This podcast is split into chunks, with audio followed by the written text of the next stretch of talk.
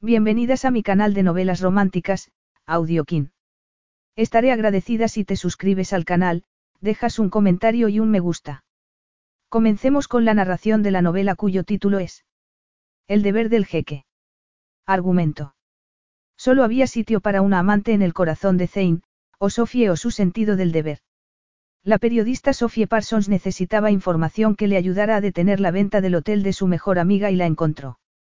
Pero para obtenerla iba a tener que aceptar que un jeque la secuestrara y eso era más de lo que estaba dispuesta a hacer por su trabajo. El jeque Zeina Yamar tenía una boda que organizar, una hermana a la que proteger y un país que gobernar. No pensaba dejar que una mujer lo echara todo a perder con un titular. Secuestrar a Sofía le había parecido al principio una buena idea, pero no tardó en darse cuenta de que esa deliciosa mujer iba a poner en riesgo todo lo que le importaba. Capítulo 1. El jeque Zeina Yamar se arrepentía de muchas cosas. Tenía el tipo de remordimientos que lo atrapaba en mitad de la noche y le impedía dormir. El tipo de remordimientos que lo seguía después durante todo el día e influía en cada una de sus decisiones. Eran constantes recordatorios de por qué había tenido que dejar de ser el hombre que había sido para convertirse en alguien completamente diferente. Aunque se arrepentía de muchas cosas, lo que más le dolía en ese momento era no poder estrangular con sus manos a James Chatsfield y poner fin a la vida de ese hombre tan inútil. Le habría encantado poder hacerlo en ese preciso instante y allí mismo, en ese callejón detrás de uno de los hoteles de la familia Chatsfield. Pero tuvo que conformarse con algo mucho menos satisfactorio. Se limitó a agarrarle las solapas de su chaqueta y a empujarlo contra la pared de ladrillo. No sé qué demonios le pasa, a llamar, le dijo entonces James con su cara de niño bonito y un gesto de despreocupación que no hizo sino enfadarlo más aún. No se le pasó tampoco por alto el destello de burla en sus ojos. Él también había sido así en el pasado, pero no podía olvidar que lo que ese hombre había hecho era imperdonable. Creo que lo sabe muy bien, Chatsfield, replicó Zane sin paciencia para juegos ni adivinanzas. Había dedicado los últimos 16 años a la protección de su familia, de su propia reputación y de su país. Pero ese hombre estaba poniéndolo todo en peligro. Creía que, en ese momento, James Chatsfield era la mayor amenaza que tenía su país, Suradi, sus gentes y todo lo que Zane había construido en su vida. No me diga que está así por su hermana. Sus palabras lo enfurecieron aún más y le dio otro empujón contra la pared. Claro que sí. ¿Por qué iba a estar así si no? No solo la ha deshonrado a ella, sino también a toda la familia real y a mi pueblo. James ni siquiera tuvo la decencia de parecer asustado. En lugar de temblar, como habría esperado Zane, levantó una ceja y le dedicó una sonrisa burlona. Me parece demasiada responsabilidad para que cargue con ella esa mujer. No era consciente de que la integridad de su nación descansara en la virginidad de su hermana. Usted es la persona menos adecuada para hablar de integridad, le dijo Zane agarrando con más fuerza la chaqueta de James. No tiene ninguna. Al menos yo no trato a las mujeres como si fueran de mi propiedad. En eso estaba de acuerdo con él. Creía que James Chatsfield nunca iba a llegar a tratar a una mujer como si fuera de su propiedad. Sobre todo porque, después de acostarse con ellas, las trataba como si fueran desechables, simple muñecas de papel que podía vestir y desvestir a voluntad para después tirarlas a la basura. Y, en el caso de su hermana, se había deshecho de ella cambiando su vida para siempre. Se había quedado embarazada. Pero Zane había decidido que era mejor que James Chatsfield no lo supiera. Puede que no, Chatsfield, pero el hecho es que usted ha menospreciado algo que me pertenece. Mi familia, y cualquier otra persona que esté bajo mi protección, me pertenece. Tiene suerte de que no estemos en mi país porque, de estar allí, no dudaría ni un segundo en cortarle el miembro que ha cometido el delito. Chatsfield se movió repentinamente y logró zafarse de él. Le sorprendieron su agilidad y su fuerza. Se dio cuenta de que no era el don Juan perezoso que parecía ser. Seguía siendo un mujeriego, pero también parecía estar en buena forma. Una amenaza muy bíblica, a llamar, repuso Chatsfield mientras se arreglaba la chaqueta y la corbata. Pero lamento decirle que no tengo tiempo para este tipo de tonterías de él, ojo por ojo, y demás. Cada vez estaba más furioso. Deseaba con todo su ser quitarle esa estúpida sonrisa de la cara, pero no podía pasarse de la raya ni darle a Chatsfield ninguna razón para que se preguntara por qué estaba tan enfadado. Lo último que quería era que adivinara que Leila estaba embarazada. No le cuente a la prensa lo que ha pasado con mi hermana, le advirtió Zane mientras lo fulminaba con la mirada. ¿Por qué iba a querer hablar con la prensa sobre algo así? replicó James. ¿Por qué, aunque para usted Leila no ha sido más que una más de una larga lista de conquistas, es una princesa y sé que a la prensa sensacionalista le encantaría tener esa información. Me está insultando, a llamar. Por si no lo sabe, los Chatsfield somos en este país lo más parecido a la realeza. No necesito que me asocien con su familia para aparecer en los titulares. Si le cuenta lo que ha pasado a alguien, iré a por usted hasta conseguir su cabeza. Y no hablo metafóricamente. Algo se endureció en la expresión de Chatsfield. No tengo ninguna duda de ello, repuso mientras se arreglaba un poco mejor la chaqueta de su traje. Después, se dio media vuelta y entró de nuevo en el hotel, dejando a Zane solo en el callejón. Se sentía tan impotente. No le gustaba sentirse así, sobre todo porque le recordaba lo que había pasado con su otra hermana. No había podido ayudarla y sentía mucho dolor y remordimientos cuando pensaba en ello.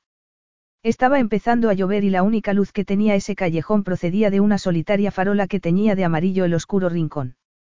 No dejaba de pensar en lo que había pasado. Tenía que proteger a su hermana. Sabía que se trataba de una noticia muy jugosa para la prensa. No sabía qué pensaba hacer Leila con su embarazo, pero el momento era especialmente crítico. Se acercaba la fecha de la boda de Zane y la familia real, que siempre atraía mucho interés mediático, iba a tener aún más. Su hermana ya era demasiado vulnerable como para tener encima que lidiar con la opinión pública y el escrutinio de todos. No quería que se sintiera aún más presionada, no se lo merecía y no iba a permitir que sufriera. No quería exponer a su familia a ese tipo de críticas ni juicios. No podía dejar que les volviera a ocurrir. Oyó de repente un fuerte ruido en una esquina del callejón. Había caído al suelo un contenedor de basura metálico y le pareció ver de reojo algo de movimiento. Se dio cuenta entonces de que no estaba solo. Alguien había sido testigo de la conversación que había tenido hacía solo unos minutos con James Chatsfield. Olvidó de repente el sentimiento de impotencia en el que había estado sumido y sintió una oleada de adrenalina recorriendo sus venas. Tenía que ponerse en acción. Fue hacia el lugar donde había visto el movimiento. Estaba en alerta y tenía todos sus músculos en tensión, listo para atacar.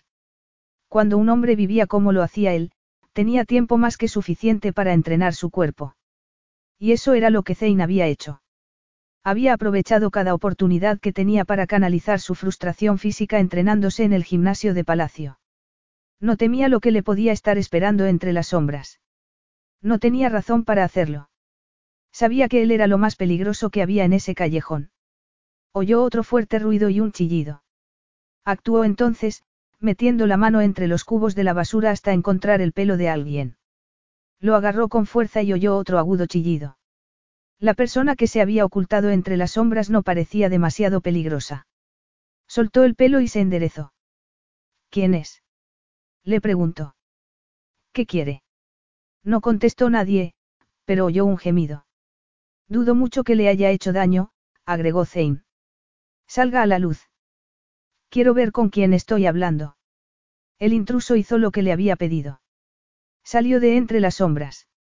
No sabía qué había esperado, pero nunca podría haberse imaginado a alguien como ella. Era una mujer rubia y delgada. Tenía el pelo largo y su melena de color miel estaba algo despeinada. Llevaba un vestido de lentejuelas que le llegaba hasta medio muslo y lo miraba con una expresión rebelde en su cara. Pues sí me ha hecho daño. Protestó ella.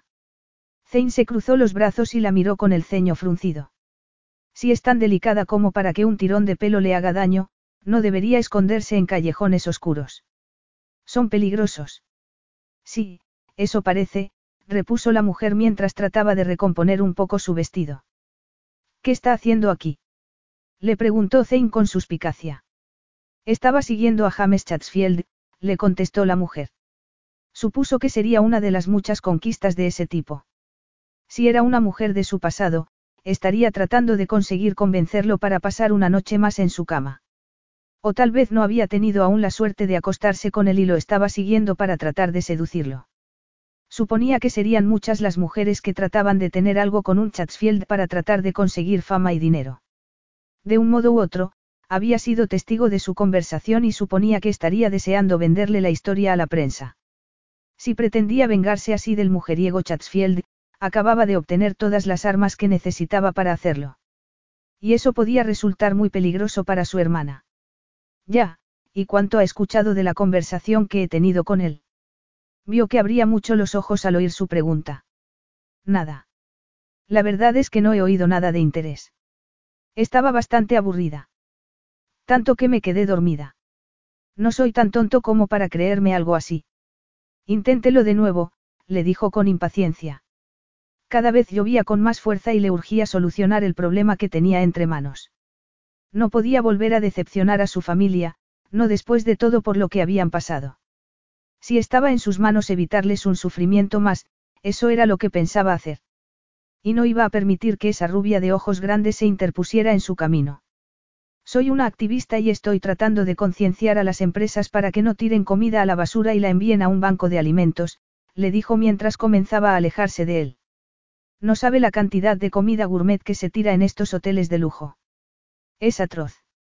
Eso es lo que estaba haciendo, mirando en los cubos. No me había dicho que estaba aquí porque había seguido a Chatsfield hasta el callejón. Vio que entrecerraba los ojos antes de contestar. Bueno, pensé que James Chatsfield estaría buscando algo de comida en los cubos. Hace mucho frío y llueve demasiado, le dijo mientras agarraba con firmeza su brazo. ¿Por qué no terminamos esta conversación en mi coche? No me importaría, pero tengo una norma que sigo a rajatabla. No me meto en los coches de desconocidos. Bueno, con todo lo que ha oído desde su escondite, no creo que sea un desconocido para usted. Tiró de ella para sacarla del callejón e ir hasta donde lo esperaba su limusina. La mujer caminaba a regañadientes, no parecía muy contenta con la situación. Se le pasó por la cabeza que lo que estaba haciendo era una locura, pero pensó entonces en Leila y en cuánto le había costado confesarle lo que le había pasado. No podía quitarse de la cabeza la mirada de angustia de su hermana. Estaba dispuesto a hacer cualquier cosa por ella. Cualquier cosa. De verdad, me tengo que ir, le dijo la joven. He dejado mi bicicleta aparcada en doble fila y seguro que la policía me la requisa. No puedo. No se preocupe, le compraré una bicicleta nueva. Pero es que esa tiene mucho valor sentimental. Hizo una pausa en su camino y la miró. ¿Por qué ha salido de su casa en bicicleta con el tiempo que hace? Y con ese vestido. Aunque le sorprenda, no todos somos multimillonarios. No, pero supongo que sabe que James Chatsfield sí lo es, repuso él. ¿Qué es exactamente lo que está insinuando? La acercó de manera algo brusca al coche y abrió la puerta de la parte de atrás de la limusina. Lo que insinuó es que debe entrar ahora mismo en mi coche. No, creo que no voy a hacerlo. Lo siento, parece que no me ha entendido bien. No era una sugerencia, sino una orden. Zane entró sin soltarla en el asiento de la limusina, arrastrándola con él. Se quedó sin aliento al sentir sus suaves curvas contra su cuerpo. Hacía tanto tiempo que no había tocado a una mujer que, a pesar de las circunstancias, no pudo evitar quedarse inmóvil un segundo y disfrutar de las sensaciones de ese momento. La mujer se movió entonces y su redondo trasero entró en contacto con ciertas partes de su anatomía. Pero no quería pensar en eso, no era el momento. ¿Qué está haciendo? Le preguntó la joven a gritos. Él no contestó. Se limitó a no soltarla mientras trataba de decidir qué iba a hacer. Pero no podía dejar de pensar en la sensación de tener su cuerpo contra el de él. No podía creer que le siguiera pasando, que el calor y las curvas de una mujer consiguieran dejar en un segundo plano cosas mucho más importantes, cosas en las que debía poner toda su atención. Cuando le ocurría algo así, se preguntaba si de verdad habría conseguido cambiar. Temía que en realidad no lo hubiera hecho, sino que se hubiera limitado a pasar esos últimos años escondiendo su debilidad tras una fachada de buenas intenciones. Había tenido la suerte de verse muy pocas veces en situaciones como esa desde que decidiera cambiar de vida. Respiró profundamente y se recordó que no importaba nada lo suaves que fueran sus curvas o lo agradable que fuera tenerla en sus brazos. Sabía que lo único que debía importarle era Leila. Su honor y su seguridad, tanto física como emocional. No podía permitir que nadie pusiera en peligro esas cosas. Cerró la puerta de la limusina sin soltar a la mujer. Había dejado de moverse y protestar. Pensó que quizás se hubiera desmayado, pero no tardó en darse cuenta de que no era el caso. Algo me dice que no me ha metido en el coche porque le preocupe que me moje, le dijo la joven volviéndose hacia él. Vio que había preocupación sus ojos. Probablemente esté en lo cierto. Entonces, me está secuestrando. Bueno, un secuestro implicaría tanto premeditación como el deseo de obtener un rescate. Como ya hemos establecido antes, yo soy un hombre rico y usted, no. Así que tampoco voy a tratar de conseguir dinero. Como sabe también, no hubo premeditación. No tenía idea de que estuviera escondida en el callejón. Aunque no se den esos requisitos, creo que esto puede seguir considerándose un secuestro, repuso ella mirándolo mientras inclinaba la cabeza a un lado. ¿Acaso no me está reteniendo en contra de mi voluntad? Bueno, no lo tengo claro, le dijo él. El coche comenzó a moverse y él se enderezó en su asiento y la soltó. ¿Quiere estar aquí, en la limusina? Le preguntó entonces. No. Entonces sí, supongo que la estoy reteniendo en contra de su voluntad.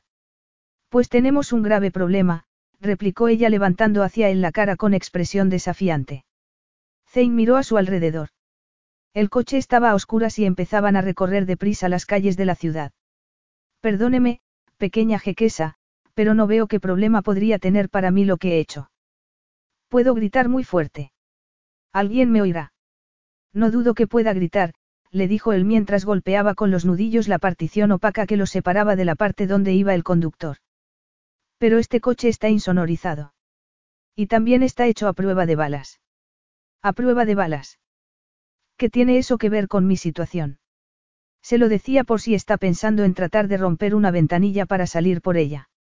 No podrían con ellas ni las balas de un francotirador, así que no lo intente, le dijo él relajándose en su asiento. No quiero que se rompa un codo intentándolo. No sé por qué le preocupa mi codo cuando acaba de secuestrarme. Bueno, pero no le he hecho daño, no. La mujer se limitó a fulminarlo con la mirada. No, no lo he hecho, repuso él mismo. Y preferiría que las cosas siguieran igual. Me está contando eso para que me sienta más tranquila cuando me ha obligado a meterme en este coche para llevarme a quién sabe dónde. Bueno, yo sí sé a dónde. Aunque la verdad era que no lo tenía muy claro. No sabía a dónde iba a llevarla ni qué iba a hacer con ella. Desconocía además si esa mujer sabría quién era él o lo que habría oído en el callejón. Tenía que encontrar la manera de averiguarlo sin darle más información de la necesaria. Solo sabía que tenía que mantenerla a su lado. Era la única oportunidad que tenía de hacerse con el control de esa situación y tratar de arreglarlo todo. Qué interesante. Repuso ella con ironía. Me encantaría que tuviera la deferencia de decírmelo. Lo siento, pero es información privilegiada. ¿Qué está pasando? ¿Por qué me está haciendo esto? No soy nadie. Comenzó ella. No, espere. Sí soy importante.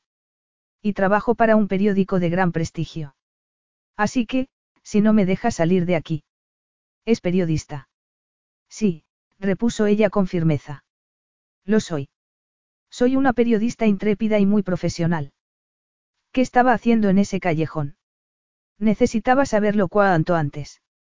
¿Por qué, si le estaba diciendo la verdad, esa mujer era mucho más peligrosa para él de lo que podría haberlo sido una amante despechada de James Chatsfield. Era el peor escenario posible, el tipo de situación que podía hacer un daño irreparable a su familia.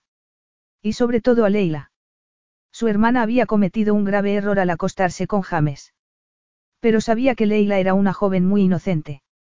Estaba seguro de que Chatsfield se había aprovechado de ella. No podía dejar que esa mujer arrastrara el buen nombre de su hermana por el barro.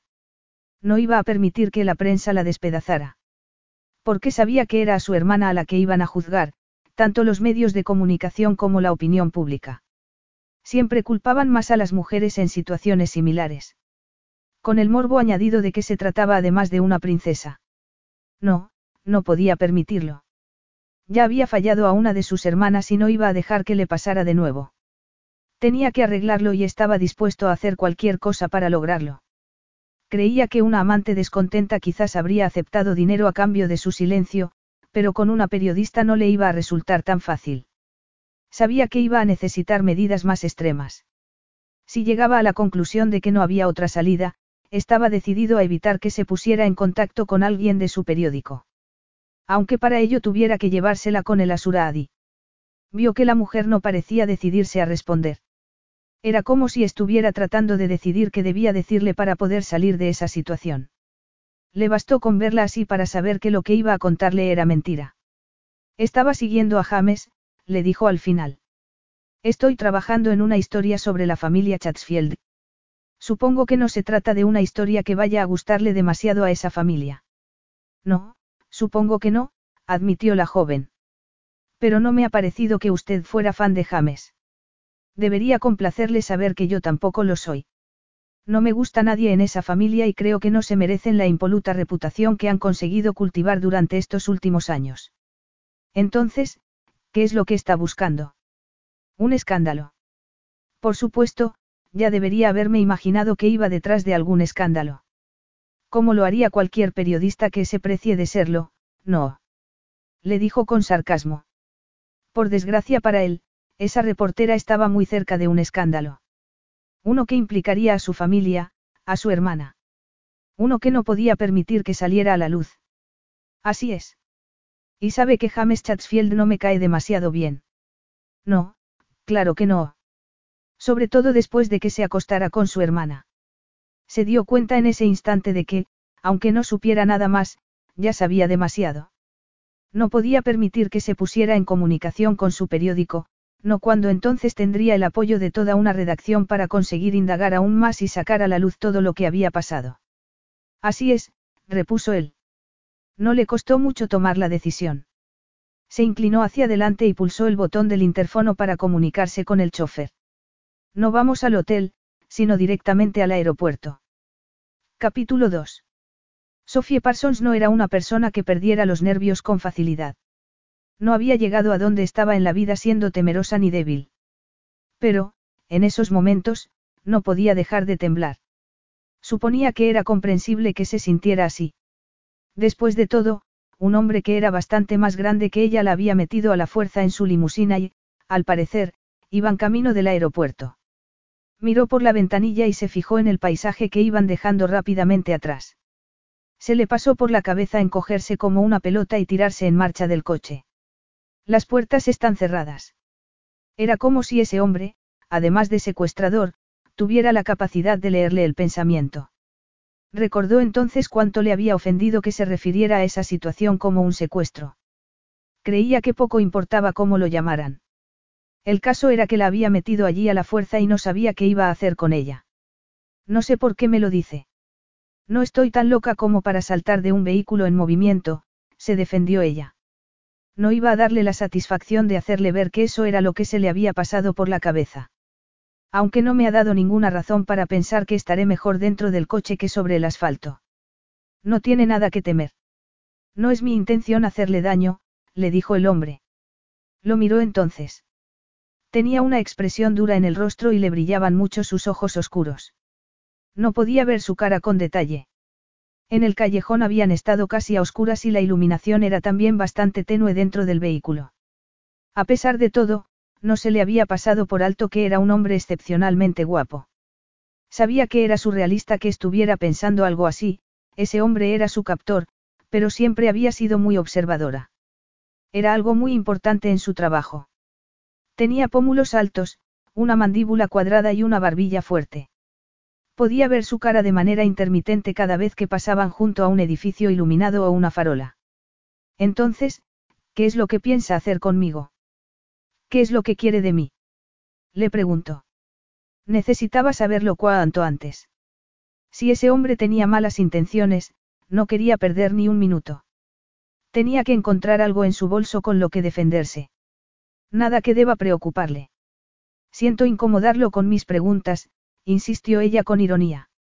Pero entenderá que me preocupe verme en esta situación, en manos de un desconocido y sin saber qué va a hacer conmigo. A lo mejor sus intenciones son de lo más inocentes, a lo mejor solo quiere que le explique cómo doblar las servilletas para que parezcan cisnes. No, no quiero aprender a doblar servilletas. Eso ya lo había imaginado, pero le había parecido una idea muchísimo más tranquilizadora que las otras que le rondaban por la cabeza porque sabía que normalmente los hombres solo tenían un par de cosas en mente cuando secuestraban a una mujer. Y ninguna de esas opciones eran buenas. No deseaba verse en los escenarios que se estaba imaginando. Se había metido en un buen lío. Su intención había sido ayudar a Isabelle. Había querido descubrir algún escándalo sobre los Chatsfield para que Spencer Chatsfield dejara en paz a su amiga, pero nunca se podría haber imaginado que su investigación terminara con ella secuestrada. Había pensado que no le costaría mucho pillar a James infraganti haciendo lo que siempre hacía.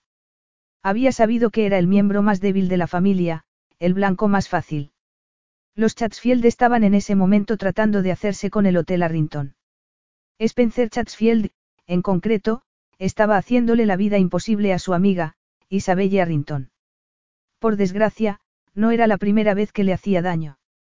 Por eso Isabelle le había pedido que hiciera todo lo que pudiera para desenterrar un escándalo en la familia, algo que la prensa no pudiera ignorar, algo que mantuviera a los Chatsfield ocupados tratando de defender su imagen pública mientras Isabelle protegía su querido hotel. En realidad, Sofía no era una de las principales periodistas del Heral, sino una simple redactora a la que le tocaba hacer el café y escribir reseñas sobre insulsas fiestas para las páginas de sociedad. Aún así, sabía que contaría con la aprobación de su jefe si conseguía información sobre los Chatsfield. Quería mucho a su amiga y deseaba ayudarla, pero nunca se habría imaginado que ese favor iba a hacer que terminara en la situación en la que estaba en esos momentos. Entonces, ¿qué es lo que quiere? En realidad, es muy sencillo. Solo necesito mantenerla ocupada durante algún tiempo. Bueno, me gustan las gincanas y las búsquedas de tesoros. Si lo que quería era organizar algún tipo de juego para entretenerme, puede que consiga convencerme para que participe. Eso podría mantenerme ocupada durante un buen rato. No era eso lo que tenía en mente, repuso el hombre. Sofía sintió que se le erizaba el vello de la nuca y no pudo evitar estremecerse. ¿Cómo piensa tenerme ocupada? Me va a pedir que organice su cajón de los calcetines. Caliente. Bueno, ya basta. Dígame qué es lo que pasa porque estoy empezando a sentir pánico de verdad. ¿Sabe quién soy?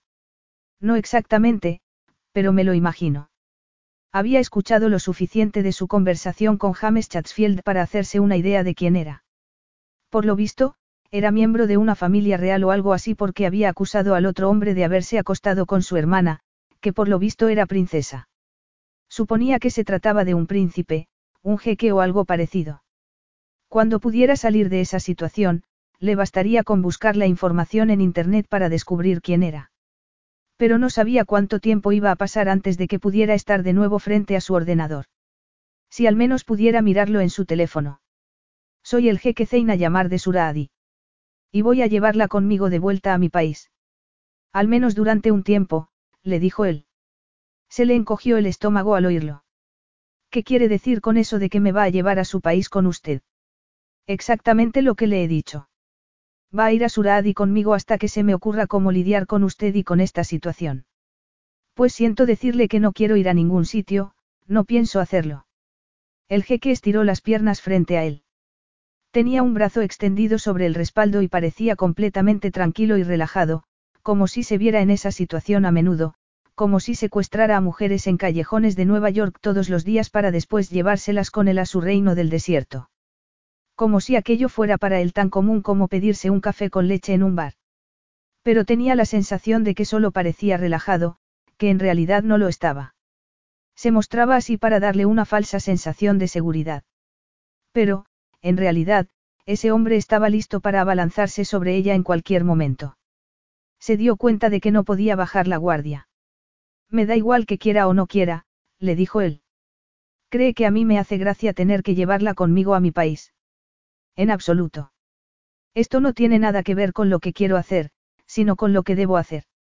Bueno, ¿qué es lo que debe hacer? Deje que le ayude. A lo mejor podemos llegar a algún tipo de solución o alternativa para que no tenga que llevarme a su país. Me temo que no tengo tiempo para negociar. Se lo pregunto de verdad. ¿Qué es lo que necesita? ¿Qué es lo que quiere de mí? Creía que cualquier cosa era preferible a lo que ese hombre le planteaba. Bueno, no cualquier cosa, pero tengo que tratar de salir de esta situación, se dijo. Necesito su silencio, Abiti. En circunstancias normales, estaría dispuesto a pagar por su silencio, pero me parece que tengo que ser aún más diligente en este caso. No puedo correr el riesgo de que se limite a aceptar mi dinero para después difundir mis secretos. Soy una persona de honor. Y también alguien con un montón de facturas atrasadas. Así que lo mejor que puede hacer es darme dinero para que me calle. Aunque, en esos momentos, lo único que deseaba era salir de allí y olvidar para siempre a ese hombre. No quería que le diera dinero. Estaba empezando a asustarse de verdad. Como ya le he dicho, en circunstancias normales podría haber aceptado una solución como esa, pero hay demasiado en juego, insistió el jeque. Además, la información que tiene de James Chatsfield es insignificante. Hay mucho más en esa historia que no sabe, mucho más sobre ese hombre.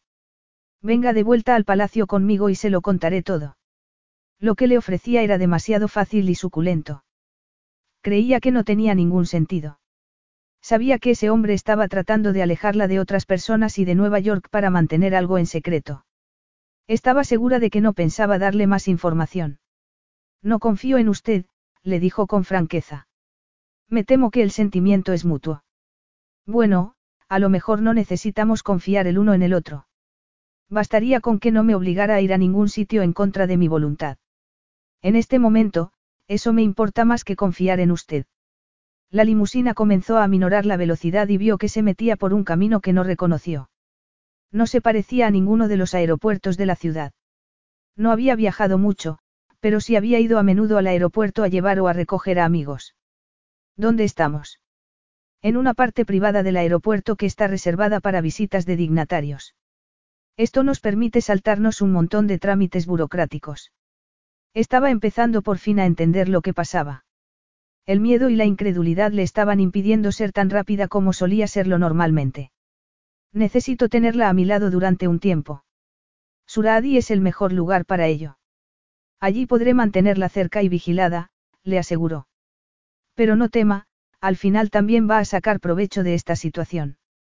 No pudo evitar sentir un escalofrío recorriendo su espalda. Aquí tengo un trabajo y una vida. No puedo irme sin más. En realidad, no tenía vida. Su existencia consistía en trabajar 60 horas a la semana, esforzándose al máximo para tratar de ascender. Era una profesión dura y ella se había pasado toda la vida tratando de mejorar. No había empezado de la nada, pero casi. Desde una posición de clara desventaja había conseguido llegar a donde estaba. Isabella Rinton la había ayudado a asegurar su puesto en el Heral y se lo debía. Sofía se negaba a desperdiciar las pocas oportunidades que se le presentaban.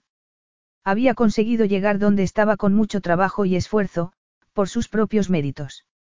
Su empecinamiento, su determinación y la lucha contra la injusticia eran las fuerzas que la conducían y empujaban cada día. Pero su puesto en el Heral era una de las pocas cosas que había conseguido gracias a sus amigos.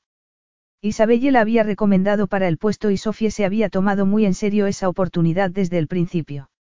Era muy consciente de lo que tenía y no concebía la idea de faltar al trabajo durante un tiempo indefinido. ¿Dónde trabaja? Trabajo en el New York Herald y no puedo dejarlo sin más. Llamaré a su jefe para explicarle por qué se va a ausentar. ¿Qué? No, no puede hacerlo. No, ni hablar. Colin, su jefe, tenía un talento especial para adivinar dónde había una buena historia y sabía que no iba a conseguir que él la ayudara. Su jefe era un auténtico buitre y todo un oportunista. Se había casado con una mujer muy rica y había usado después sus nuevos contactos para conseguir el puesto de redactor jefe del Heral. Y, para agradecérselo a su inocente esposa, se acostaba con tantas jóvenes de la alta sociedad neoyorquina como podía. Era oportunista, pero no demasiado astuto. Eso era al menos lo que había comprobado Sofie durante el tiempo que había estado trabajando para él. No quería involucrarlo en esa situación. Ahora que me ha dicho dónde trabaja, no me costará ningún trabajo sacar su cartera del bolso, mirar su carnet para ver cómo se llama y hablar con su jefe. Le diré que una de sus reporteras ha ofendido enormemente el jeque de Suradi y me encargaré de que la despida. No pudo evitar sentir que una oleada de miedo la atravesaba de arriba abajo y odiaba verse así, sentirse en desventaja ante ese hombre solo porque, por nacimiento, era menos que él. Mucho menos. Pero no debería serlo. Debería ser uno de ellos. Solo porque mi padre no me quiso, no me eligió, se dijo ella. No se saldría con la suya, le dijo ella con más seguridad de la que sentía. No veo por qué no. A lo mejor lo conseguiría en cualquier otro sector, pero no en un medio de comunicación. Si le da a mi jefe cualquier razón para pensar que detrás de sus palabras hay en realidad un escándalo que está tratando de ocultar, va a querer saber de qué se trata. Nadie me va a echar por un malentendido con un jeque. Ahí es donde se equivoca, insistió él. Tengo la capacidad de ofrecerles una historia mucho más jugosa de la que usted podría conseguir escondida en un oscuro callejón. Pero les diré que no conseguirán la información hasta que la despidan. Estoy seguro de que lo harían. No me lo puedo creer. ¿En serio quiere que me despidan de mi trabajo? Solo porque, solo porque hoy que James Chatsfield se acostó con su hermana. Sí, repuso el jeque con seriedad. Eso es exactamente lo que haría. No lo dude. Hay dos cosas en mi vida que están por encima de todo lo demás. Mi pueblo y mi familia. Haré lo que sea necesario para protegerlos. Cuando uno gobierna un país debe estar listo para declarar la guerra si es necesario. Y pasa lo mismo con la familia de uno, aunque en ese caso las batallas se libran a una escala más personal. Su mirada se encontró con la de ella y, aunque estaban en la penumbra, pudo sentir la furia justiciera que emanaba de él, podía sentir su calor. Estoy dispuesto a cualquier cosa para proteger a mi familia. Y ahora mismo, siento que me ha puesto entre la espada y la pared. Yo no he hecho nada para que se sienta así. Su simple presencia es un problema para mí. ¿Cómo se llama? ¿Por qué iba a decírselo? repuso ella. El jeque la fulminó con la mirada y se dio cuenta de que iba a conseguir saberlo de una manera u otra. Sophie Parsons. ¿Y cómo se llama su jefe? Colin Fairfax. Número de teléfono. Decidió dárselo, pensó que no tenía nada que perder. Así al menos, con su jefe al otro lado de la línea, a lo mejor podría gritar o hacerle ver de algún modo que estaba en peligro, que la habían secuestrado. El jeque se sacó el móvil de su chaqueta y marcó el número que le había dado. Unos segundos después, oyó la voz de su jefe al otro lado de la línea. Sí. Hola. Llamo para hablarle de una empleada suya, Sophie Parsons. Podía oír la voz de su jefe, pero no entendía sus palabras. No, no ha hecho nada malo. De hecho, está ahora mismo conmigo. Soy el jeque Zeina Yamar, le explicó a su jefe. Sí, ese. He hablado con ella y hemos decidido que venga conmigo a Suraadi para escribir un reportaje sobre mi boda.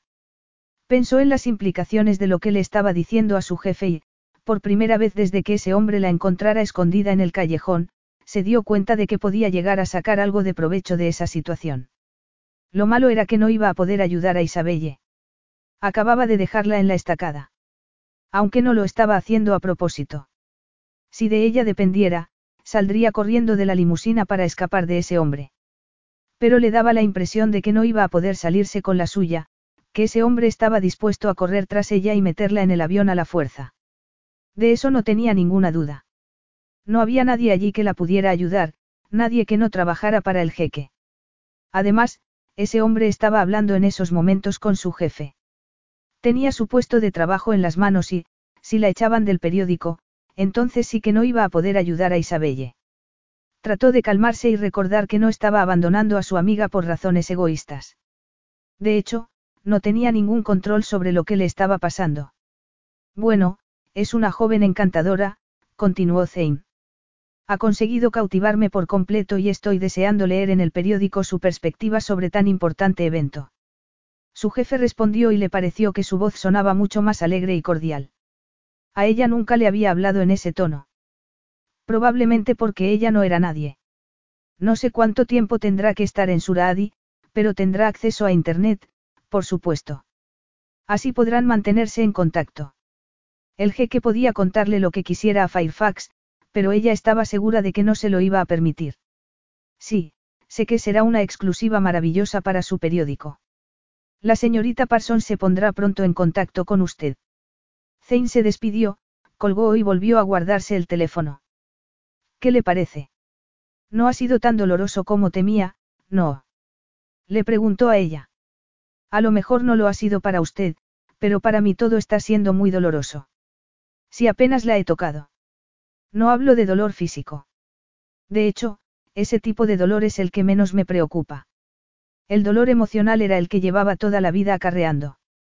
De ese dolor no podía librarse. Bueno, ya está todo arreglado. A su jefe le gusta la idea de que vaya a Suraadi conmigo. Si se niega a hacerlo, lo llamaré de nuevo y le diré que ha echado a perder la historia y que necesito que la despidan del trabajo si quieren seguir teniendo la exclusiva que les he prometido. Esas son mis opciones. O entro en el avión sin protestar o me meterá en él en contra de mi voluntad además de perder mi trabajo. Así es. Buen resumen. Pero ¿qué pasa con mi escándalo? Necesito conseguir esa información. Si piensa que estaba allí porque me divierte esconderme en callejones, se equivoca. De hecho, estaba haciéndolo para ayudar a una amiga. Es muy importante. Venga conmigo y tendrá su escándalo. Sus ojos oscuros eran insondables, imposibles de interpretar. Pero tenía muy claro que no iba a quedarle más remedio que ir con él. Tragó saliva, tratando de luchar contra el enjambre de nervios que recorría su cuerpo. Bueno, entonces supongo que nos vamos a Suraadi. Sofía no había estado nunca en un sitio tan lujoso como el avión privado de Zane. Y eso que durante los últimos años había podido ver bastante lujo a su alrededor. Había sido así desde que su situación mejorara lo suficiente como para salir del modesto barrio en el que había crecido, donde su madre y ella habían vivido rodeadas de gente que no sabía quién era su padre. Había visto lujo, pero no ese nivel de lujo. Sentía que lo que le estaba pasado era surrealista. No entendía por qué no estaba aterrada. Aquello era técnicamente un secuestro, pero en esos momentos estaba lo bastante tranquila como para apreciar la elegante decoración del avión y la suave piel de los asientos. Sabía que no era el momento de ponerse a admirar ese tipo de cosas, pero prefería concentrarse en esos detalles para no perder por completo la cabeza. Lo que le estaba pasando era demasiado para digerirlo en cuestión de minutos. Necesitaba tiempo para acostumbrarse al hecho de que un jeque del desierto la había secuestrado y se iba a su país con él.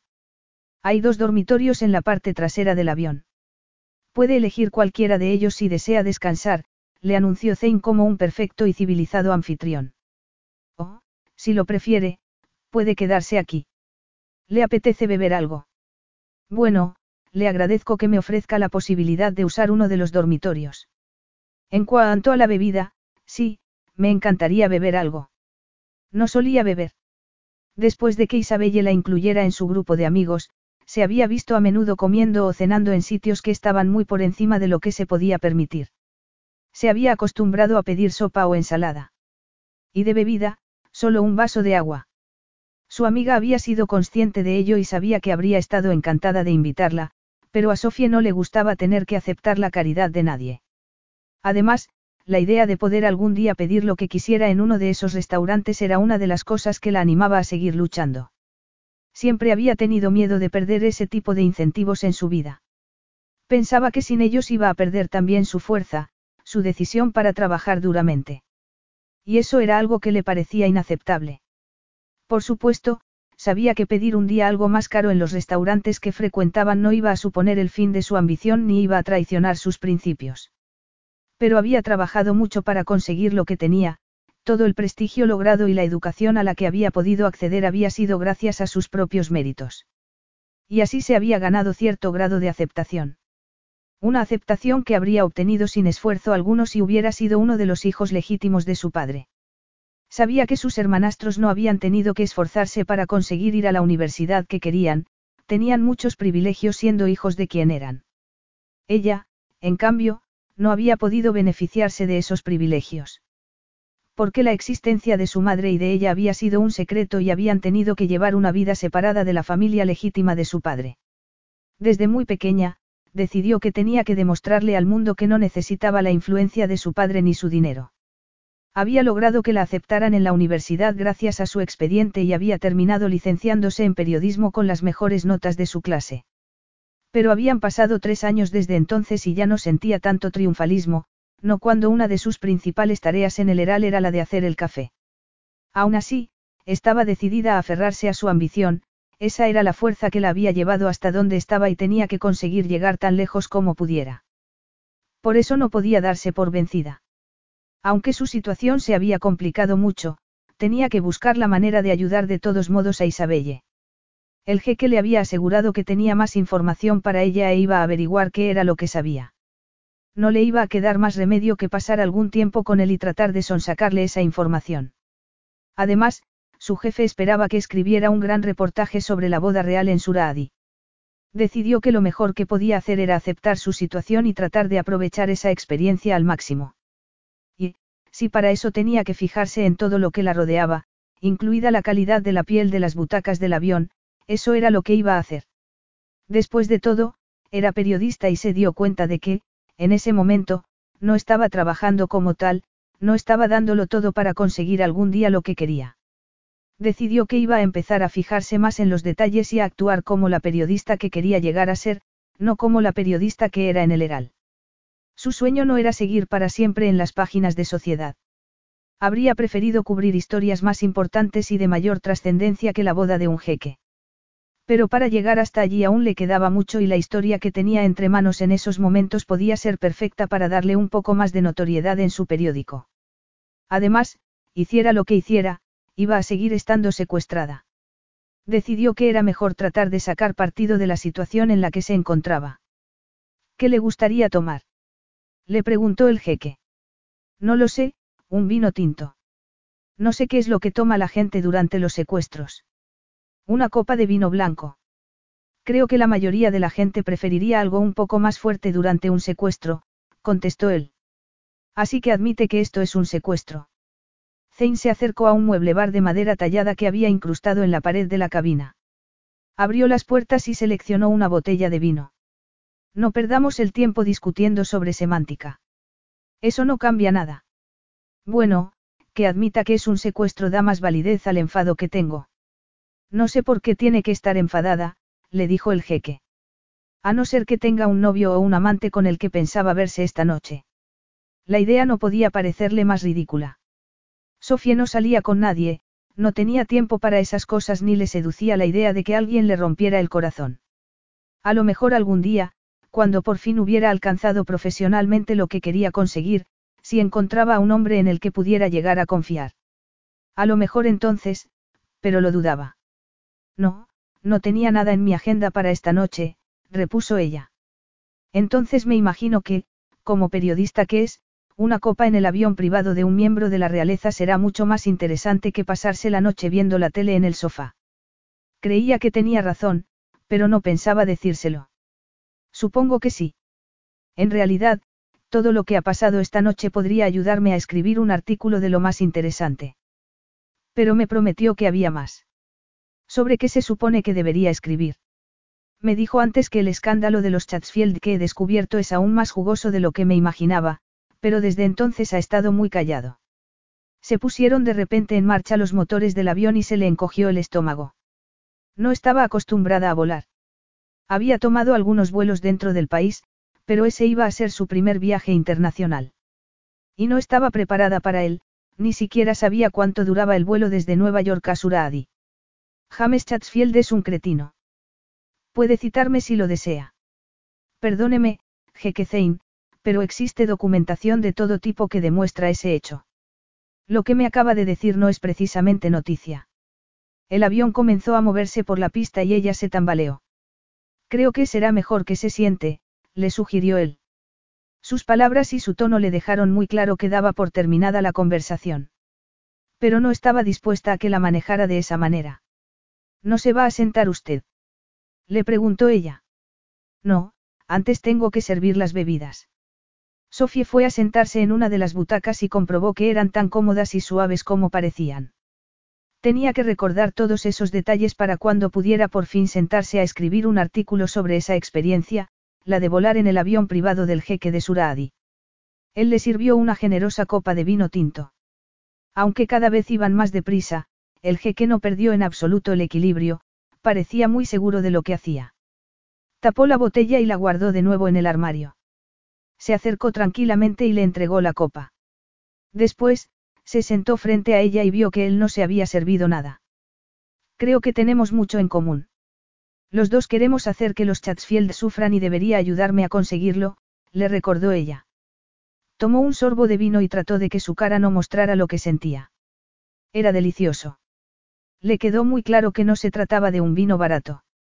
No había probado nada igual en su vida. Alguna vez se daba un pequeño lujo y se compraba vino para tomar en casa, pero el sabor del que ofrecían en el supermercado de su barrio no tenía nada que ver con ese vino. Más tarde. No se preocupe, tendrá su escándalo. Antes vamos a hablar de la boda. Cada vez estaba más enfadada, pero trató de ocultarlo. No quería revelar su estrategia. Pero se va a casar, ¿verdad? Sí, así es. Se dio cuenta de que no parecía muy contento ante la cercanía de ese enlace e hizo una nota mental. Decidió hacerle más preguntas sobre ese tema. Le dio la impresión de que parecía un poco más propenso a hablar de la boda que de los Chatsfield. Se acomodó en su asiento y cruzó las piernas mientras sostenía la copa de vino a cierta distancia. No tenía mucha ropa e iba a hacer todo lo posible para no mancharse de vino uno de los mejores vestidos que tenía. Prefería que cayera sobre la moqueta antes que sobre su vestido de lentejuelas. ¿Cuándo va a ser la boda?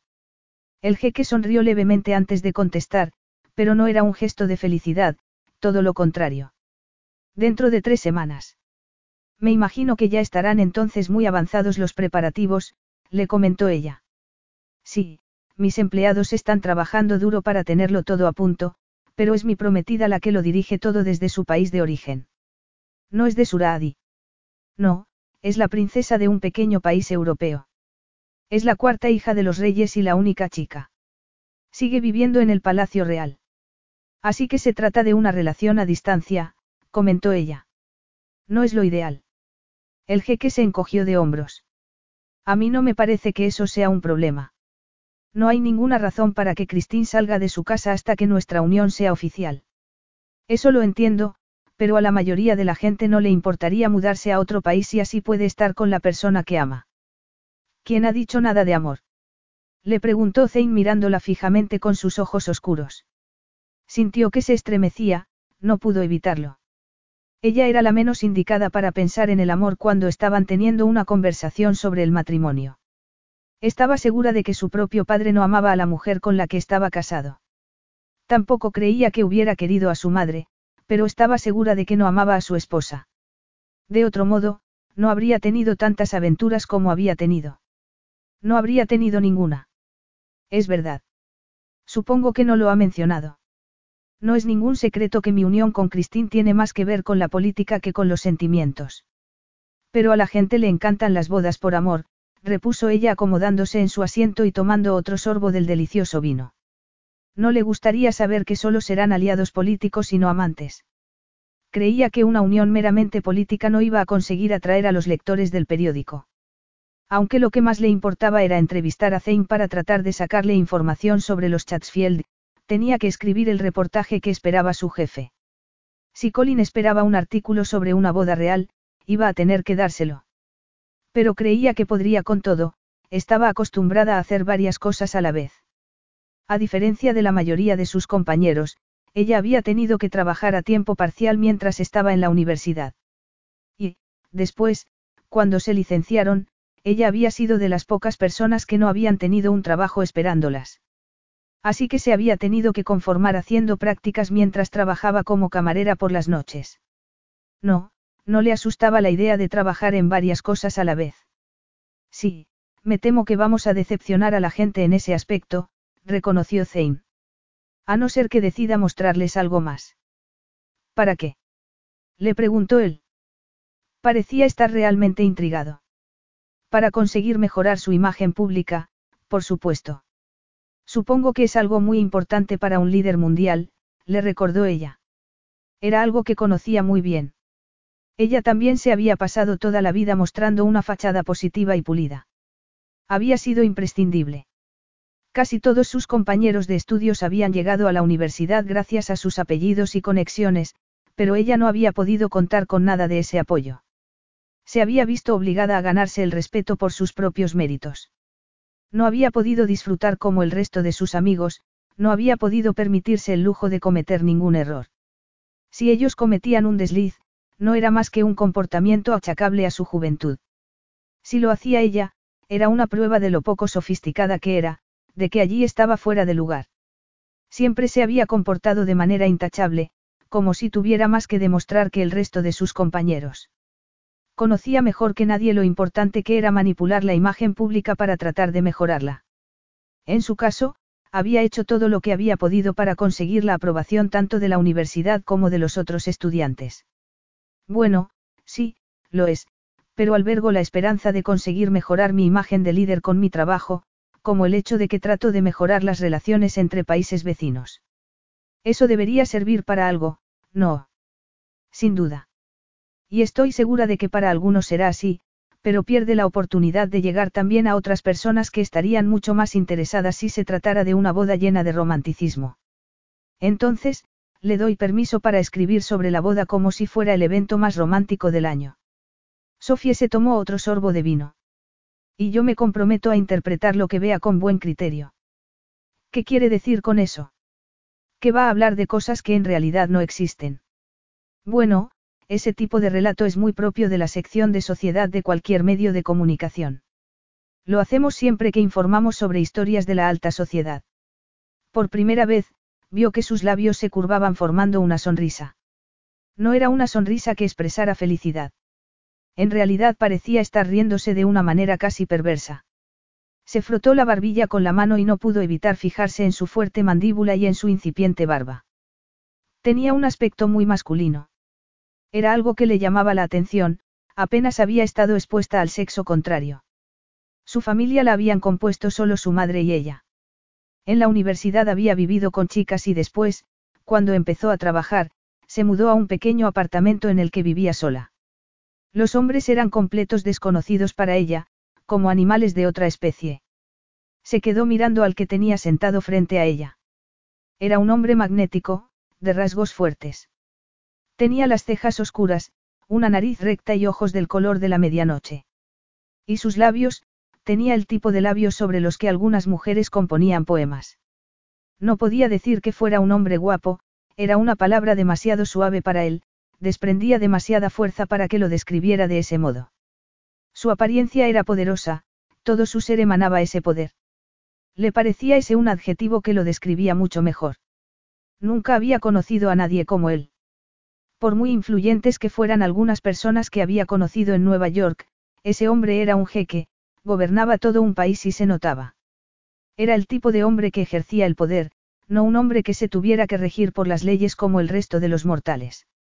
Le daba la impresión de que, debajo de ese elegante traje a medida, había un hombre que no seguía las normas del mundo civilizado. El hecho de que ella estuviera en ese avión era buena prueba de ello. Se dio cuenta de repente de que era peligroso. Y, por alguna razón, le pareció algo fascinante. No podía entender por qué. Supuso que tendría mucho que ver con su propia inexperiencia con los hombres. Prefería pensar eso antes que ponerse a examinar de manera más profunda por qué se sentía así. De esa manera, podía simplemente concluir que, tal y como siempre le había parecido, los hombres eran un misterio y no merecía la pena pensar más en ello. Pero se dio cuenta de que el corazón le latía más rápidamente y decidió que también iba a ignorar ese hecho. Sí, soy consciente de que eso es algo que hace la prensa habitualmente. A algunos periodistas les encanta insinuar todo tipo de cosas, comentó el jeque con una sonrisa fija en su rostro. A pesar del gesto, no transmitía calidez, todo lo contrario. Le pareció ver un vacío aterrador reflejado en sus ojos. Puede que en este caso le beneficie, repuso ella. La sonrisa se hizo más amplia y ella sintió que se le encogía el corazón. Era como si ese hombre se las hubiera arreglado para forjar un vínculo entre sus expresiones faciales y las entrañas de Sofie. Como si no hubiera secuestrado solo su cuerpo, sino que también estuviera controlando otras partes de su ser. Era una sensación muy desconcertante. Puede que al final salgamos los dos beneficiados, le dijo él sin dejar de mirarla. Capítulo 3.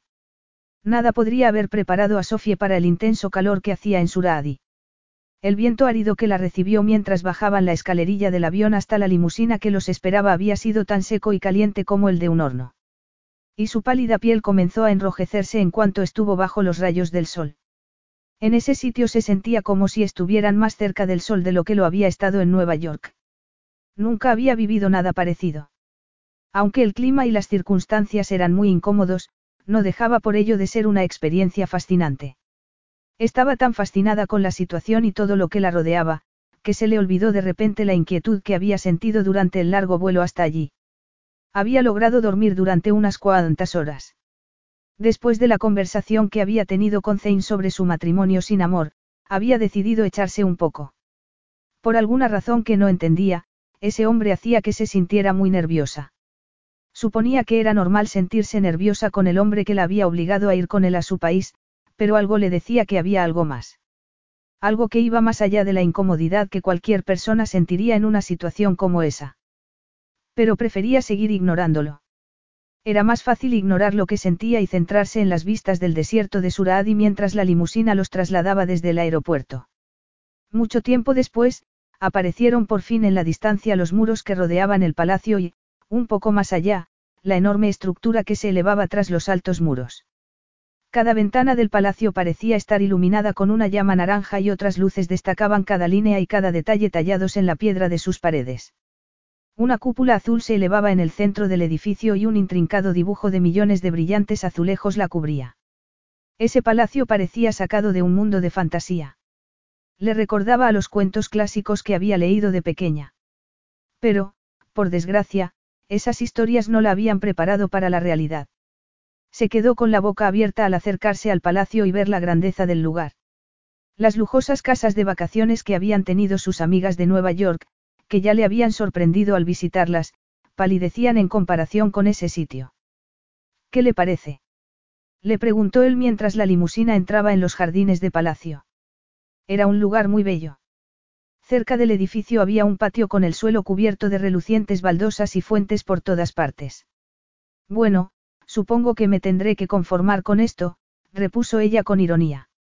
Me atrevería a decir que no todos los secuestrados tienen la suerte de que los lleven a un sitio tan lujoso como este, le dijo el jeque. Eso ya lo veremos. Puede que tenga la intención de meterme en el calabozo. No, tendrá sus propios aposentos. No pudo ocultar su sorpresa. Todo lo que le estaba pasando era surrealista. No podía creerse que fuera a pasar unos días en unos, aposentos reales. Hasta la misma palabra parecía más propia de otro mundo y otros tiempos. Aunque no tenga muy buen concepto de mí, no soy un animal, le aseguró Zane. Solo soy un hombre que hace lo que debe para asegurar el bienestar de su familia. No estaba familiarizada con ese tipo de lealtad. Y, por un momento, se preguntó cómo sería tener un hermano mayor, un padre o un marido tan protector como él. Era algo que siempre había anhelado tener. Le parecía increíble que otras personas tuvieran a alguien así en su vida, alguien dispuesto a hacer cualquier cosa por protegerlas. Nunca había tenido una buena relación con su madre y las cosas no habían hecho más que empeorar con los años. Su madre no había tenido en la vida otra ambición que la de ser el juguete de un hombre rico. Y su situación era cada vez peor, porque había pasado a ser un juguete desechado y seguía sin superar esa situación. No había sido capaz de conectar con su única hija. Y todo porque le había entregado el corazón a un hombre que no le correspondía, que nunca la había correspondido. Ella sí que habría podido querer a su madre, pero ésta ni siquiera le había dado la oportunidad de hacerlo. La relación se había ido deteriorando cada vez más. Le costaba entender que su madre hubiera ligado su existencia a la relación que había tenido con un hombre que ni siquiera la respetaba. En cuanto a su padre, para ella había sido como si no hubiera existido. Lo único que había recibido de él había sido una tarjeta con un cheque en cada uno de sus cumpleaños. Cheques que ella había ido guardando en una cuenta de ahorro y no había tocado hasta que fue la universidad. No había vivido ese tipo de amor familiar ni ese afán de protección del que le hablaba el jeque. Decidió que era mejor dejar de pensar en cosas que le producían dolor y centrarse en el palacio. ¿Es este el palacio original o se ha reconstruido hace poco? Le preguntó al jeque. Bueno, ha habido muchas remodelaciones y ampliaciones durante los últimos 20 años. Se ha modernizado mucho, pero la mayor parte de lo que ve es original y tiene unos dos siglos de antigüedad. Como se imaginará, aunque las casas tan antiguas como esta pueden ser magníficas, no son muy cómodas. Por eso se decidieron hacer las mejoras de las que le hablo. Claro, ya me lo imagino. Había comprobado por experiencia propia que vivir en una casa vieja no era nada cómodo, así que suponía que sería incluso peor con una de dos siglos de antigüedad. Aunque esa era infinitamente más elegante de lo que había sido la casa en la que había crecido. La limusina se detuvo y Zane salió del vehículo sin esperar a que lo ayudara el conductor. Fue directo a su lado del coche y le abrió la puerta. Le sorprendió ver esa actitud tan caballerosa en él, pero no iba a conseguir engañarla. No olvidaba cómo había llegado hasta allí. Recogió su bolso y salió, levantándose lentamente. Le dolía todo el cuerpo después un vuelo tan largo. El trayecto en coche tampoco había sido breve. El viento azotó con fuerza su pelo en cuanto salió del coche y vio que Zane se había quedado mirándola. Estaba completamente inmóvil y su expresión no reflejaba lo que estaba pensando. ¿Qué? Le preguntó ella. Nada, solo estaba pensando en lo extraño que es. ¿El qué? La rapidez con la que pueden cambiar las cosas, contestó el jeque. Levantó sorprendida las cejas al oírlo. Creo que debería ser yo la que estuviera diciendo eso, no usted. Sé que todo esto será una gran incomodidad para usted. Pero reconozca que también es muy difícil para mí. No tengo por qué reconocer nada. Bueno, para empezar, no tenía previsto tener a una invitado en el palacio. Tengo que preparar una boda. Perdóneme si no le pido disculpas por haber complicado sus planes, le dijo ella con ironía. La verdad es que no va a conseguir que lo compadezca. Una vez más, el jeque le dedicó una de sus poco frecuentes sonrisas. No, ya me imagino que no, repuso. Sígame, la acompañaré a su habitación. Se dio la vuelta y comenzó a caminar hacia el palacio sin esperarla. Sofía respiró hondo y corrió tras él. Tenía que dar dos pasos por cada una de sus zancadas para poder ir a su ritmo. Le dolían los pies después de llevar tantas horas con los zapatos de tacón alto que se había puesto la noche anterior. Se dio cuenta mientras lo seguía de que Zane le sacaba casi una cabeza. Además de alto, tenía anchos hombros y un cuerpo que parecía muy musculoso. Tenía también una esbelta cintura y un. Se dijo que solo se estaba fijando en esas cosas para memorizar todos los detalles que pudiera y escribir después un buen artículo sobre el jeque de ese país y su futura boda. Trató de convencerse a sí misma de que ese era el único motivo por el que lo estaba observando con tanto interés. Las dobles puertas del palacio se abrieron como por arte de magia y suspiró al entrar en un fresco vestíbulo. Era una delicia escapar del calor del desierto. Se dio cuenta de que era absurdo por su parte pensar que las puertas se habían abierto mágicamente. Tenían un mecanismo electrónico como las de cualquier centro comercial, pero en ese ambiente parecían fuera de lugar y le habían sorprendido. Creía que esa extraña mezcla de lo antiguo y lo nuevo, de cuento de hadas y de realidad, era lo que estaba haciendo que se sintiera aún más confusa. Vio algunas personas y supuso que serían miembros del servicio de palacio, pero estos no reaccionaron en absoluto ante la presencia del gobernante. Iban de un lado a otro como fantasmas, tratando sin duda de pasar casi desapercibidos. Vio que Zane también ignoraba la presencia del personal y Sofía supuso que era así como funcionaban las cosas en el palacio. Y le dio la impresión de que también pasaban desapercibidas las acciones del jeque, por descabelladas que fueran, porque nadie parpadeó al verlo llegar con una mujer a la que no conocían de nada. Una desconocida que llevaba un vestido de fiesta lleno de lentejuelas a una hora muy temprana. Le dio la impresión de que nadie parecía preocupado por su presencia. Llamé desde el teléfono del avión mientras dormía para que le tuvieran preparadas las habitaciones, le explicó entonces Zane. Así que si la esperaban en el palacio. O al menos alguien, el encargado de hacerle la cama, sabía que el jeque iba a llegar con una invitada. Aunque les escandalizara o extrañara, suponía que sus empleados no cuestionaban las órdenes del jeque. Muy bien. Me encantará que me ayude a encontrar mi habitación, le confesó ella. Se sintió de repente muy cansada y le dolía todo el cuerpo. Además, estaba deseando quitarse ese vestido y ponerse algo más cómodo. Pero fue entonces cuando se dio cuenta de que no tenía nada de ropa. Nada de nada. Ni siquiera tenía consigo un cepillo de dientes. No tengo nada que ponerme. Él no contestó. Ni siquiera se detuvo. Zane iba a buen paso, sin mirar a nada ni a nadie, suponía que estaba más que acostumbrado a ese sitio.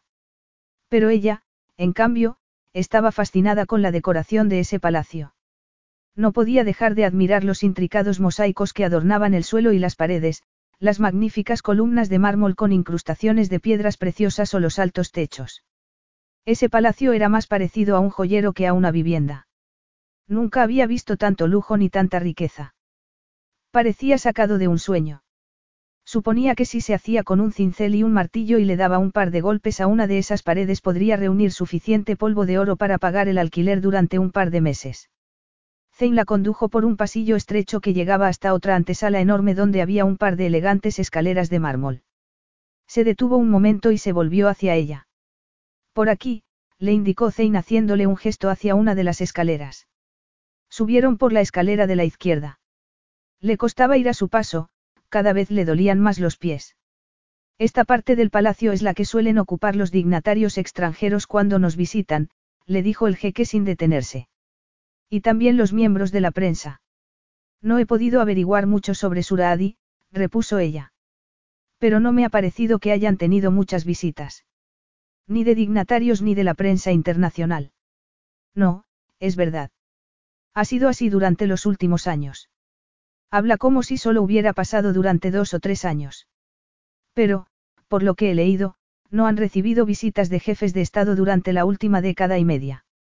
Para una familia tan antigua como la mía, eso no es tanto tiempo. Desde el punto de vista de la historia de este país, 15 años no es nada. Sofía se aclaró la garganta antes de contestar. Bueno, desde mi punto de vista, 15 años es mucho. Zane la miró frunciendo el ceño. ¿Cuántos años tiene? 25. Dejó de caminar y maldijo entre dientes. Es casi de la edad de mi hermana. Y eso es un problema. Le preguntó algo confusa. Es muy joven. Bueno, que no le quite el sueño mi edad. Seguro que soy en muchos sentidos bastante más madura que su hermana. De hecho, soy mayor que la gente de mi edad. ¿Qué significa eso? Lo que le he dicho. La gente de su nivel social tiene el lujo de poder aferrarse a su inocencia durante mucho más tiempo que las personas de mi posición. El jeque se echó a reír y el sonido reverberó en las paredes. Nunca me habían acusado de ser demasiado inocente. Se apartó de ella otra vez y siguió caminando por el pasillo. Sofía respiró profundamente y fue tras él, haciendo todo lo posible por mantener su ritmo. ¿Por qué lo dice? Notó algo de periodista en su tono. Por supuesto. Para eso estoy aquí, no.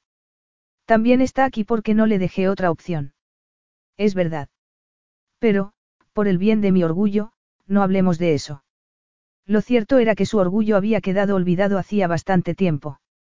Frunció el ceño al pensar en lo que estaba haciendo en esos momentos, corriendo tras un hombre que no dejaba de ser un desconocido y aún con el vestido de fiesta que se había puesto la noche anterior. Muy bien, así lo haré. Por el bien de su orgullo. Mi orgullo se lo agradece, repuso ella con frialdad. Eso lo dudo. Lo he dicho más que nada para no estar en silencio. A veces es preferible no abrir la boca. Esa zona del palacio parecía estar completamente desierta y le sorprendió que fuera así. Suponía que debía de haber cientos de personas allí, entre personal y residentes. Esa sensación de vacío le estaba resultando muy inquietante. Llegaron al final del pasillo y se detuvieron frente a un par de puertas dobles. Eran muy bellas, tenían incrustaciones de oro y jade. Más que puertas, le parecieron impresionantes obras de arte. Esta es su habitación. El jeque no hizo ademán de abrir las puertas. Así que se acercó ella y las abrió. Le parecía absurdo llamar, habitación, a lo que tenía frente a ella. Era en realidad una lujosa suite con varias salas. Había una amplia zona de estar. Grandes columnas de mármol la dividían en distintas secciones. Había una zona de dormitorio que estaba más elevada en la parte posterior de la sala. La cama era grande y suntuosa, grandes cortinas de seda colgaban del techo sobre ella, a modo de dosel. No había visto nunca nada igual. Y pudo ver desde donde estaba que a la derecha del dormitorio, a través de una antesala de entrada con una pequeña cúpula, estaba el cuarto de baño. Pero no era un simple cuarto de baño, ni siquiera creía que pudiera llamarse así. Era una habitación enorme con una gran bañera enterrada en el suelo. Había visto piscinas más pequeñas que esa bañera. Zane se volvió hacia ella. Espero que encuentre todo de su gusto. Si necesita algo, cualquier cosa, para sentirse más cómoda, no dude en pedírselo a algún empleado o a mí mismo. Como un ordenador portátil con acceso a Internet. Le preguntó. Zane sacudió la cabeza. Cualquier cosa menos eso. Un teléfono vía satélite. No, no puede tenerlo tampoco. Ella se frotó la barbilla como si estuviera muy pensativa. Así que cuando me dijo que podía pedir cualquier cosa que necesitara. Me refería a una bebida fría o unos zapatos distintos. Zapatos. Repitió ella con interés. Zane bajó la vista hacia los zapatos de tacón alto con los que llevaba ya demasiadas horas. Bueno, pensé que quizás le apeteciera ponerse algo un poco más cómodo. Y estaba en lo cierto. Pero no me lo puedo creer, de verdad me ha comprado ropa. Bueno, no lo he hecho yo, se lo encargué a la estilista de mi hermana. Pero, ¿cómo ha sabido qué talla necesito ni qué número de calzado uso? Le indiqué a la estilista lo que me pareció que podía necesitar. Si algo no le vale, se puede devolver. ¿Cómo ha podido averiguar qué número de calzado uso? Se encogió de hombros. De acuerdo, confieso que miré la suela de sus zapatos mientras dormía en el sofá del avión. Pude ver el número. Pero la talla de vestido tuve que adivinarla. No pudo evitar sentir un escalofrío por la espalda al saber que la había estado observando mientras dormía, tratando de calcular qué talla de ropa iba a necesitar. Suponía que habría tenido que mirarla muy de cerca. Pero prefería no pensar en eso. No era el momento. Bueno, muy bien, farfulló algo nerviosa. Él la miró inclinando a un lado la cabeza. Bueno, dejaré que descanse. Por cierto, dese por invitada a la cena de esta noche. Y vamos a hablar durante la cena del escándalo sobre el que quiero escribir un artículo. Todo a su tiempo. Sin decir más, dio media vuelta y salió de la suite dejándola allí sola. Respiró profundamente. Aunque ese hombre la agasajara con elegantes zapatos o lo último en ropa, no podía permitir que nada la distrajera. Debía recordar en todo momento por qué estaba allí. La boda era parte de su trabajo, pero no era importante. Tampoco lo era la belleza de ese palacio. Lo único que de verdad debía importarle era descubrir que sabía el jeque sobre un escándalo que tenía que ver con los Chatsfield y con el que podía ayudar a su amiga. Isabelle había hecho tanto por ella, estaba segura de que sin ella no habría podido superar esos duros años en la universidad. Se había sentido allí muy fuera de lugar. No creía que hubiera podido hacer amigos por su cuenta. Y sin ella tampoco habría conseguido su trabajo en el Heral. Y además de todas esas cosas, de cuánto la había ayudado a llegar donde estaba, Isabelle había sido una amiga de verdad y creía que eso era algo que no tenía precio. Le debía mucho y quería ayudarla en todo lo que pudiera. Isabelle ya había sufrido demasiado por culpa de Spencer Chatsfield y sabía cuánto le dolía la idea de poder llegar a perder su querido hotel. Sofía no iba a dejar que sucediera. Iba a hacer lo que estuviera en su mano para evitarlo. Por eso creía que era tan importante que no se distrajera con otras cosas. En esos momentos, su prioridad era darse una ducha y cambiarse para volver a sentirse bien. Después, elegiría algo que ponerse para la cena. Esperaba encontrar en el armario algo realmente impresionante porque tenía la sensación de que iba a necesitarlo para sentirse segura. Algo le decía que entrevistar a Zane iba a ser lo más parecido a una batalla. Y para eso iba a necesitar una buena armadura. Fue al armario y examinó la ropa. Había todo un abanico de ropa de todos los colores. Las telas eran extraordinarias, se notaba que todo tenía una calidad excepcional.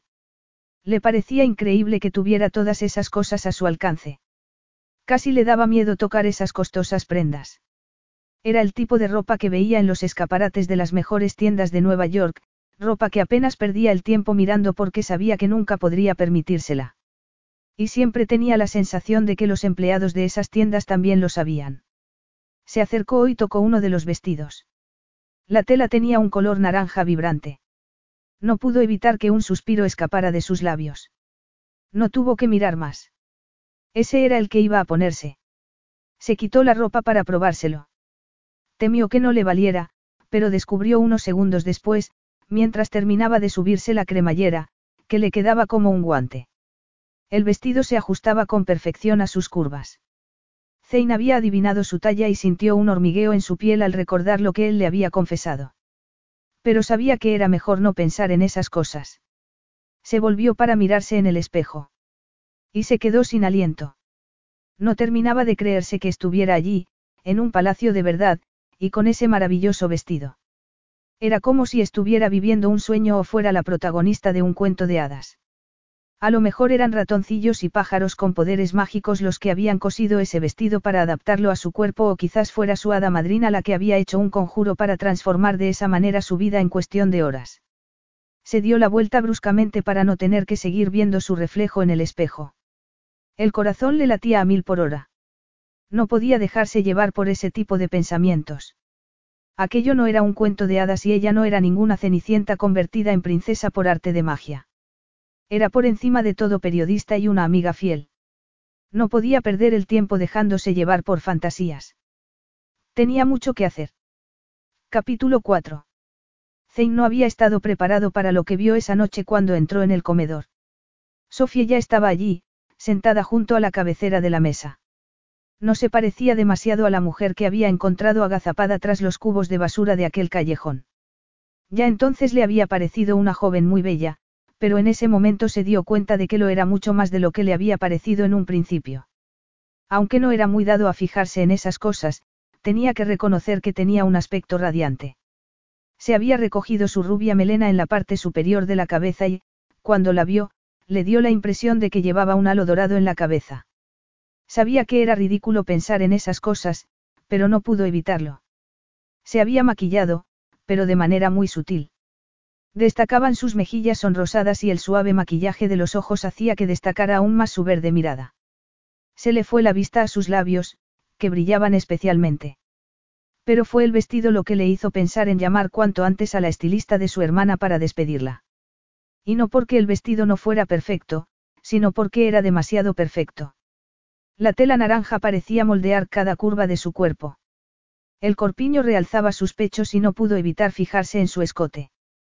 Trató de convencerse de que la culpa la tenía el vestido y no él. Tampoco ella.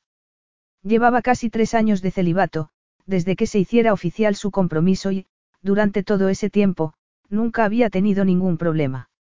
No había sentido que se le fueran los ojos a donde no debían. Respetaba a las mujeres. No las veía como instrumentos para su placer personal ni para el disfrute visual. Y desde luego, no las miraba con lujuria cuando invitaba a una de ellas a cenar con él. Por eso decidió que era el vestido el culpable de su reacción. Un vestido que era completamente inadecuado. Estaba seguro de que no era él quien tenía el problema. Llevaba años comportándose como un caballero y no iba a cambiar a esas alturas de su vida. No esperaba verla ya aquí, le dijo mientras pasaba junto a ella y se sentaba a la cabecera de la mesa. Pensé que iba a tardar más, que me iba a distraer admirando la decoración y que me costaría orientarme en un sitio tan grande, pero llegué al comedor antes de lo que pensaba. Espero que no me haya tenido que esperar durante mucho tiempo. No, no lo he hecho. Ya le ha preguntado alguien que quiere beber. Sofía le dedicó una sonrisa. Se quedó ensimismado mirando sus exuberantes labios. Ya me han atendido, no se preocupe. Me alegro, repuso él sin dejar de mirarla. La noche anterior apenas había tenido tiempo para apreciar lo hermosa que era. Había estado demasiado ocupado tratando de decidir qué iba a hacer con ella. Parecía haberse dado cuenta de repente y esa noche su cuerpo tenía una idea completamente diferente sobre lo que podría hacer con ella. Su cautiva era una joven preciosa, le parecía que era una lástima que no confiara en ella y también era una lástima el hecho de que, aunque le atrajera físicamente, no iba a hacer nada al respecto. No podía. Su vida era completamente distinta en esos momentos. Y creía que, aunque hubiera sido un hombre libre, que no lo era, Sofía era la última persona en la tierra que debía tocar. Esa mujer tenía demasiada información en sus manos y no podía arriesgarse a que llevara su historia a la prensa. No necesitaba ni quería ese tipo de atención. Supongo que no debería haber esperado que fuera usted el que me sirviera una bebida ahora que estamos en el palacio. No debería haberme acostumbrado a recibir el trato real que me ofreció en el avión, comentó Sofie. Parecía hablar con sinceridad, pero a él no lo engañaba. Estaba enfadada con él. Y sabía que tenía derecho a estarlo. Pero eso no implicaba que fuera a sentir ningún tipo de remordimiento por lo que había hecho. Cuando se dio cuenta de quién era esa mujer, había tenido que actuar. Estaba satisfecho con su decisión. Además, pensaba que no iba a hacerle ningún daño pasar algún tiempo en el Palacio Real de Suradi. Pero había un pequeño problema. No iba a darle ninguna información sobre los Chatsfield. Decidió que ella no tenía por qué saberlo. Pensaba mantenerla allí hasta la boda. Para entonces, suponía que Leila ya habría tomado una decisión sobre lo que iba a hacer y los medios de comunicación estarían distraídos con el gran evento. Iba a tener que mantenerla allí durante tres semanas. Después, ya no tendría nada de lo que preocuparse. Sofía regresaría a Nueva York con la exclusiva que quería su jefe y su familia estaría a salvo. Lo que más la preocupaba era que su familia no tuviera que sufrir otro acoso mediático como el que habían tenido que soportar cuando Jasmine, su otra hermana, murió. Creía que aquello había ocurrido por su culpa, porque no había sido capaz de protegerla. Pero estaba decidido a que las cosas con Leila fueran diferentes. Creía que en esos momentos estaba mejor preparado para hacer frente a la situación, ya no era el mismo joven estúpido y superficial que había sido. Ya no le importaba solo el placer, ya no era tan egoísta. Había cambiado y anteponía sus deberes, tanto con su país como con su familia, a los placeres que podía ofrecerle la vida. Había cometido un grave error en el pasado, pero estaba seguro de que no le iba a volver a pasar no iba a dejar que la presión de la prensa obligara a su hermana a tomar una decisión acelerada. Y eso significaba que iba a tener que vigilar de cerca a esa periodista, pero sin permitir que su presencia le afectara más de la cuenta. No podía permitirse el lujo de dejar que ese vestido lo distrajera. No podía olvidar quién era.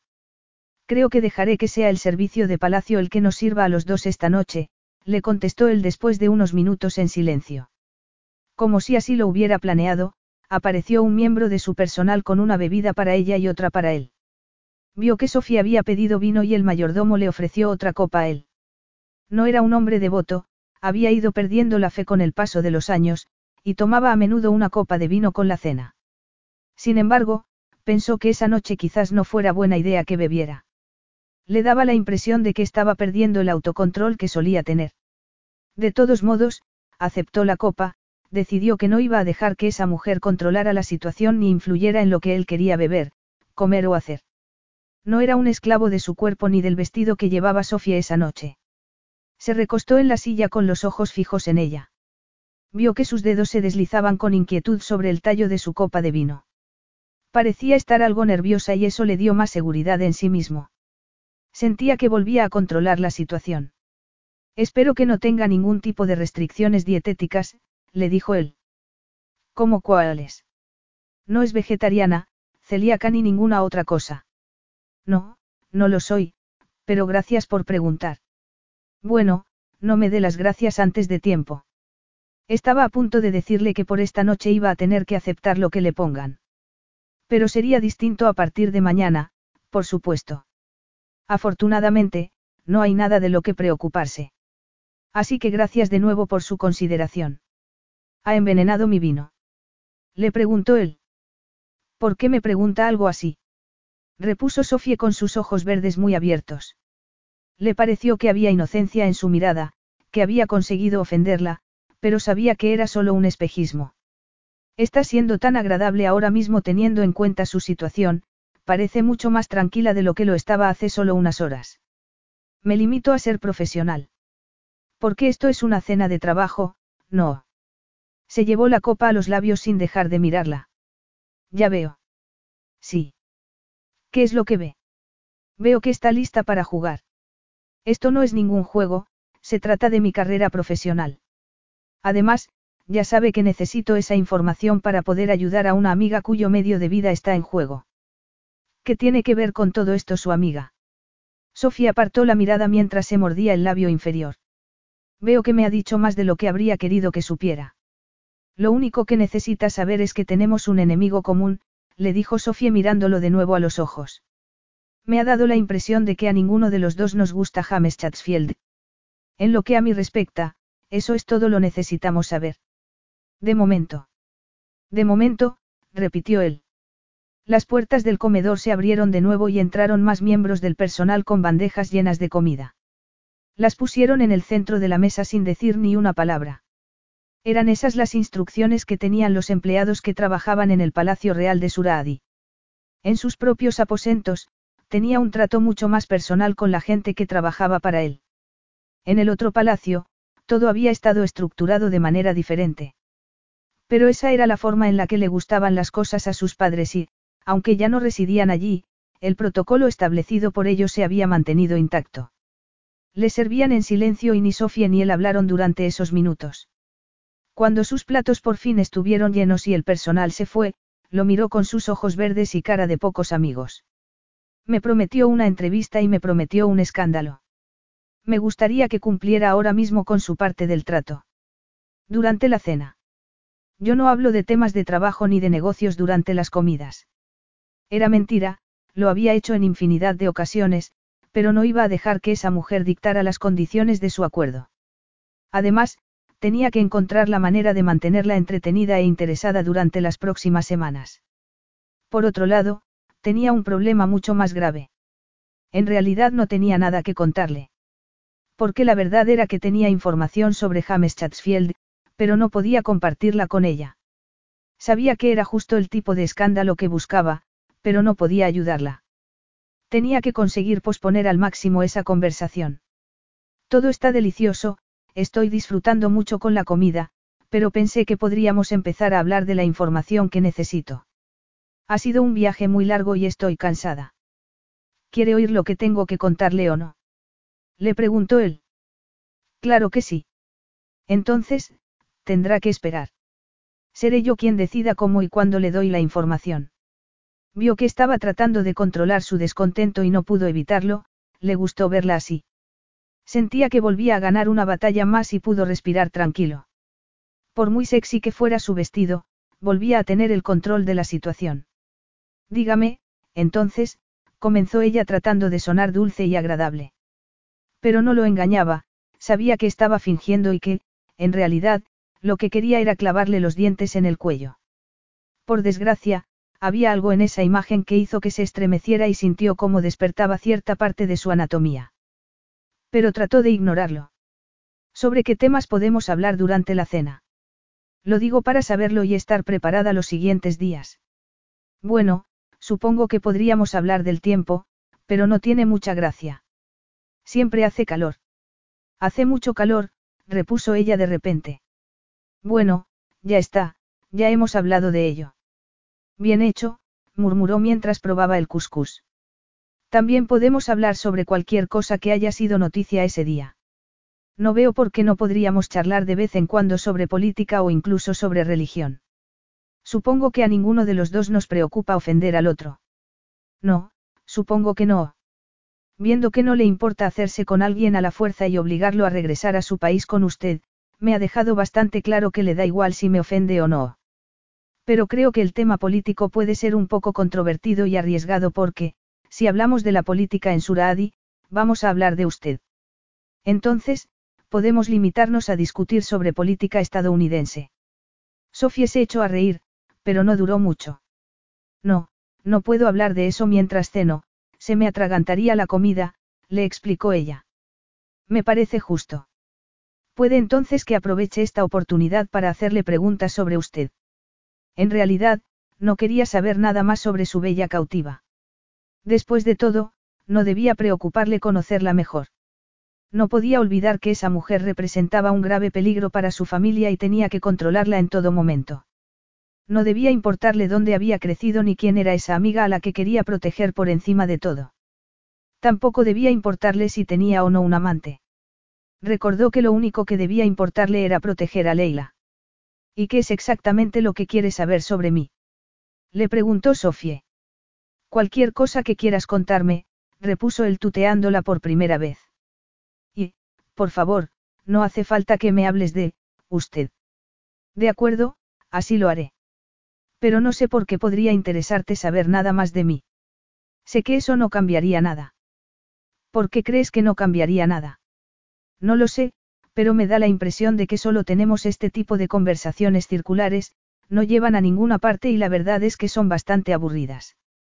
Por favor, explícame de todos modos qué es lo que querías decir, le pidió él. De acuerdo. Te he dicho que saber más de mí no va a cambiar nada porque eres el jeque, alguien importante.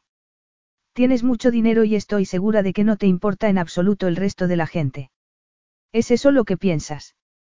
Es una forma muy cínica de ver el mundo. Sofía se sonrojó y vio que apretaba con fuerza los labios en una fina línea. Me he ganado a pulso ver el mundo de esa manera, créeme. No vengo de una familia de renombre. No tengo un apellido conocido y eso me hace, de entrada, ser menos que otras personas, algo así como un ser inferior. A lo mejor ahora entiendes por qué me sorprende que alguien como tú quiera saber más de mí. Sintió que era un alivio que estuvieran en ese momento centrándose en ella. Era mucho más fácil que tener que hablar de él. Sigo sin entender que te sorprenda mi interés. Y, después de todo lo que me has dicho y de tus reticencias, estoy aún más interesado. Lo que Sofía le había dicho no tenía nada que ver con su experiencia. Era verdad que la gente siempre lo había tratado con deferencia porque era el jeque. Tenía el poder y, tal y como había mencionado ella, también tenía dinero. Sin embargo, sabía mejor que mucha gente que esas cosas no solucionaban todos los problemas. No hay motivos para que estés interesado. En realidad, tengo poco que contarte. Crecí en un barrio bastante modesto, en una calle estrecha llena de casas pequeñas. Soy hija de madre soltera. Tenía que trabajar muchas horas, así que yo solía pasar bastante tiempo sola. Pero eso no me importaba. Así podía estudiar con más tranquilidad. Decidí a una edad muy temprana que no iba a conformarme con el mismo tipo de vida que había tenido mi madre. En serio. A mí me parece que tu madre es digna de admirar, trabajando tanto para poder mantenerte. Eso lo sé y se lo agradezco, pero mi madre tenía un apego poco saludable a mi padre. Y ese amor no correspondido, esa obsesión, fue destruyéndola poco a poco. Ella misma boicoteó cualquier posibilidad que pudo haber tenido para llegar a ser feliz. Nunca quiso mudarse de esa casa porque se la había comprado mi padre para que viviéramos allí nosotras. No quería irse a otro sitio porque lo que más le importaba era que a él le resultara fácil ir a visitarla. Tampoco quería poner más esfuerzo en su trabajo para crecer profesionalmente porque necesitaba ser capaz de dejarlo en cualquier momento si él decidía comenzar una vida con ella. Pero nunca ocurrió. Ya entonces la visitaba poco, pero, según fui creciendo, fue a vernos cada vez menos hasta que dejó de ir. Fue entonces cuando decidí que nunca iba a ser como mi madre. Quería ser una mujer independiente y sabía que solo iba a poder conseguirlo con una buena educación. El tipo de educación con el que pudiera tener después un buen trabajo. Y aquí estoy. Eso es muy admirable. ¿Por qué lo dices de una manera tan seca? Es admirable de verdad, protestó Sofie. He trabajado mucho. De hecho, sigo trabajando mucho cada día. No era mi intención, lo decía con sinceridad. Sabía mejor que nadie lo difícil que era cambiar, lo complicado que era romper los patrones de comportamiento. Lo había tenido que hacer él mismo. Aunque no había tenido que enfrentarse a tantos obstáculos como ella. De hecho, los obstáculos que se había encontrado por el camino los había construido él mismo. Pero el caso era que entendía lo que le estaba contando mejor de lo que Sofía podría llegar a suponer y sabía que no era una tarea sencilla. Bueno, en ese caso, tu sinceridad es inesperada, pero apreciada. Muy bien. Siguieron comiendo y cuando los dos terminaron, él se levantó. ¿Te gustaría venir conmigo a mi despacho? Supongo que allí sí me vas a ofrecer la posibilidad de hablar de trabajo. Así es. Has respondido a mis preguntas y yo responderé a algunas de las tuyas. Le ofreció el brazo y ella lo miró con suspicacia. No muerdo, agregó él para tranquilizarla. Me estaba limitando a ser caballeroso. Ah. Lo siento. No imaginé que fuera posible. Sobre todo teniendo en cuenta cómo nos conocimos. Supongo que tienes razón, le concedió él sin dejar de ofrecerle el brazo. Sofía dio un paso hacia él y se agarró a su codo. Al tenerla de repente tan cerca, supo que había subestimado el poder de ese vestido. Porque, en cuanto ella lo tocó, sintió que ardía y solo pudo pensar en atraparla entre su cuerpo y la pared más cercana para besarla. Sabía que no era más que una loca fantasía, pero hacía mucho que no se sentía así. Aunque no había renunciado por completo al sexo hasta que su compromiso se hizo oficial, si había renunciado a esas sensaciones, a ese tipo de deseo tan intenso, a esa sensación que lo dominaba por completo. Durante los últimos años, solo le había importado su deber y su honor y había tratado de comportarse en todo momento de la manera más apropiada, pensando siempre que era un ejemplo para su pueblo. Y, aunque había cambiado, sabía que no podía ceder ni un centímetro porque estaba seguro de que, si se dejaba llevar por la tentación de tenerla contra la pared y sus labios rozaban los de Sofie, ya no podría detenerse. No podía siquiera pensar en esas cosas. No va a suceder, no voy a tocarla, se dijo. Estaba decidido a honrar su compromiso con Christine. Aunque no tenían una relación física, habían llegado a un acuerdo para contraer matrimonio y pensaba respetarlo. Pensaba que, si Sansón hubiera tenido la precaución de alejarse de Dalila, se habría ahorrado un montón de problemas. Él estaba decidido a evitar todos esos problemas desde el principio, ni siquiera iba a tocarla. Apartó el brazo y Sofía lo soltó. Colocó después la mano en la parte baja de su espalda. El gesto era más íntimo que el anterior. Lo estaba haciendo para ponerse a sí mismo a prueba. Quería demostrar que no era un esclavo de sus deseos. Sintió que Sofía se tensaba, pero no lo miró ni se detuvo. Pensó que quizás ella también estuviera poniéndose a sí misma a prueba. Pero tenía que dejar de pensar de esa manera. Salieron del comedor y prosiguieron por el pasillo que conducía hasta sus aposentos. Su despacho era distinto al resto del palacio. De hecho, toda esa zona era diferente. No quiso cambiar de habitación cuando sus padres se fueron, prefirió seguir en la zona que había sido su hogar desde su infancia. Había hecho algunas reformas y la decoración era distinta, pero no se había movido de allí. El despacho tenía un toque más europeo que el resto del palacio. Tenía estanterías de madera oscura y grandes ventanales que daban a los jardines. Le gustaban especialmente los sillones de terciopelo, donde pasaba horas leyendo. Era a lo que había dedicado su tiempo libre desde que decidiera cambiar de vida y olvidarse de las fiestas y las mujeres. No es como me lo imaginaba, le dijo Sofía al entrar. ¿Cómo pensabas que iba a ser? Le preguntó él. No lo sé, pero no algo así. Bueno, me alegra haber podido sorprenderte. Se apartó de ella y le hizo un gesto para que se sentara en uno de los sillones. ¿Quieres beber algo? Creo que, en un despacho como este, debería tomar una copa de coñac. Se rió entre dientes al oír su respuesta. ¿Un coñac? Por supuesto. Fue hasta la pequeña zona de bar en una esquina del despacho, tomó una de las botellas de cristal y sirvió dos generosas copas de coñac. Le entregó una a Sofía con cuidado, tratando de evitar que sus dedos se rozaran. Después, se sentó frente a ella. Sofía le dio las gracias y probó la bebida. ¿Fuerte? Le preguntó él. No, no es demasiado fuerte. Me alegro, no quiero que se te suba a la cabeza, tienes una entrevista que hacer. Sofía se aclaró la garganta y dejó la copa en la mesa de centro. Sí, es verdad, comenzó ella. Volviendo al tema de los Chatsfield. Zane hizo un gesto con la mano para que no siguiera. No, no es así como vamos a hacer las cosas. Si quieres hacerme una entrevista, seré yo el que decida cómo. Lo hacemos a mi manera o no lo hacemos. Si te niegas, tendremos que volver a hablar del clima del desierto. Bueno, no es así como se hacen las entrevistas. Es que nunca te han hecho una. Así es como van a ser las entrevistas conmigo. Si no te gusta, tendrás que pasar el resto de tu estancia aburrida en tu habitación y sin conseguir nada de mí. ¿Sabes qué? Eres un cretino de lo más exigente. Replicó enfadada. Nunca he pretendido ser otra cosa. No, supongo que no, reconoció ella con frialdad. Tu jefe quiere que escribas un artículo sobre la boda. Y creo que, para que puedas entender esta boda, es necesario que antes comprendas cómo es mi país. Está bien, respondió Sofie.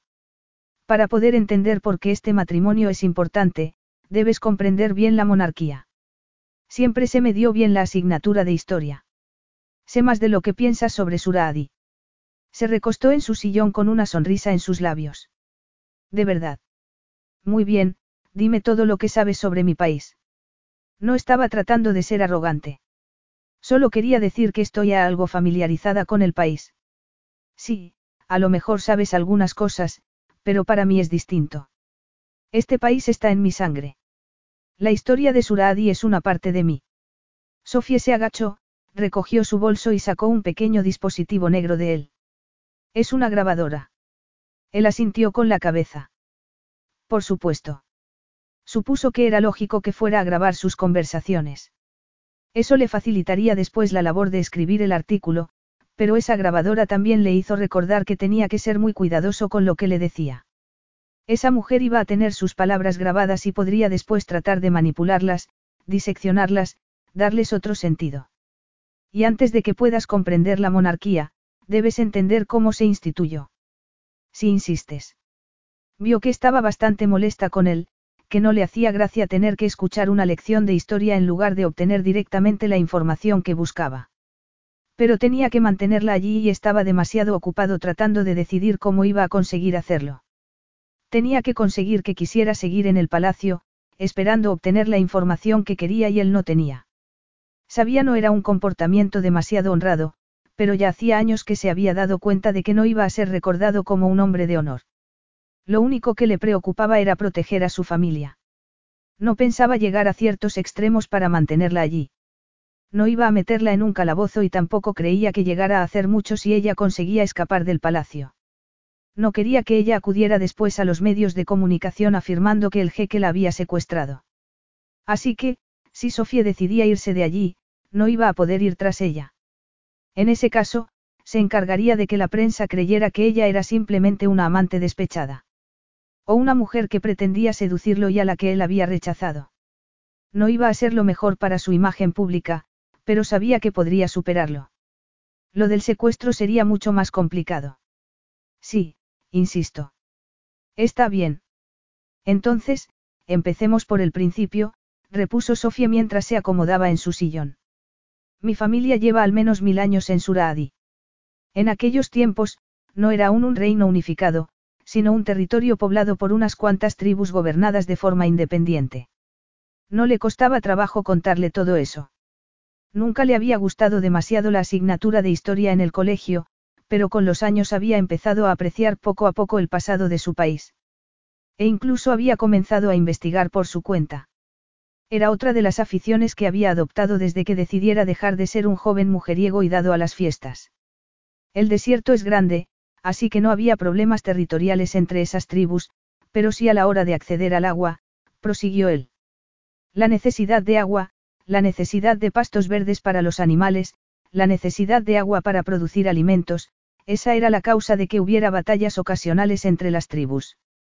Poco a poco, el paisaje fue cambiando y el agua se hizo aún más escasa. Las cosas llegaron a tal punto que una de esas tribus se negó a alejarse de uno así se impidió que otras tribus accedieran al agua. Fue entonces cuando mi pueblo se dio cuenta de que había que hacer algunos cambios. Se emplazó en ese momento a todas las tribus para que se unificaran. Se trataba en principio de una unión temporal para que la gente pudiera comer y tener acceso al agua que necesitaban. La intención era unirse para poder hacer frente a la amenaza a la que se enfrentaban, la de la escasez de agua. ¿Cuándo fue eso? Hace unos 300 años, no somos un reino muy antiguo. Vio que, aunque hubiera empezado a escucharlo a regañadientes, había conseguido despertar su interés y le gustó que fuera así. De joven, había despreciado las tradiciones de su país, pero después había aprendido a amarlas. Era un hombre del desierto, esa era su vida y no podía negarlo. Formaba parte de él, igual que le pasaba a todo su pueblo. Las tribus se unieron y pudieron entre todos recuperar el control del oasis. Lo mejor de todo fue que consiguieron hacerlo sin necesidad de iniciar una guerra. Fue una experiencia tan positiva que decidieron hacer aún más cambios. Además de la escasez de agua, tenían también otros problemas, como las continuas amenazas externas. Eso hizo que decidieran que la unión se hiciera permanente. Decidieron formar una nación. Sí, fue un proceso largo, pero así es como terminó. Como te puedes imaginar, hubo algunos escollos por el camino. Y la tribu a la que se derrotó en el oasis se negó a unirse a las demás. ¿Y ahora? Se han unido finalmente al resto del país. Siguen viviendo en Suradi y se declaran independientes. No reconocen la monarquía, le explico. Aún así, les hemos dado la opción de participar en diversos programas del gobierno, pero la mayoría se niega. Están divididos en varios grupos y viven la mayor parte del año lejos de las ciudades. Sobreviven en el desierto. Y no tenéis problemas con ellos. La convivencia suele ser pacífica, aunque los líderes de esos grupos no son personas demasiado agradables. Me ven como un desafío a su poder y no reconocen mi autoridad dentro de las fronteras de sus territorios. Pero no te da miedo esa situación. No has visto la necesidad de hacerlos volver al redil, por así decirlo. No, no veo la necesidad de destruir siglos de cultura por una disputa de poder. Se firmó hace mucho tiempo un tratado entre esa familia y la mía. Siempre y cuando no hagamos algo que vaya en su detrimento, ellos tampoco lo harán. Y, si surgiera la necesidad, tenemos permiso para usar cualquier oasis que esté dentro de su territorio. Bueno, parece un acuerdo bastante justo. Pero ¿cómo llegó tu familia a ser la elegida para gobernar el país? Eso ya te lo contaré otra noche. Parece que no terminas de entender cuál es tu función como entrevistado. Solo estaba tratando de ser considerado. Supongo que estarás cansada tras el largo viaje. Pude dormir en el avión. Pero de eso hace ya horas. Y, si no tratas de adaptarte cuanto antes al horario de Suraadi, vas a tener que sufrir más de lo que piensas por culpa del jet lag. Bueno, nunca he ido a ningún sitio donde pudiera sufrir las consecuencias del desfase horario, así que no tengo ni idea de cómo es. Es bastante parecido a una resaca. Sofía abrió mucho los ojos al oírlo. La verdad es que tampoco he tenido nunca resaca. No. En serio. No eres la única persona en el mundo a la que no le gusta perder el control. De repente, se dio cuenta de que Sofía era aún más intrigante de lo que le había parecido. Entonces, supongo que tienes mucho autocontrol. La gente como yo no nace con poder. Tenemos que encontrarlo nosotros mismos. En mi caso, lo que hice fue tomar las riendas de mi propia vida y para eso tuve que ser muy estricta con mi comportamiento. Nunca me importó lo que hiciera la gente de mi edad, solo lo que hacía yo. Admirable. Bueno, no sé si es admirable. Ni siquiera me importa si lo es o no. El caso es que me ha ido bien así. Al menos hasta que alguien me secuestró en un callejón de Nueva York. Me gustaría poder pedirte disculpas por ello, pero la verdad es que no me arrepiento. Ya daba por hecho que no te arrepentías. Bueno, gracias por este intercambio de información, comenzó él inclinando a un lado la cabeza. Ha sido, ha sido muy interesante. Vio que Sofía se ruborizaba. ¿Es eso lo que hemos estado haciendo? Intercambiando información. Bueno, me parece lo más justo, no. No, no lo es. No es esto lo que acordamos. Recuerda que yo iba a entrevistarte y tú me ibas a hablar de la familia Chatsfield. En realidad, no habían sido esas sus palabras. En realidad, solo se había limitado a prometerle un escándalo. Pero no quiso corregirla. Le pareció que no era el momento. Soy un firme defensor de evitar siempre la gratificación instantánea. Creo que puede ser muy perjudicial. Yo prefiero trabajar duro por lo que uno quiere. Eso tiene bastante gracia viniendo de un hombre que nació con un cetro de oro en la mano. Tenía que reconocer que Sofía estaba en lo cierto. Había podido acceder a muchas cosas en la vida que otros no tenían, pero eso había hecho que se convirtiera en un hombre sin principios y le había costado mucho transformarse en la persona que era ahora. Es cierto. No puedo negarlo, pero también he sufrido. Y no hay dinero en el mundo para aliviar ese sufrimiento. He aprendido también que a veces no hay más remedio que atravesar las llamas, por mucho que quemen. Y, si tienes la suerte de sobrevivir y salir al otro lado, la recompensa es enorme. Me preguntó si serás tú mi prueba de fuego, murmuró Sofie. Puede que sea una de ellas. No sé si has tenido otras situaciones similares en tu vida. Seguro que has sufrido mucho aquí, en este palacio, pero yo también sé de sufrimiento y de trabajo duro. A mí no tienes que convencerme. Pero también te digo que estoy bastante cansada de esa idea que defiendes. No sé por qué todo el mundo piensa que el trabajo duro hace que algo sea más gratificante. He tenido que trabajar mucho más que otras personas para llegar donde estoy y me parece más agotador que gratificante. Es fácil idealizar lo que nunca se ha tenido que soportar. No se le pasó por alto la ironía en sus palabras. Miró a su alrededor, no podía negar que vivía en un palacio. Estoy de acuerdo contigo. Bueno, supongo que debería volver a mi habitación. Puede que necesite un mapa para llegar hasta allí. ¿Tienes alguno a mano? De otro modo, voy a terminar perdida. Tengo la sensación de que todo me resultaría más fácil si estuvieras un poco perdida. Me causarías menos problemas. No cuentes con ello.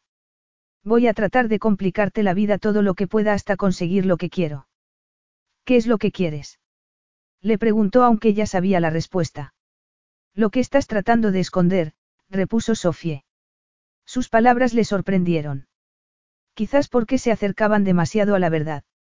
Y no estaba pensando solo en Leila. Nada importante. No tengo un pasado demasiado interesante, consiguió contestar él. seguro. Estoy deseando averiguar si es verdad o no. Yo no soy como James Chatsfield. Lo sé, repuso Sofía sintiendo con la cabeza. Cuando pensaba que ya sabía cómo era esa mujer, volvía a sorprenderlo. Parecía tener facilidad para pillarlo con el pie cambiado y no le gustaba nada. Era demasiado hermosa y, además, impredecible.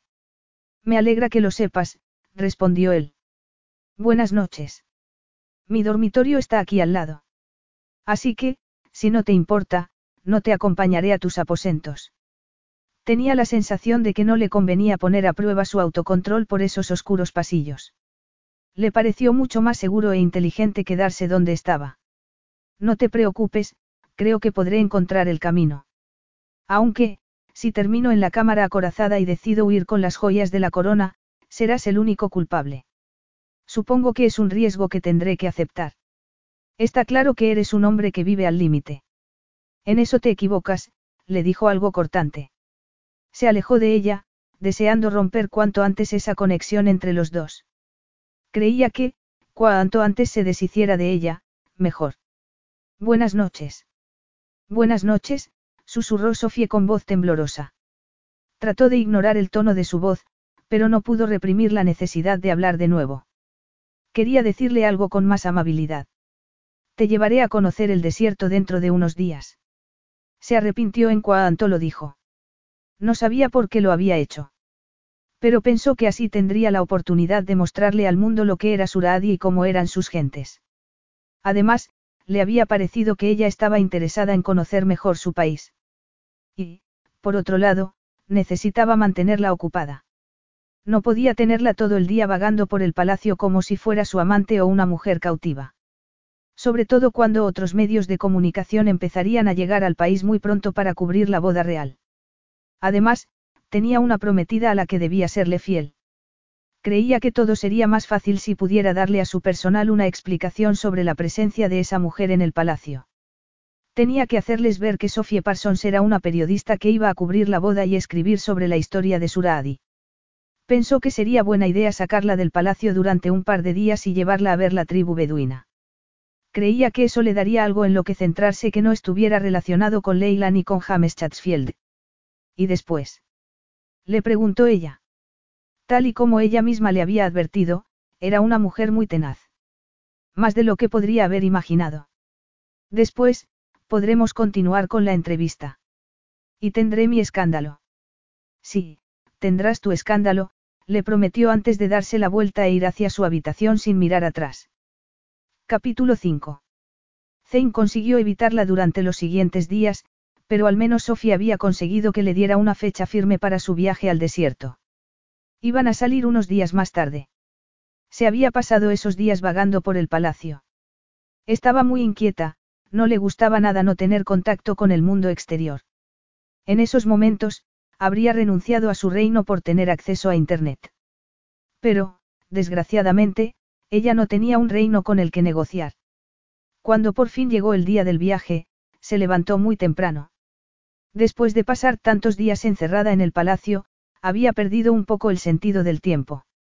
Aún así, se levantó y se vistió deprisa. Era muy raro tener a su disposición la ropa que Zane había encargado para ella. Se había preguntado en más de una ocasión si le permitirían llevársela de vuelta a Nueva York cuando por fin pudiera salir de allí. Se sentía algo culpable, pero la verdad era que no podía permitirse el lujo de actualizar su vestuario cada temporada, ni siquiera cada año. Y sabía que una buena imagen ayudaría a que pareciera aún más profesional. Creía que la apariencia era muy importante en su trabajo. La ropa que tenía no hacía sino recordarle que siempre iba a estar en desventaja. Tenía que ir impoluta para que la gente la respetara. Isabelle podía ir a trabajar en pantalones de chándal y a nadie le sorprendería. Pensarían incluso que estaba siguiendo la última moda, pero con ella no iban a tener las mismas consideraciones.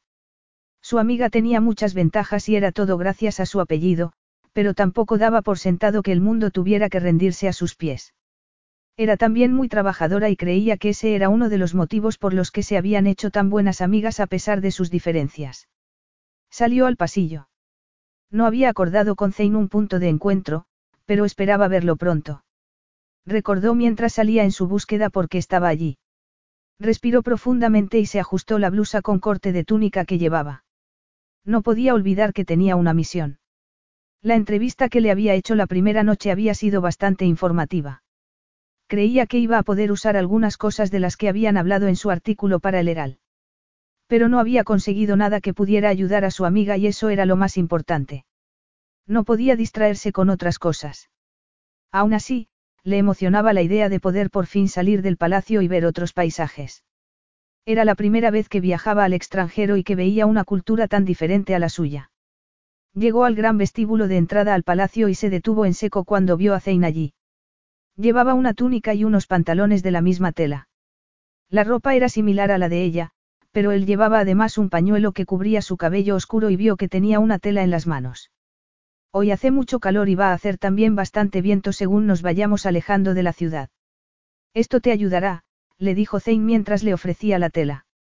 Pero no corremos el peligro de quedarnos atrapados en una tormenta de arena o algo así, ¿verdad? Le preguntó mientras se acercaba a él. Bueno, siempre existe ese riesgo. Las tormentas de arena golpean con fuerza y sin previo aviso. También hay a veces inundaciones, pero de su llegada solemos enterarnos con cierto tiempo, le contestó él. No te preocupes, llevamos el mejor tipo de vehículo para el terreno y, si las cosas se ponen mal antes de que salgamos del campamento, podemos quedarnos allí el tiempo que haga falta. Nos atenderán bien.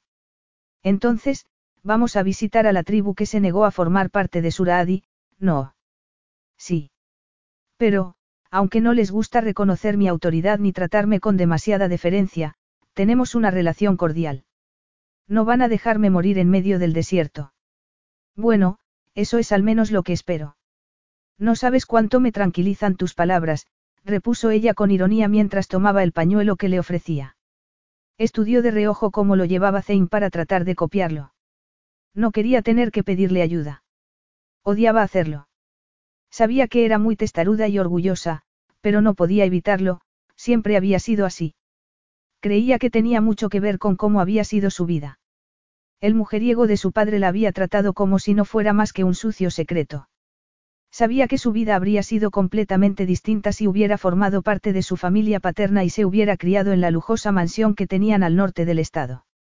Habría crecido con mucha más seguridad en sí misma y se habría convertido en una mujer sociable y encantadora a la que no le habría costado nada adaptarse a la universidad o a cualquier otra situación social.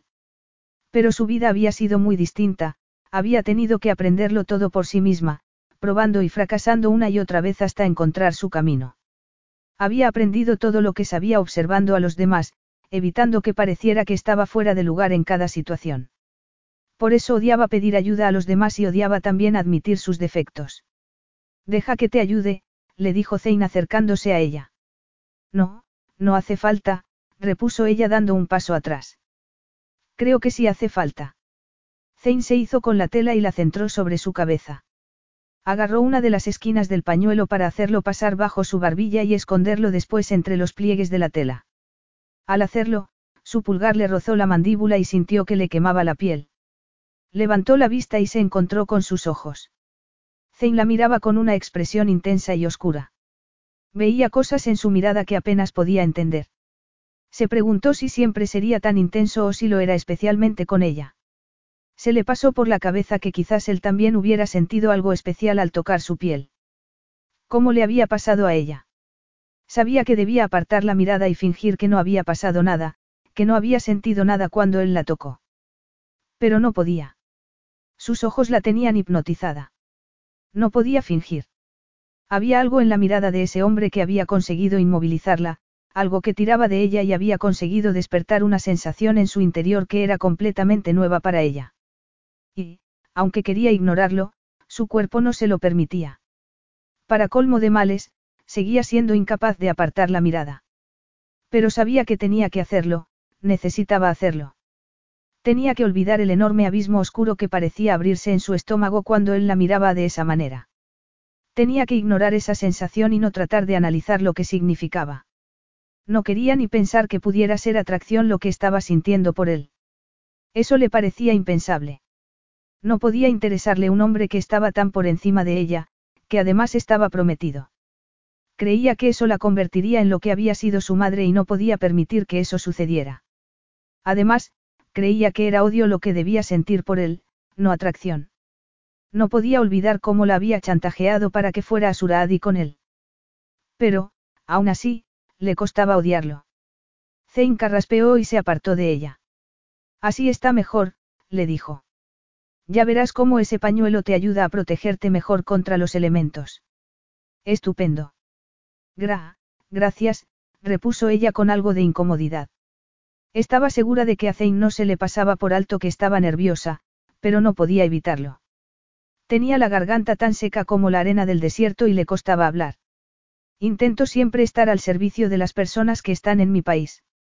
Su voz era áspera y suave al mismo tiempo. Suave como el terciopelo. Sintió que se deslizaba sobre su piel, dejando una extraña sensación en ella.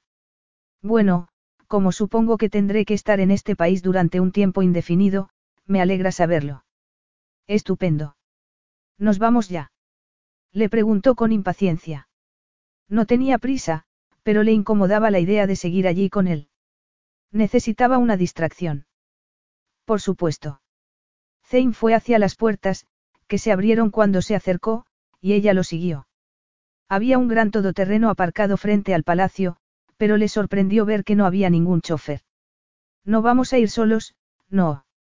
Estoy muy familiarizado con el terreno, no te preocupes. No le preocupaba cómo condujera, sino la idea de estar a solas con él. Incluso la primera noche, cuando fue hasta su despacho tras la cena, no sintió que estuvieran del todo solos. Había sabido entonces que había empleados del servicio cerca de allí. Pero ¿por qué vamos los dos solos? Es mejor así. Prefiero no aparecer con todo mi séquito, puede que se lo tomaran como una amenaza. Siempre voy solo cuando tengo que tratar con Jamal y su tribu. No pensarás llevarme al desierto para matarme, ¿verdad? No seas absurda. Si quisiera matarte, me limitaría a abandonarte y dejarte morir allí. No me rebajaría a hacer algo tan prosaico como matarte. Tus palabras son un gran alivio, repuso ella con ironía. Supongo que, si de verdad fueras a abandonarme en medio del desierto, no bromearías sobre ello. ¿Quién sabe? Contestó él mientras abría la puerta del lado del copiloto. Lo fulminó con la mirada. Era imposible averiguar qué estaría pensando, pero suponía que el hombre que acababa de ajustarle cuidadosamente el pañuelo para que estuviera protegida contra los elementos no iba a abandonarla en medio del desierto. Se metió en el coche con eso en mente. ¿Cuánto se tarda en llegar? Le preguntó después de que Zane se sentara en su sitio y pusiera en marcha el coche. Él le dirigió una sonrisa. Sus blancos dientes contrastaban con su piel oscura y se dio cuenta de que era la primera vez que lo veía sonreír de verdad. Todo depende de dónde estén hoy, le explicó él. Condujeron durante mucho tiempo, hasta que desapareció el camino y estuvieron rodeados de arena. El sol parecía estar más cerca de la tierra allí. Aunque Zane se había preocupado por proteger su cabeza de las inclemencias de ese lugar, volvió a preocuparle de nuevo que él decidiera dejarla allí, en medio de la nada. A lo mejor estaba siendo algo paranoica, pero creía que tenía motivos más que suficientes para justificar sus miedos. Después de todo, ese hombre la había llevado a su país a la fuerza. Y, si no totalmente a la fuerza, sí que la había sobornado para que no le quedara más remedio que subirse al avión con él. No sabía si Zane habría ido tras ella si hubiera tratado de huir, pero entonces se habría encargado de que la despidieran y eso le había parecido una amenaza lo suficientemente grave como para aceptar sus condiciones. Empezaba a estar nerviosa de verdad cuando vio algo de humo en la distancia, tras una duna. Ahí están. La profunda voz de Zane respondió a la pregunta que aún no había tenido tiempo de hacerle. Están muy lejos de todo aquí. ¿Qué pasa si tienen algún tipo de emergencia médica? Si son problemas graves, suelen terminar mal. Aunque ahora tienen teléfonos vía satélite y también pueden usar los servicios de rescate disponibles en Suradi. ¿En serio? Pueden utilizar los servicios médicos aunque se nieguen a reconocer tu gobierno. Sí, aunque hay algunos ancianos que se niegan a recibir nuestra ayuda. Yo preferiría que lo hicieran. Bueno, eso es muy generoso por tu parte. No creo que sea algo que tengas en común con otros líderes mundiales, le dijo mientras lo miraba de reojo. Tenía un perfil fuerte y masculino. Y los ojos fijos en el horizonte. Sí, supongo que es así. Pero, bueno, Todos tomamos las decisiones que creemos oportunas. Normalmente no son del todo malas, pero tampoco del todo buenas. Esta tribu quiere preservar su patrimonio y su cultura y lo entiendo. Cuando ocurre una tragedia, ven las desventajas que tiene vivir aislados, pero no hay una solución perfecta a ese problema. Y no los culpo por querer ayuda cuando están desesperados.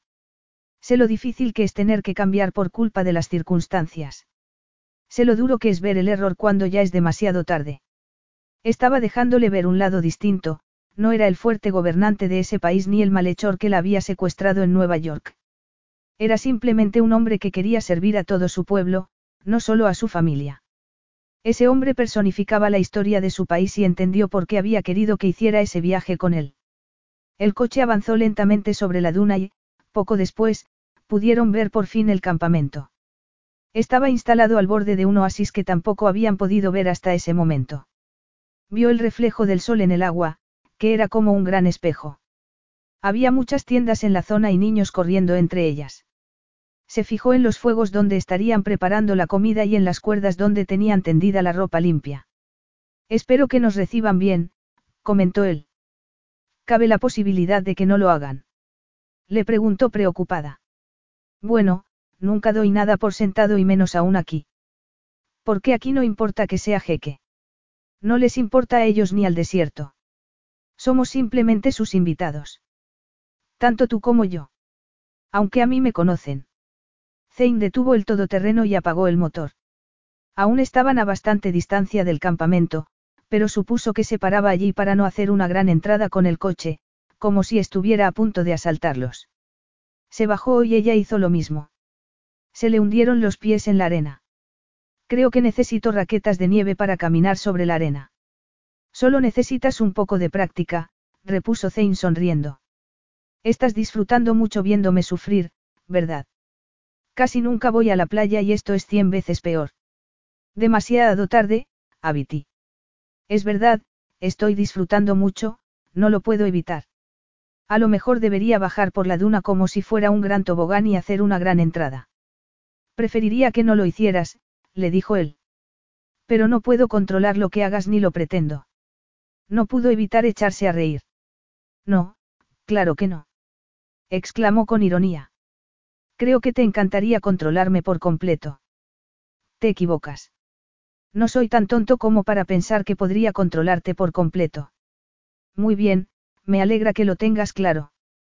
Porque, como ya te dije el otro día, soy una persona muy decidida. Creo que en realidad dijiste que eres testaruda o terca. Bueno, es prácticamente lo mismo, ¿no? Supongo que sí, al menos en tu caso. ¿Cuánto me halaga que me digas eso? replicó con sorna. Le habría encantado ir por delante de él y poder caminar con elegancia sobre la arena, pero sabía que no iba a poder hacerlo, por varias razones. Se veía incapaz de andar bien por esa arena. Y, por otro lado, no quería ser la primera en llegar al campamento. Afortunadamente, Zane emprendió el camino y ella pudo seguirlo. Le molestó ver que él no tenía ningún problema para andar por la arena. Estaba consiguiendo que se sintiera muy torpe y en clara desventaja. Y ella odiaba sentirse así. Sabía que era una reacción absurda e infantil, sobre todo estando donde estaba, en medio de la nada. Pero esa lucha constante por no sentirse fuera de lugar era algo tan inherente en ella que no podía ignorarlo. Cuando llegaron a la parte inferior de la duna, Zane se detuvo y se volvió hacia ella. Espera aquí. Voy a acercarme y ver si están de humor para recibir nuestra visita. Preferiría que no fueras conmigo, por si acaso. Como te dije antes, cuando estoy en el desierto nunca doy nada por sentado. Se quedó mirando cómo Zane iba hacia el campamento. Tenía un nudo en el estómago. No sabía por qué estaba tan preocupada. Quería pensar que era por su propia seguridad, pero la verdad era que ella tenía la posibilidad de volver a subir la duna e irse en el todoterreno. Se dio cuenta de que en realidad estaba preocupada por Zane y creía que no se merecía su preocupación. Trató de convencerse de que lo que le preocupaba era que ese país pudiera perder a un gobernante como él, alguien que parecía de verdad preocupado por su pueblo. A nivel personal, le costaba tratar con él, pero tenía que reconocer que hablaba con pasión de su país y de su pueblo. Después de todo, estaba dispuesto incluso a casarse con alguien solo porque esa unión iba a lograr que mejoraran las relaciones internacionales para su país. Creía que era el mejor líder que podía tener esa nación. Estaba dispuesto a sacrificarse por su pueblo. Pensó que por eso estaba tan nerviosa. No tenía nada que ver con lo que sentía por él. Porque además tenía muy claro que lo único que sentía por él era desprecio. Vio que Zane llegaba al campamento y se detenía con las manos extendidas. Supuso que les estaba mostrando que no llevaba armas. Cada vez estaba más inquieta. No sabía qué iba a pasar. Lamentó en ese instante que Zane no hubiera llevado consigo ningún tipo de protección porque ella no iba a poder ayudarlo si las cosas se complicaban. Lo único que iba a poder hacer entonces era escapar corriendo hacia el todoterreno. Pero, de repente, el hombre con el que Zane había estado hablando se acercó a él y lo abrazó. Cuando se separaron, el jeque miró a Sofía y luego comenzó a caminar hacia ella. Sus ojos oscuros se clavaron en los de ella y sintió que se le encogía el estómago.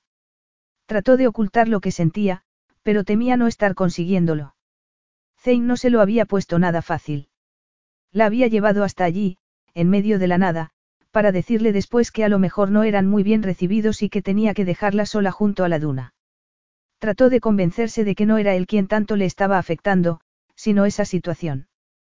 Pero sintió un escalofrío recorriendo su espalda cuando Zane llegó frente a ella sin dejar de mirarla con sus ojos oscuros. Somos bienvenidos, le dijo. Bueno, menos mal. Ya estaba pensando en que podría contarles a los miembros de tu corte real cuando me vieran regresar sola al palacio. Dio un paso hacia él y se tropezó. Zane le dedicó una sonrisa irónica que le dijo más de lo que podría decirle con palabras. Los dos sabían que ella no habría podido salir de allí corriendo, no cuando ni siquiera podía dar dos pasos sin tropezarse. Le he dicho a Jamal que eres periodista y, aún así, no nos ha echado. Creo que es muy buena señal. Entonces, ¿crees que no le importará que hable de ellos en mi artículo? Esta tribu vive de espaldas al resto del mundo, pero eso no quiere decir que no vaya a importarles. Mientras hagas una descripción justa y veraz de este pueblo, lo que me sorprende es que te preocupe a ti. Sintió que se sonrojaba y no era por culpa del sol. No me parece justo que te atrevas a prejuzgarme solo porque soy periodista. Sé que crees que soy como esos paparazzis que se dedican a perseguir a la gente.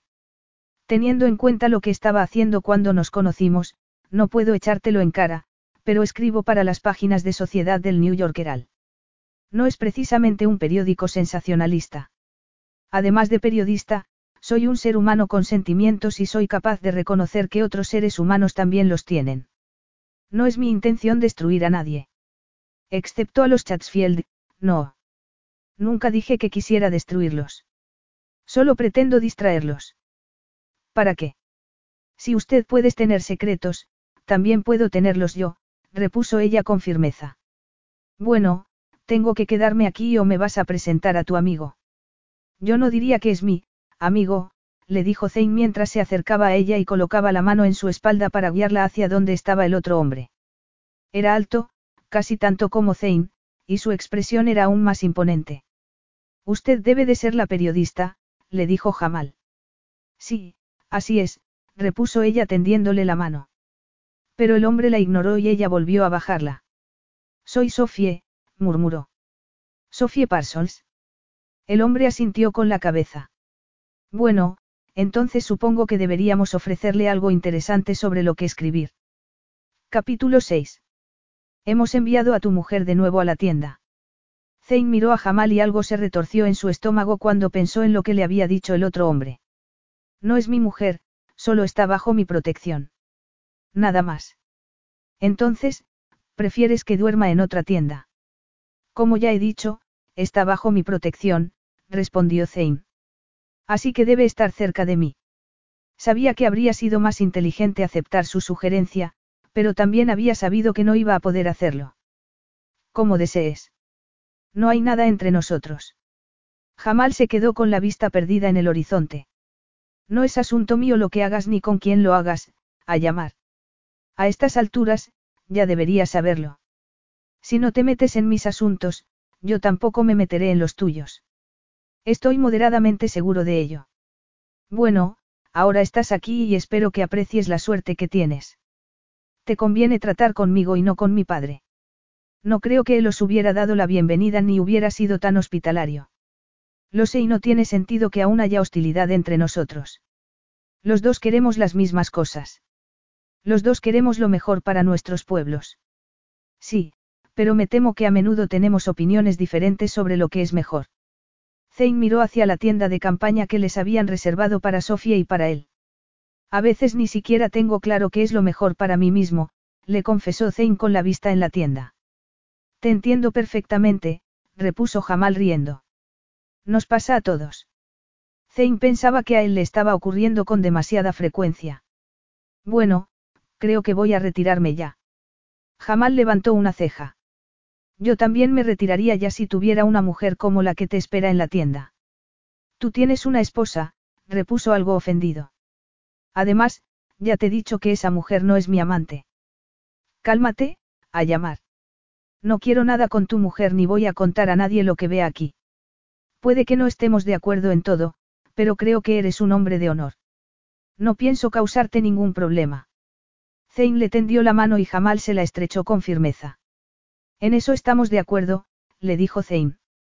Buenas noches. Se alejó del otro hombre tratando de no pensar en lo que había insinuado. Iban a compartir tienda esa noche, pero había suficiente espacio para los dos. No pensaba tocarla. Cruzó el patio central del campamento sorteando las fogatas que ya empezaban a apagarse. Apartó la tela que hacía de puerta en la tienda y se encontró con una Sofía que lo miraba con los ojos muy abiertos. Buenas noches, le dijo él mientras iba directamente a una esquina de la enorme tienda. Ese espacio hacía las veces de zona de estar y alguien había dejado allí sus bolsas de viaje. ¿Qué estás haciendo aquí? Le preguntó ella. Esta es la tienda de invitados y, como los dos somos invitados, tendremos que pasar aquí la noche. Pero no tengo nada que. Sofía no terminó la frase. Se quedó mirando las bolsas de viaje. Tienes aquí todo lo que puedas necesitar. Por supuesto, repuso ella. Ya me he dado cuenta de que, mientras esté en este país, estaré atendida en todo momento, lo quiera o no. ¿Qué problema hay? Que no tienes ninguna excusa para sentirte infeliz o incómoda. Debe de ser horrible para ti cuando lo que quieres es sentirte como una pobre prisionera. En realidad me siento como una prisionera, invadida. No pensé que iba a tener que compartir tienda. Zane movió de un lado a otro el brazo para hacerle ver todo el espacio que tenían. Pensabas que esta lujosa tienda iba a ser solo para ti. La verdad es que ni siquiera pensé en ello, repuso Sofía sacudiendo la cabeza. El movimiento hizo que se agitara su melena y el rubio dorado de su pelo le pareció aún más reluciente a la luz de las lámparas de aceite. Detrás de esa tela de seda está la cama, le explicó él mientras la señalaba con la mano. Puedes dormir ahí, yo lo haré en el sofá. Bueno, lo importante es que quede claro que vamos a dormir en sitios distintos, repuso ella sonrojándose. Por supuesto, le dijo él abriendo una de las bolsas de viaje. Pero era la de Sofía y sus manos rozaron las delicadas prendas de seda que alguien había empaquetado para ella. Era lo último que necesitaba en ese momento. Además, no estoy buscando una amante. Y, si la estuviera buscando, no te elegiría a ti. Vio que sus palabras la sorprendían. Estupendo, me alegra que los dos lo tengamos tan claro. Sí, a mí también me alegra, murmuró él. Sentía que le ardía el pecho y le quemaban las manos después de haber tocado accidentalmente su ropa, tan íntima y femenina. Fue en ese momento más consciente que nunca de que tres años de celibato eran muchos años. Si le bastaba con tocar esas prendas para que despertara el deseo en su cuerpo, era obvio que llevaba demasiado tiempo sin pensar en sus necesidades físicas. Cambiando de tema por completo, comenzó Sofie, creo que ya es hora de que tengamos la segunda parte de la entrevista. ¿Eso crees? Sofía se acercó a donde estaba él y se sentó en el diván. Él seguía al lado del sofá, justo frente a ella. La estructura del diván la obligaba a sentarse casi recostada y esa posición no hacía sino acentuar su figura. No pudo evitar que se le fueran los ojos a sus curvas. Apartó de mala gana las bolsas de viaje y se sentó en el sofá, frente a ella. Me temo que esta noche no tenemos nada de alcohol para hacer el trago menos doloroso. No pasa nada, le dijo Sofie. La verdad es que casi nunca bebo. ¿Por qué no? El alcohol tiene muchas calorías, es caro y te puede hacer perder el control. Es verdad, ahora recuerdo que me dijiste que nunca habías tenido resaca. Sofía se metió la mano en el bolsillo de los pantalones y sacó su pequeña grabadora.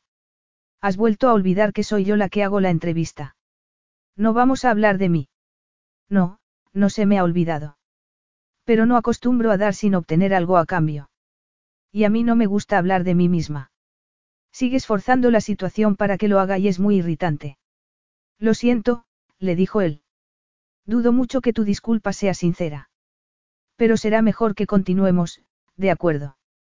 Decidió de repente que no quería seguir sentado y se puso de pie. ¿Qué fue lo que me preguntaste la otra noche? Te pregunté por tu familia, quería saber cómo llegó a ser la elegida para gobernar la nación. Ah. Sí, es verdad, repuso él. Recordaba perfectamente su pregunta, pero había querido que fuera ella la que introdujera el tema para que sintiera que tenía control sobre la entrevista. Como pasa con todo, los cambios suelen venir con algunos obstáculos. Al principio, todos vivíamos así, le dijo señalando la tienda. Y, por supuesto, sin teléfonos vía satélite.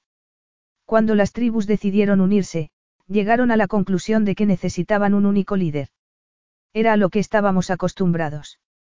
Hablas como si hubieras estado allí. Se encogió de hombros. Suponía que tenía razón. Era su historia y formaba parte de él. Bueno, evidentemente, esto pasó hace mucho tiempo, pero en cierto modo estuve allí, mis antepasados lo estuvieron. Somos los descendientes de la tribu que terminó tomando el control. Es una parte de mí. Pero ¿qué tenía tu familia de especial? ¿Por qué fue digna de ejercer el liderazgo? Bueno, fue una decisión complicada, no hubo un voto unánime a favor de mi familia. Pero estalló entonces una guerra con un país vecino y fueron los de mi tribu los que demostraron ser los mejores guerreros. En una de esas batallas murió nuestro líder tribal, murió tratando de salvar la vida de los niños y mujeres de otra tribu. Si no hubiera muerto, habría sido el rey o el jeque, pero fue entonces su hijo el que se convirtió en primer gobernante de lo que hoy se conoce como Suradi. Se hizo el silencio. Solo se podía oír el viento soplando entre las tiendas. Qué historia tan triste.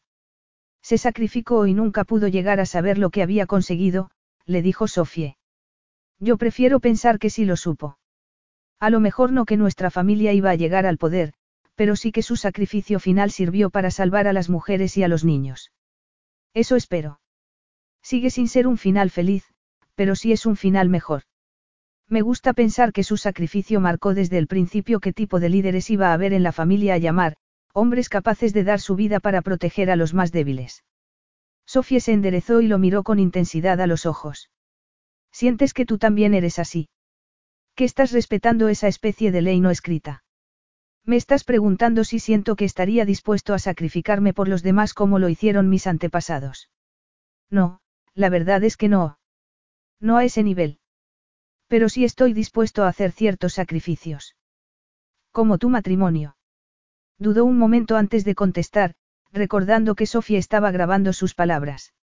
Millones de personas en todo el mundo podrían después leer esa entrevista. Ya le había dicho ella que a la gente le fascinaban las historias de amor, pero respetaba demasiado a Christine como para hablar del tipo de matrimonio que iban a tener. Tenía que ser cuidadoso y sensible con su respuesta.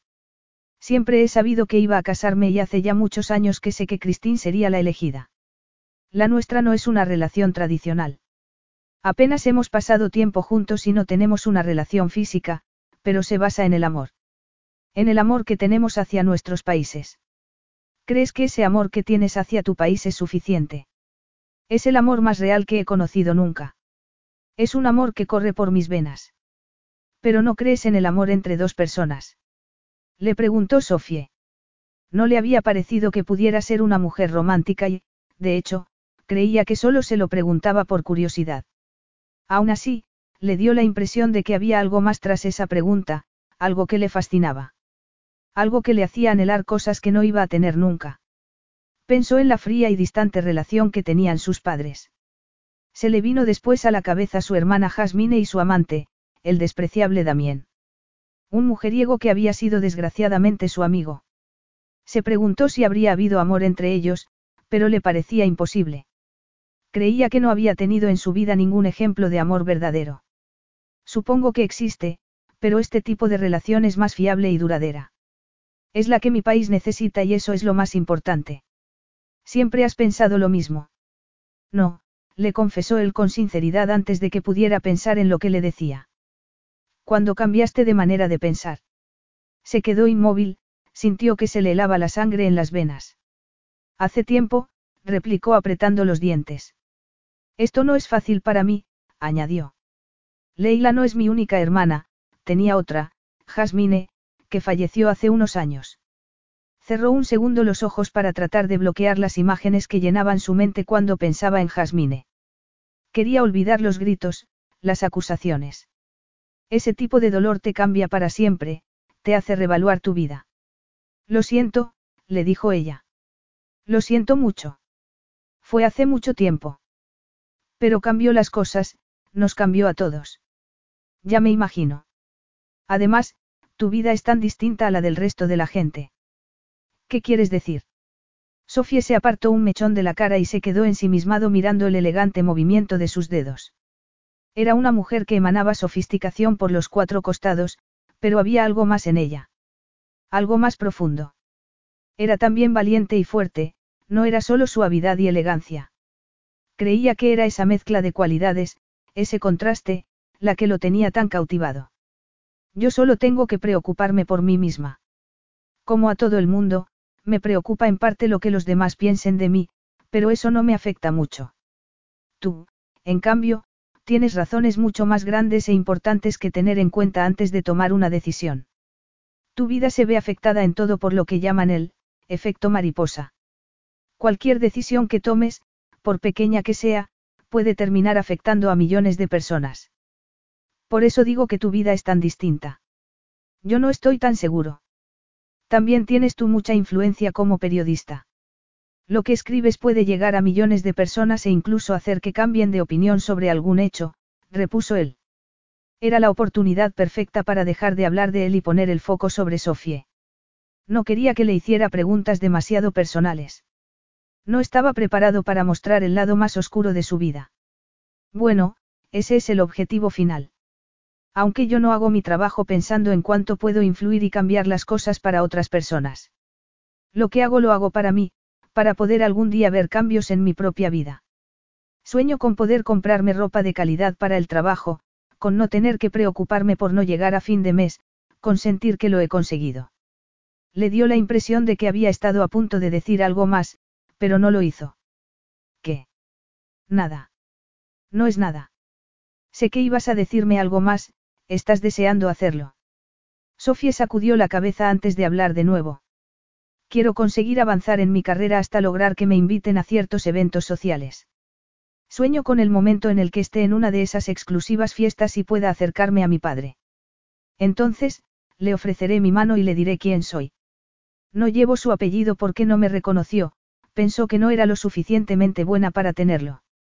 Me encantará poder hacerle ver entonces que he logrado llegar donde estoy, en la misma fiesta que él, por mis propios medios, sin su ayuda, sin su apellido, sin los privilegios de sus otros hijos, los legítimos. Quiero que vea que la hija que despreció es la que más lejos ha llegado. Sus palabras lo golpearon con la fuerza de un puñetazo. Entendió entonces de dónde sacaba su determinación y su motivación. Comprendió por qué trabajaba tan duro y por qué había hablado de su madre con tanto desdén. Le quedó claro que su progenitora había estado obsesionada con un hombre que las había abandonado por completo, un hombre que había tenido otros hijos, pero que se había negado a reconocer a Sofie. Habían tenido infancias muy distintas. Él había tenido asegurado su lugar en la vida desde el nacimiento. Lo que tenía se lo debía a sus antepasados, tanto el poder, como el dinero o el prestigio. Ella, en cambio, no había podido llevar el apellido que le habría correspondido por ser hija de quien era y había tenido que conseguirlo todo por sus propios medios. Había tenido que forjar su propio camino. Él había conseguido incluso que se le perdonaran los errores de su pasado, pensando que se había comportado como lo había hecho porque había sido un joven rebelde con demasiado poder y demasiado dinero. No había tenido ninguno de los inconvenientes que había tenido que superar Sofía y había abusado de todas las ventajas que le habían dado. Quería decirle algo, pero no se atrevía a darle ningún consejo. Aún así, le agradecía mucho que se hubiera sincerado con él. Dicen que la mejor venganza es vivir bien, le dijo. Y me da la impresión de que ya lo estás haciendo. Sí, ahora me codeo con la realeza. Es verdad, repuso él con media sonrisa. Pero no puedo creer que tu padre se negara a reconocer una hija como tú. ¿Es eso un halago? Le preguntó Sofía abriendo mucho los ojos. ¿Por qué te sorprende? Siento admiración por tu inteligencia y tu determinación. Yo nací con todo tipo de privilegios y los eché a perder. La verdad es que no los merecía. No me extrañaría nada que tus hermanastros hubieran hecho lo mismo. ¿Por qué dices que echaste a perder lo que tenías? Se quedó unos segundos callado. No estaba preparado para hablar de ello. Eso ya te lo responderé mañana. Pero no es justo. Y ni siquiera hemos hablado aún de la información que necesito. Quiero mi escándalo. Ya estamos más cerca, le aseguró él. Pero tenía un nudo en el estómago. Empezaba a darse cuenta de que iba a tener que darle cierta información para compensar que no pudiera decirle lo que de verdad sabía sobre James Chatsfield y su hermana. Y cada vez tenía más claro que tenía que contarle para no desvelar el secreto de Leila. Empezaba a ser muy consciente de hacia dónde estaban yendo las historias que le había estado contando. Había comenzado hablándole del nacimiento de su nación, del gran sacrificio que había sido el origen de su línea dinástica y de la importancia que tenía actuar con honor y ser digno de lo que había recibido sin haber tenido que trabajar para conseguirlo. Por esta noche, será mejor que lo dejemos para poder dormir un poco, insistió él mientras se levantaba. Ella también se puso en pie y se quedó mirándola. La luz de las lámparas de aceite le daba un mágico brillo dorado. Sintió que todo a su alrededor se desvanecía y que le faltaba el aire. Sentía una atracción increíble hacia ella, hacia sus magnéticos ojos verdes. Esa mujer era la tentación personificada, era una prueba que le estaba poniendo el destino, recordándole además sus debilidades.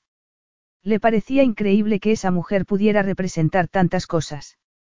Por un lado, le hacía desear seguir adelante y esforzarse por ser un gobernante mejor, alguien que se sacrificaba por el bien común. Por otro lado, le hacía desear dejarlo todo y caer en la tentación que era ella. Anhelaba más que nada tenerla entre sus brazos, besarla, hacerla suya. Pero no tenía respuestas, solo llamas que ardían dentro de él. Nada más. ¿Te importaría darme un poco de privacidad mientras me cambio? Le pidió ella. Se la habría dado aunque Sofía no se lo hubiera pedido. No confiaba en su capacidad para controlarse si se quedaba allí mientras ella se desvestía. Se sentía como si fuera una blasfemia estar pensando en cuánto deseaba a esa mujer cuando acababan de hablar de Jasmine, cuando solo debía importarle proteger el secreto de Leila y cuando estaba prometido para casarse con Christine. Sabía que esas tres eran las mujeres que debía tener presentes en su mente, pero cuando miraba a Sofie. Había tenido amantes desde que decidiera cambiar y tomarse en serio su papel de jeque, pero había sido diferente. Había tenido compañía cuando lo había querido él y en los momentos y lugares adecuados. No había tenido nada que ver con lo que estaba sintiendo en esos momentos, con la necesidad que lo dominaba. Pero sabía que no podía permitirse el lujo de dejarse llevar por el deseo. No podía tirar por la boda el futuro de su país ni el futuro de Leila para tener una aventura con una periodista estadounidense que podía terminar traicionándolo. Le costaba creer que ella pudiera llegar a hacerle algo así, pero no podía arriesgarse. Le costaba confiar en la gente. Sobre todo después de la traición de su amigo Damien. Su instinto le decía que podía confiar en ella, pero sabía que era una mujer con fuerza y no le convenía subestimarla. No podía poner en riesgo su reputación. Además, era un hombre comprometido para casarse con Christine. No podía olvidarlo. Por supuesto, avísame cuando estés lista para que vuelva a entrar. Nunca. Nunca estaré lista para que vuelvas a entrar, se dijo mientras observaba cómo salía Zane de la tienda. Pero no podía decírselo. Sofía no quería ni imaginarse lo que pensaría si supiera cuánto le afectaba estar a solas con él en esa tienda o si pudiera leerle los pensamientos. Ese hombre la afectaba más de lo que habría creído posible. Se acercó a las bolsas de viaje y sacó de una de ellas un pijama de seda. Ella ni siquiera había sabido que iban a tener que pasar la noche allí. Y, mucho menos, que tendrían que compartir tienda, pero pensó que quizás Zane sí lo hubiera sabido. Trató de recordar que no iba a intentar nada con ella. Era imposible. Y, aunque ese fuera el caso, ella no iba a dejar que ocurriera nada. Ya lo habían intentado otros y habían fracasado. No se negaba a tener algún día una relación o incluso a formar una familia, pero estaba decidida a que ocurriera como y cuando ella decidiera. Lo más importante para ella era no repetir los errores de su madre. Creía que había sido muy débil, una esclava del sexo y del deseo, y ella no pensaba serlo. Zane era muy atractivo, el hombre más atractivo que había conocido, estaba dispuesta a admitirlo. Pero estaba allí para hacer su trabajo, no para dejar que el jeque la distrajera. No podía pensar en la fuerza de sus rasgos, en la profundidad de su oscura mirada ni en su magnético atractivo. No podía pensar en ello. Sacudió la cabeza mientras se ponía el pijama y trataba de ignorar la increíble sensación de tener la seda contra su piel desnuda. No entendía lo que le estaba pasando. Tenía que centrarse. No podía olvidar por qué estaba allí. Lo que más le importaba era conseguir información sobre los Chatsfield y, aunque ya llevaba días en Suraadi, no sentía que estuviera más cerca de conseguir el escándalo que Isabelle necesitaba. Terminó de vestirse y se acercó a la puerta de la tienda.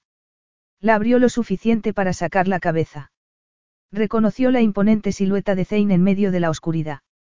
Estaba de pie y de espaldas a la tienda. Ya estoy lista, le dijo. Me parece que yo no lo estoy, repuso Zane volviéndose hacia ella. Ah. Bueno, entonces, supongo que voy a acostarme ya. Como quieras, voy a pasar la noche fuera. ¿Dónde?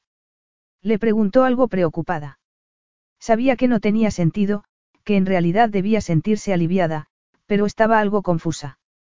Voy a dar un paseo y puede que encuentre entonces un sitio para pasar la noche. Pero puedes dormir aquí, le dijo ella. Se quedó sin aliento al ver de repente el brillo salvaje en sus ojos. Era una mirada peligrosa.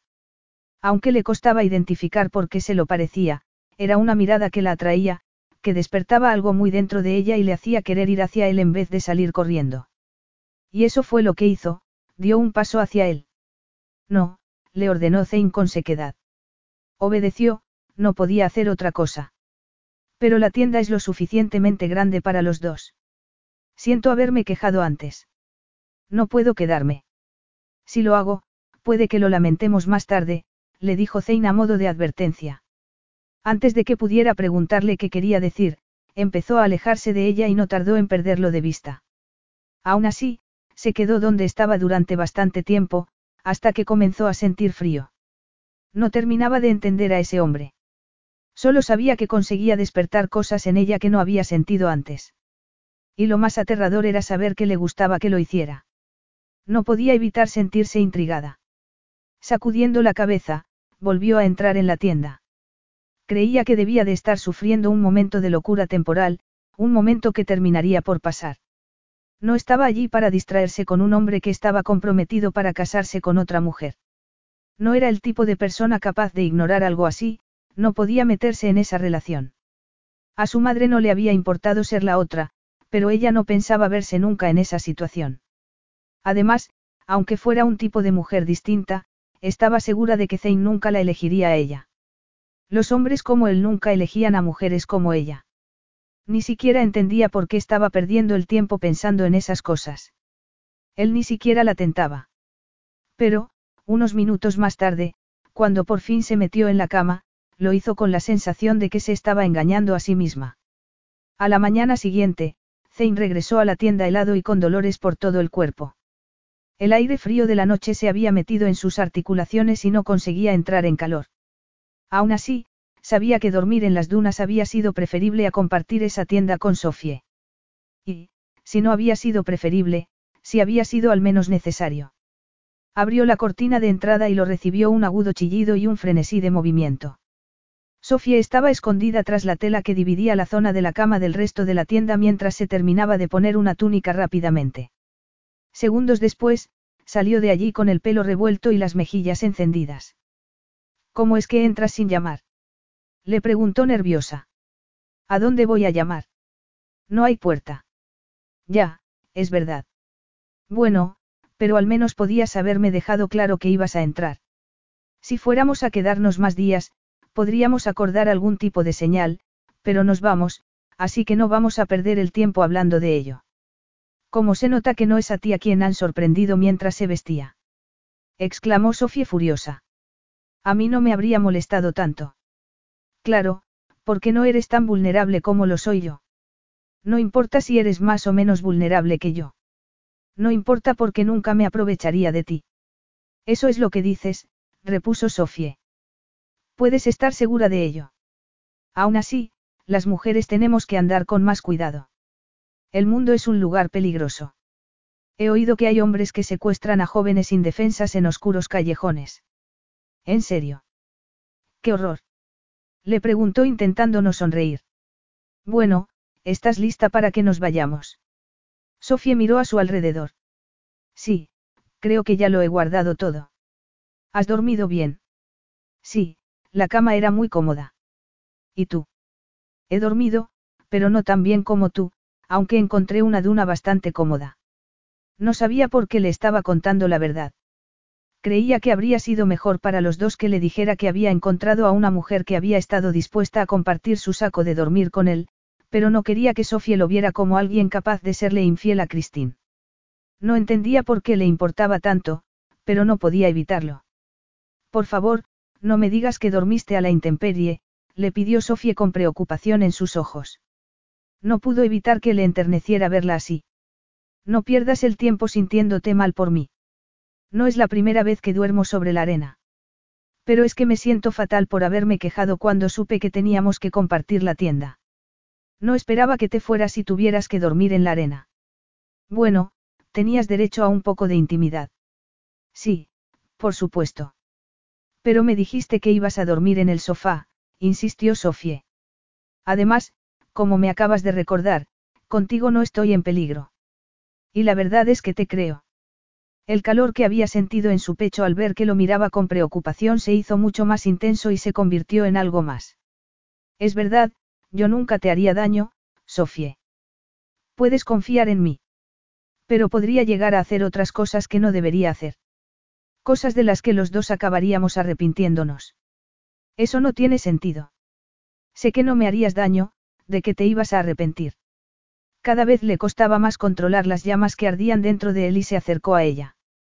Ya no podía pensar con claridad, solo actuar. Su cuerpo parecía haber desterrado para siempre el frío que había atenazado sus músculos unos minutos antes. Y sabía que podría sentir más calor aún si la tocaba. ¿No lo entiendes? Le preguntó él. No, supongo que no. Extendió la mano y la agarró del brazo, tirando de ella. Sabía que era un error, pero eso no le hizo soltarla. Yo no te haría daño, pequeña Sofie, insistió. Lo que me tienta es hacer algo que nos traería placer a los dos, pero que nos podría causar después un daño increíble. Vio cómo se abrían sus ojos verdes al entender sus palabras. Pero fueron sus labios entreabiertos los que atrajeron su atención, preguntándose si serían tan suaves como parecían. Tampoco podía dejar de imaginarse cómo sería tener esas deliciosas curvas contra su cuerpo o deslizar las manos por la elegante línea de su espalda hasta llegar a su redondo trasero. Pero no iba a poder responder a ninguna de esas preguntas porque estaba decidido a no caer en la tentación. Por mucho que le ardiera la sangre en las venas, por mucho que lo dominara el deseo, hasta el punto de no dejarle pensar con claridad, no iba a hacer nada al respecto. No podía permitir que sucediera. Su sentido del deber se lo impedía. Por Christine, por Leila y también por Jasmine. Tenía que recordar que esas tres mujeres eran más importantes que la que tenía frente a él. Aún así, no podía apartarse de ella. Sentía que estaba perdiendo la cabeza. Era una locura. Respiró profundamente y la soltó mientras daba un paso atrás. Sofía se pasó una mano temblorosa por el pelo y se sintió de repente muy culpable. Ahora entiendo lo que querías decir. Muy bien, replicó con sequedad. No hace falta que volvamos a hablar del tema. Pero, no puedes fingir que no ha pasado nada. Vamos a hacerlo, le dijo con firmeza. Olvida lo que he dicho, agregó apartándose de ella y mirando a otro lado. Ahora ya sabes por qué no quise pasar aquí la noche. ¿Por qué yo te tentaba? Le preguntó Sofía con inocencia e incredulidad. La manera en que le hablaba hizo que aumentara aún más su excitación. Así es. Demasiado, confesó él con la voz algo ronca. Pero ¿cómo puede ser? ¿Cómo podría yo tentarte a hacer? ¿A hacer algo? Lo dices como si no supieras lo atractiva que eres. Supongo que no, es verdad que no eres el primer hombre que me dice algo así, pero nunca me había pasado nada parecido. Nunca he sentido que un hombre me deseara a pesar de saber que no debía hacerlo. Se volvió hacia ella. Bueno, supongo que hay una primera vez para todo, ¿no? Su, supongo que sí, tartamudeó Sofie. Sabía que no debía hacerle la pregunta que le rondaba por la cabeza, pero no puedo evitarlo. ¿Acaso no te tiento yo? Le preguntó. Sofía levantó hacia él la vista sin poder ocultar su sorpresa. ¿Quieres saber si tú me tientas? No voy a repetir la pregunta. Tendría que ser muy tonta para sentir algo así. A no ser que esté sufriendo el síndrome de Estocolmo, claro. No has respondido. Sofía le dio la espalda y tardó una eternidad en hablar de nuevo. ¿Sabes qué? Solo he besado a un hombre. No entiendo qué tiene eso que ver. Lo único que entendía era que cada vez la deseaba más. Fue durante una fiesta en la universidad. Él era un chico muy popular. Por algún motivo, terminamos juntos en el sofá y de repente, se inclinó y me besó. Fue muy decepcionante, le confesó Sofie. Pero la verdad es que, en cierto modo, también fue un alivio. Supe entonces que nunca iba a obsesionarme con un hombre como lo había hecho mi madre y eso hizo que me sintiera mejor. Me di cuenta de que ese tipo de relación nunca iba a tentarme, añadió mientras se volvía a él y lo miraba con sus brillantes ojos verdes. Pero, por alguna razón, no he podido dejar de pensar en cómo sería besarte a ti. Ha sido así desde que nos conocimos. Lo más lógico sería que deseara darte un puñetazo. Después de todo, me secuestraste. Pero no es eso lo que quiero, la verdad es que todo es muy confuso. No sé por qué. Sus palabras lo dejaron sin aliento y le alegró en ese instante haber tenido el bastante sentido común la noche anterior como para irse a dormir a otro lado. No quería ni pensar en lo que Sofía acababa de confesarle, tenía que tratar de calmarse o no iba a ser capaz de controlarse. Bueno, no tienes que preocuparte por nada ni pensar en ese tipo de cosas. ¿Por qué nada va a pasar? No, claro que no, repuso ella. Es obvio. Estupendo, replicó él mientras trataba de calmarse. Su cuerpo le pedía que cediera a la tentación, que se dejara llevar, pero no podía hacerlo. Ni en ese instante, ni en un futuro. Por mucho que lo deseara. Pensó que todo sería mucho más fácil cuando volvieran a la capital. Allí, regresarían cada uno a sus habitaciones en distintas zonas del palacio. Muy bien. Entonces, ¿nos vamos? Le preguntó él. Sofía sintió con la cabeza. Sí, estoy lista. Sofía podía sentir que la tensión era aún más palpable entre Zane y ella dentro del todoterreno. Lamentaba haberle dicho lo que le había dicho. Y lo más preocupante de todo era darse cuenta de que había sido sincera. No entendía cómo podía sentirse atraída por él, ni por qué le había confesado todos sus secretos, como lo de decirle que deseaba besarlo. Nada tenía sentido. Sabía mejor que nadie que no le convenía mostrar su inexperiencia, pero eso había sido lo que había hecho con él, le había confesado que solo había besado a un hombre y que eso solo había pasado en una ocasión. Pero su última confesión había sido sin duda la peor, cuando le dijo que le gustaría besarlo. Las consecuencias de esa conversación las estaba sintiendo mucho más dentro del vehículo mientras avanzaban por una carretera que parecía interminable. No había nada a su alrededor, solo arena y más arena. Levantó la vista y vio que el cielo estaba empezando a cambiar de color. Cada vez había más nubes. ¿Qué está pasando? Le preguntó a Zane mientras miraba hacia el cielo. Nada bueno. Me temo que esas nubes anuncian lluvias torrenciales. Si ocurre, lo mejor que podemos hacer es detenernos y esperar a que pase. Eso es lo único que podemos hacer. Le preguntó sin poder ocultar el pánico que empezaba a sentir. Sí, pero antes tenemos que llegar a un terreno más alto. Espero que me dé tiempo a poner la tienda antes de que comience a llover. Llevas una tienda de campaña en el coche. Claro. Es importante estar bien preparado para poder sobrevivir en un sitio como este. No te preocupes. Se sintió algo mejor al ver que estaba tranquilo y que sabía lo que tenía que hacer. Además, aún no había empezado a llover. Suponía que cabía la posibilidad de que las predicciones de Zane se quedaran en nada. Tuvo que sujetarse bien mientras él salía de la carretera y atravesaba un terreno lleno de baches hasta llegar a lo alto de una colina. Nunca se había sentido tan fuera de lugar como lo estaba allí y le molestaba que Zane supiera que estaba nerviosa y preocupada, pero se dio cuenta de que no tenía sentido tratar de fingir lo contrario, como hacía siempre. Los dos sabían que la vida en el desierto era completamente nueva para ella. Voy a montar aquí la tienda. A lo mejor no tenemos que usarla. Pero, aunque empiece a llover y se inunde la carretera, aquí estaremos seguros. Pero si de verdad son lluvias torrenciales, nos podrá mantener secos tu tienda de campaña. Por supuesto. No es una tienda normal, esta está preparada para soportar este tipo de clima. Es una tienda elaborada por artesanos de Suradi que han usado las mismas técnicas que se han utilizado durante cientos de años. Siempre hemos tenido lluvias torrenciales y también tormentas de arena. Volvió a mirar hacia el cielo, cada vez estaba más oscuro. Bueno, creo que deberíamos darnos prisa. ¿Por qué hablas en plural? Le preguntó mientras salían del coche. ¿Sabes montar una tienda? No, la verdad es que nunca lo he hecho, pero pensé que te podría ayudar sujetando, algo. Zane abrió el maletero y sacó un paquete. No parecía una tienda. Pero, fuera lo que fuera, no tenía la apariencia de ser lo bastante grande para los dos. No iba a ser, desde luego, tan espaciosa ni tan lujosa como la que había usado la noche anterior. Eso le hizo pensar en esa tribu. Estarán Jamal y su pueblo a salvo si empieza a llover con fuerza. Sí, esa zona no se ve tan afectada por este tipo de tormentas. La arena es más húmeda y el agua de la lluvia se filtra más rápidamente. Por mucho que llueva, no hay peligro de inundaciones. Es increíble que cambien tanto las cosas cuando no estamos a más de 70 kilómetros de allí. Sí, es verdad. La capital se fundó en una zona más elevada para protegerla de las lluvias torrenciales. Jamal y su tribu, por su parte, suelen instalarse al este, donde no hay tantas inundaciones. Es esta parte del país, entre el este y la capital, la más castigada y dura. Zane agarró el paquete y se lo puso al hombro mientras iba hacia una parte del terreno que parecía más llano.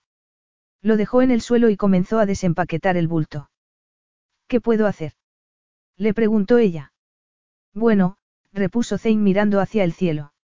Si empieza a llover, siempre puedes abrir un paraguas. Es una broma, ¿verdad? Zane la miró a los ojos. Sí, en efecto. No sabía que supieras cómo hacerlo. Él sonrió y sintió que se quedaba sin aliento. Hay aún algunas cosas que no sabes de mí, Sophie Parsons. Como Sophie había temido, la tienda era pequeña, demasiado pequeña. Si en la tienda de invitados de Jamal se había sentido agobiada por su presencia, allí iba a ser mucho peor. Estaba segura de ello. La tienda no tenía la suficiente altura como para que pudiera estar de pie dentro de ella. Tenían espacio para poder estar sentados, pero demasiado cerca el uno del otro. Hasta ese momento, nunca había tenido que sufrir por culpa del deseo. De hecho, había creído que ella era inmune a ese tipo de lujuria que parecía dominar a otras personas. Pero ya no pensaba lo mismo. Comenzaron a caer gruesas gotas de lluvia sobre ellos en cuanto Zane terminó de instalarla y ella se metió dentro rápidamente. Él la siguió poco después con una mochila al hombro. Tengo algo de comida aquí, le dijo mientras se acuclillaba. Estupendo, me encanta la comida. Cada vez llovía con más fuerza, era como si alguien hubiera abierto las puertas del cielo y todo un mar de lluvia estuviera cayendo sobre la tienda. No es nada especial, le dijo Zane sacando una bolsa con pan, uvas y otras frutas que no conocía. No importa. Sacó de la mochila dos botellas de agua y le entregó una. Bebieron en silencio y después aceptó una de las frutas que Zane le ofrecía. Era redonda y de color morado. Le dio un mordisco y vio de repente que él la estaba observando con sus oscuros ojos. Se quedó sin aliento y apartó rápidamente la mirada. Sabía que tenía que controlarse mejor, no podía perder el tiempo con ese tipo de cosas, pero también empezaba a cansarse de tener que estar siempre fingiendo. Le atraía la idea de dejarse llevar, sobre todo cuando comenzaba a descubrir una parte de sí misma que había estado escondiendo durante demasiado tiempo. Pensó que Zane le estaba afectando tanto porque había estado ignorando su propia sexualidad y quizás le conviniese tratar de mejorar su vida social cuando regresara a Nueva York.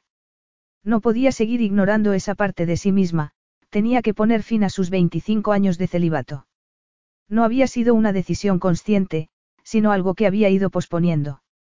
Había estado demasiado centrada en su carrera y obsesionada con no convertirse en una mujer como su madre. Lo que no le parecía normal era la extraña e intensa sensación que nacía en su pecho y se extendía por todo su cuerpo. No, no le parecía normal en absoluto. Había oído hablar a la gente de la sensación de tener mariposas en el estómago, pero lo que estaba sintiendo era mucho más intenso. Pero, fuera lo que fuera, no era posible. Tenía que tratar de tranquilizarse, recuperar el aliento y su sentido común. Dobló una de las mantas que Zane había dejado en el suelo para ponerla tras ella, a modo de respaldo. Si vamos a pasar aquí mucho tiempo, podríamos aprovechar para hacer la tercera entrevista. Algo le decía que estaban llegando a una parte muy interesante de su vida, a punto de tocar algo oscuro y muy real. Sentía curiosidad, pero también miedo. Por una parte, quería conocerlo mejor, pero no quería convertirse en la guardiana de sus secretos. Ya hemos hablado de cómo se fundó el país y de cómo llegó la monarquía. Ahora, hablemos de ti. ¿De mí? Le preguntó Zane. Casi pudo ver con sus propios ojos cómo se cerraba en sí mismo ante su sugerencia. Pero no podía dar marcha atrás, sabía que tenía que conocerlo mejor para entender por qué estaba ella allí. No dijo nada y Zane tardó un par de minutos en comenzar a hablar. Es increíble cómo el tiempo cambia las cosas. Suradi ha sido siempre un país muy rico. He vivido en un lugar privilegiado y desarrollado, con más oportunidades que nadie. Pero esta es la historia de una persona llena de defectos, comenzó Zane con seriedad. La historia de un hombre que supo desde su nacimiento que algún día tendría toda una nación a sus pies. Me contaron la historia de mi país, pero ignoré el mensaje principal de esa historia, la importancia del sacrificio. Un buen líder necesita algo más que poder, tiene que estar dispuesto a sacrificarse por su pueblo. Yo, en cambio, ignoré por completo esa parte y me limité a disfrutar de la vida. Tenía todo lo que quería y viví sin ponerme ningún tipo de límite. Conseguí así que mi madre se desesperara conmigo y que mi padre me despreciara. Era un hombre sabio y serio, con un gran sentido del honor. Pero a su hijo solo le preocupaba conseguir los mejores coches deportivos y recorrer los locales nocturnos de toda Europa. Tenía un montón de amigos que me ayudaban a acceder a esos sitios y a conquistar a las mujeres más bellas. Le costaba imaginar a Zane viviendo de esa manera, como un joven juerguista e irresponsable. No tenía nada que ver con el hombre que era en la actualidad. Sus únicas preocupaciones eran su familia y su país. Mi padre me lo advirtió. Me dijo que mi comportamiento me iba a traer la ruina o incluso la muerte. Pero no le hice caso, nunca había tenido que sufrir las consecuencias de mis errores. Con mi dinero y mi poder me había librado de todos los problemas que pudieran surgir. Si destrozábamos la habitación de un hotel, me encargaba de contratar a alguien que la limpiara.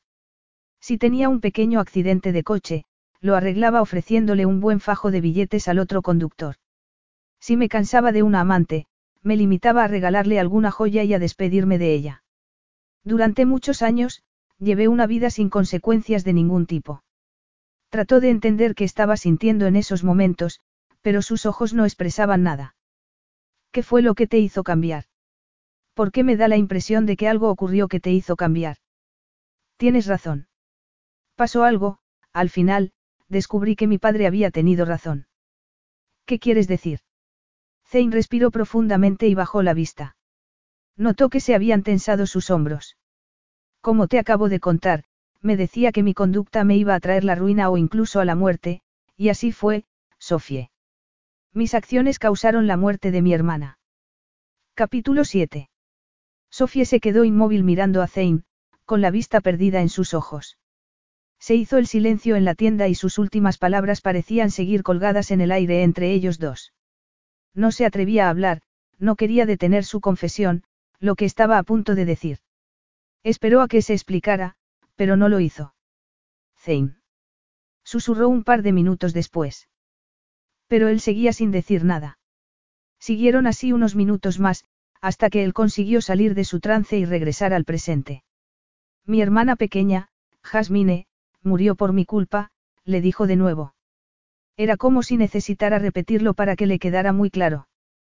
Pero seguía estando confusa. Le parecía recordar vagamente haber oído la noticia hacía ya muchos años, la muerte de una princesa en algún lugar del mundo. Pero era difícil saber si de verdad lo recordaba o si su mente estaría tratando de forjar una conexión entre ese momento y un momento de su propio pasado, como si su subconsciente quisiera conectar aún más profundamente con Zane. Era un par de años más pequeña que yo. Leila aún era un bebé. Jasmine y yo, como nos llevábamos poco tiempo, éramos más que hermanos, éramos amigos y solíamos meternos juntos en problemas. Pero, con los años, acabé superándola, haciendo cosas que no quería que hiciera ella, le confesó Zane. No quería que mi hermana pequeña se acostara con quien quisiera ni que bebiera más de la cuenta. Creía que esas cosas estaban bien para mí, pero no para ella. No entiendo por qué.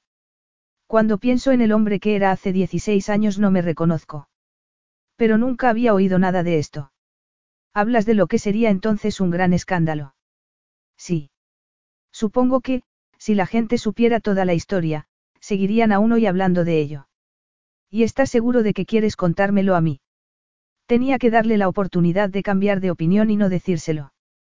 Pero, por otro lado, quería saberlo, pensando que quizás fuera ese el escándalo que Zane le había mencionado, el que necesitaba para detener a los Chatsfield. Por encima de todo, recordó que tenía que pensar en Isabelle. Voy a hacerlo. Lo que hagas después con esta historia depende de ti. Si quieres un escándalo, puedes tener este. Aunque me temo que no es el escándalo que necesita tu amiga, le avisó Zane. Pero ¿qué más da? Eres periodista y esta historia es mucho mejor, es lo que necesitas para avanzar en tu carrera. ¿Es sobre James Chatsfield? Le preguntó ella con un nudo en la garganta. No, yo soy el único villano en esta historia. Bueno, quizás también Damien, pero a lo mejor prefieres no hablar mal de los muertos.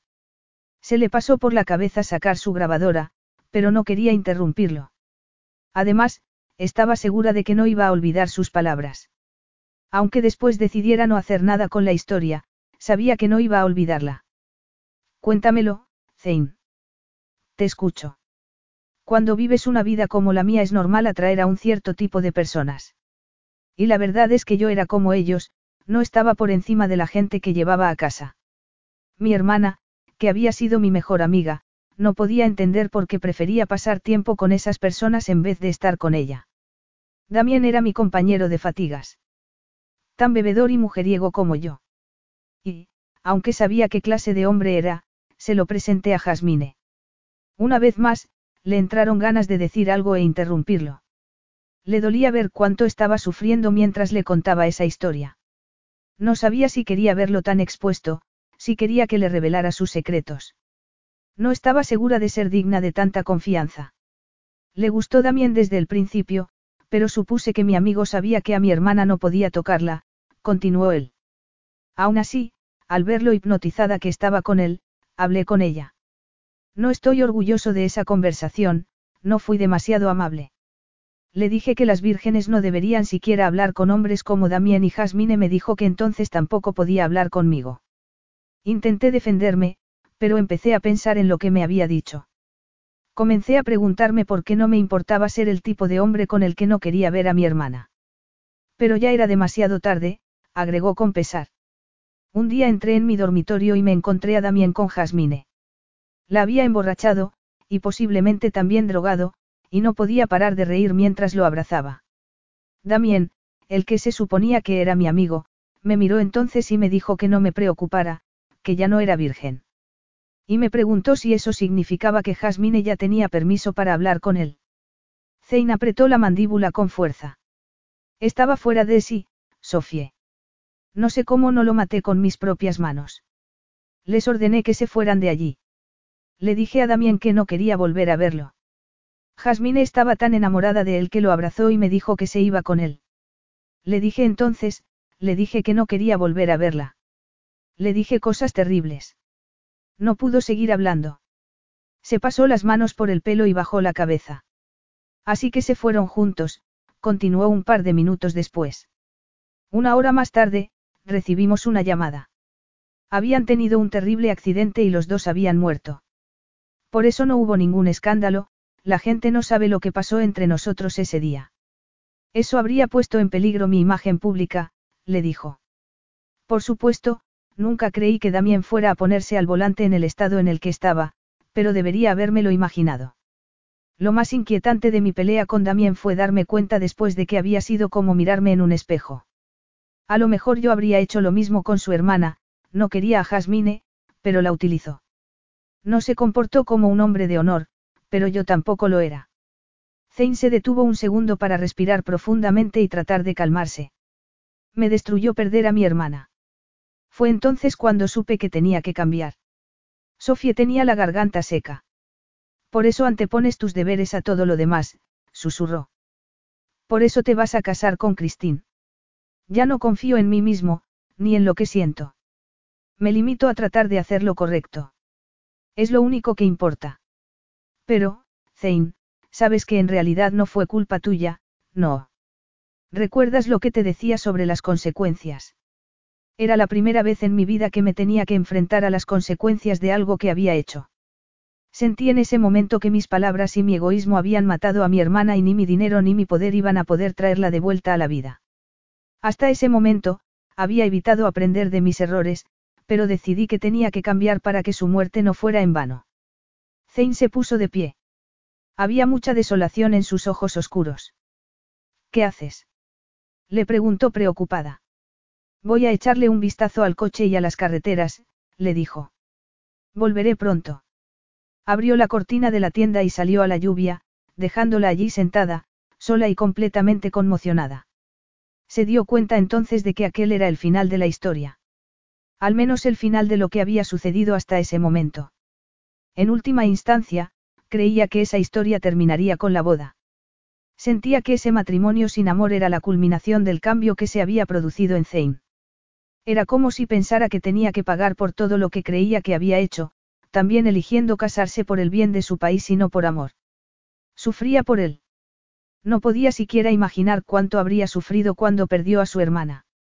La historia le había hecho pensar en su propia vida, en cómo se había negado a permitir que las decisiones de otras personas influyeran en quién era ella.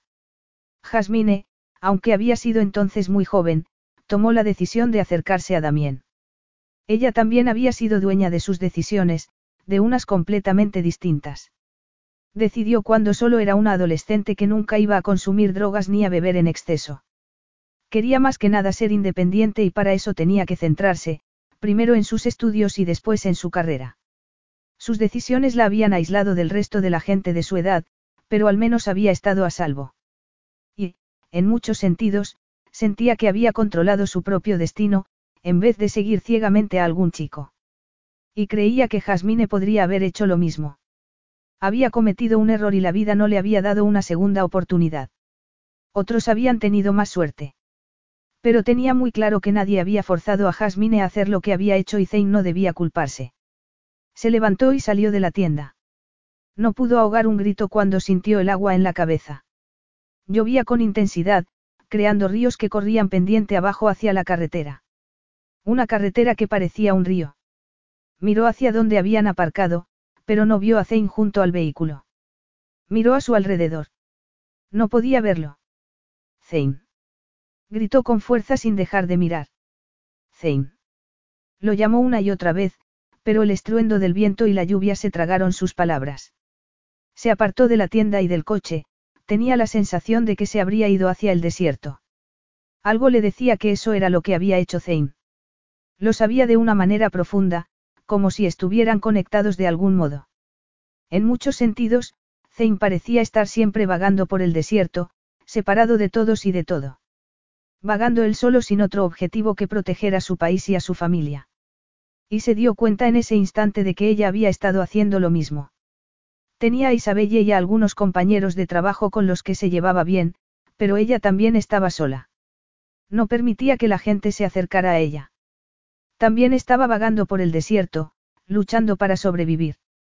Porque tenía miedo de mostrarse débil y de tener que depender de otra persona. La verdad era que tenía miedo de casi todo y eso hacía que viviera aislada. Le parecía increíble que ellos dos, vagando solos y cada uno en una punta del planeta, se hubieran encontrado. Solo esperaba poder dar con él en ese desierto real en el que estaba en ese momento. Pocos segundos después, por fin lo vio. Tenía una rodilla plantada en la tierra y la lluvia torrencial caía sobre su espalda. No parecía importarle estar empapándose. Tenía la cabeza hacia abajo y parecía absorto. Zane. Lo llamó mientras se acercaba despacio y con el corazón a mil por hora. Él levantó la cabeza al oírla y se enderezó lentamente. Tenía la mirada perdida y se le llenaron de lágrimas los ojos al verlo así. Se quedaron unos segundos como estaban, mirándose inmóviles y dejando que la lluvia siguiera cayendo sobre ellos. Quería decirte, necesitaba decirte que, que no fue culpa tuya, comenzó ella. No vas a borrar 16 años de culpabilidad con tus palabras. Pero las aprecio, Sofie. Quería decírtelo porque es importante para mí que sepas lo que pienso. No deberías llevar esta terrible carga sobre tus hombros. No puedes culparte por lo que pasó ni puedes vivir la vida de otras personas. ¿Acaso eres tú diferente? Respóndeme, Sofie, eres diferente. Yo vivo mi vida, Zane. ¿Estás segura? Yo creo que no lo haces. Me dijiste que accediste a venir por ayudar a tu amiga. Me entrevistas para conseguir la información que necesita Isabelle. Te da miedo mostrar tu vulnerabilidad a los demás. Fuiste a la universidad para mostrarle a tu padre lo que vales, enumeró Zane. ¿Ves, Sofie? Vives para los demás. ¿Cómo te atreves a usar contra mí lo que he compartido contigo? ¿Acaso lo que he dicho es algo negativo, Sofie? Es malo vivir para los demás. Me pasé años viviendo de manera egoísta y solo conseguí dolor con ese tipo de vida. Ahora he elegido vivir para mi país y no voy a pedir disculpas por ello. No pretendía insultarte cuando te dije que eres igual, pero no voy a dejar que me acuses de algo que también haces tú. Tu hermana tomó una decisión, eligió lo que quería, Zane, le dijo ella ignorando sus palabras. No quería pensar en lo que le había dicho. Había hecho que se sintiera como si no fuera una mujer independiente, sino alguien que trabajaba duro porque temía lo que pudieran pensar de ella los demás. Y yo elegí hacer cosas que tuvieron como consecuencia lo que ocurrió. Nos afectan las decisiones de los demás, Sofie. También a ti. Te han afectado mucho las decisiones de tu padre. No, no es verdad. Yo tomo mis propias decisiones y controlo por completo mi vida. Nadie me controla. De repente, Zane se acercó a donde estaba ella y envolvió su cintura con el brazo, apretándola con fuerza contra su torso. Podía sentir los latidos de su corazón contra el de ella. Nada ni nadie te controla. Ni siquiera esto, Abiti.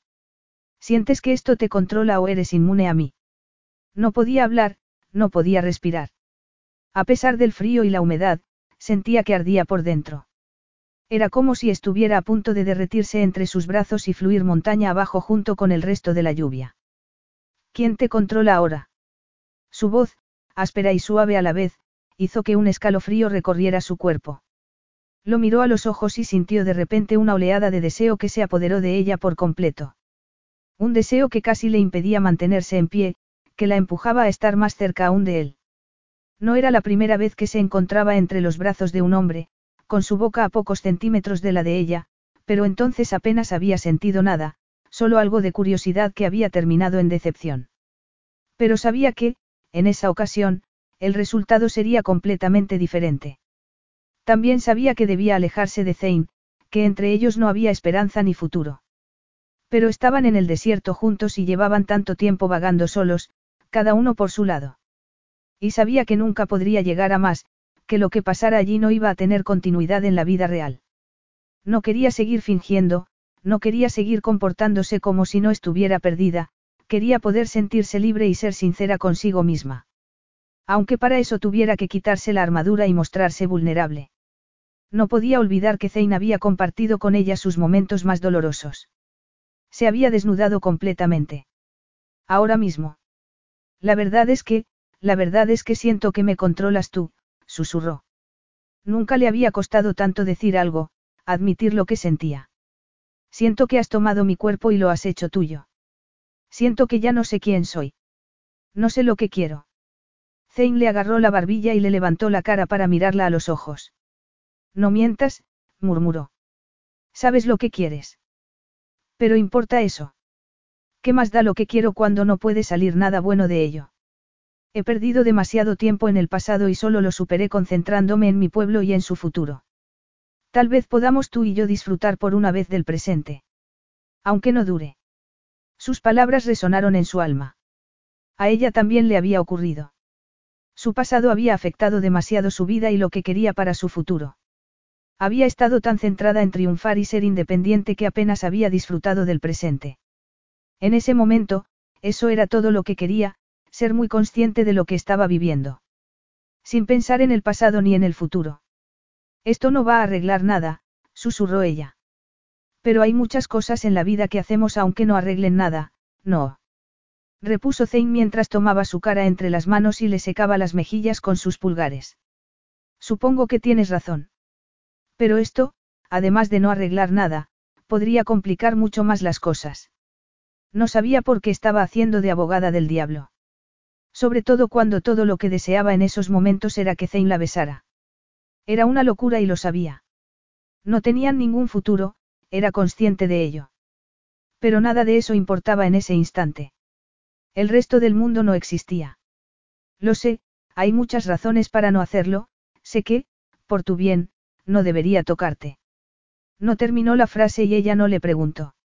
Los dos conocían bien las razones que había para no seguir adelante. Soy mucho más fuerte de lo que parezco, susurró ella. Y eso fue lo último que le dijo antes de que Zane bajara la cabeza y la besara.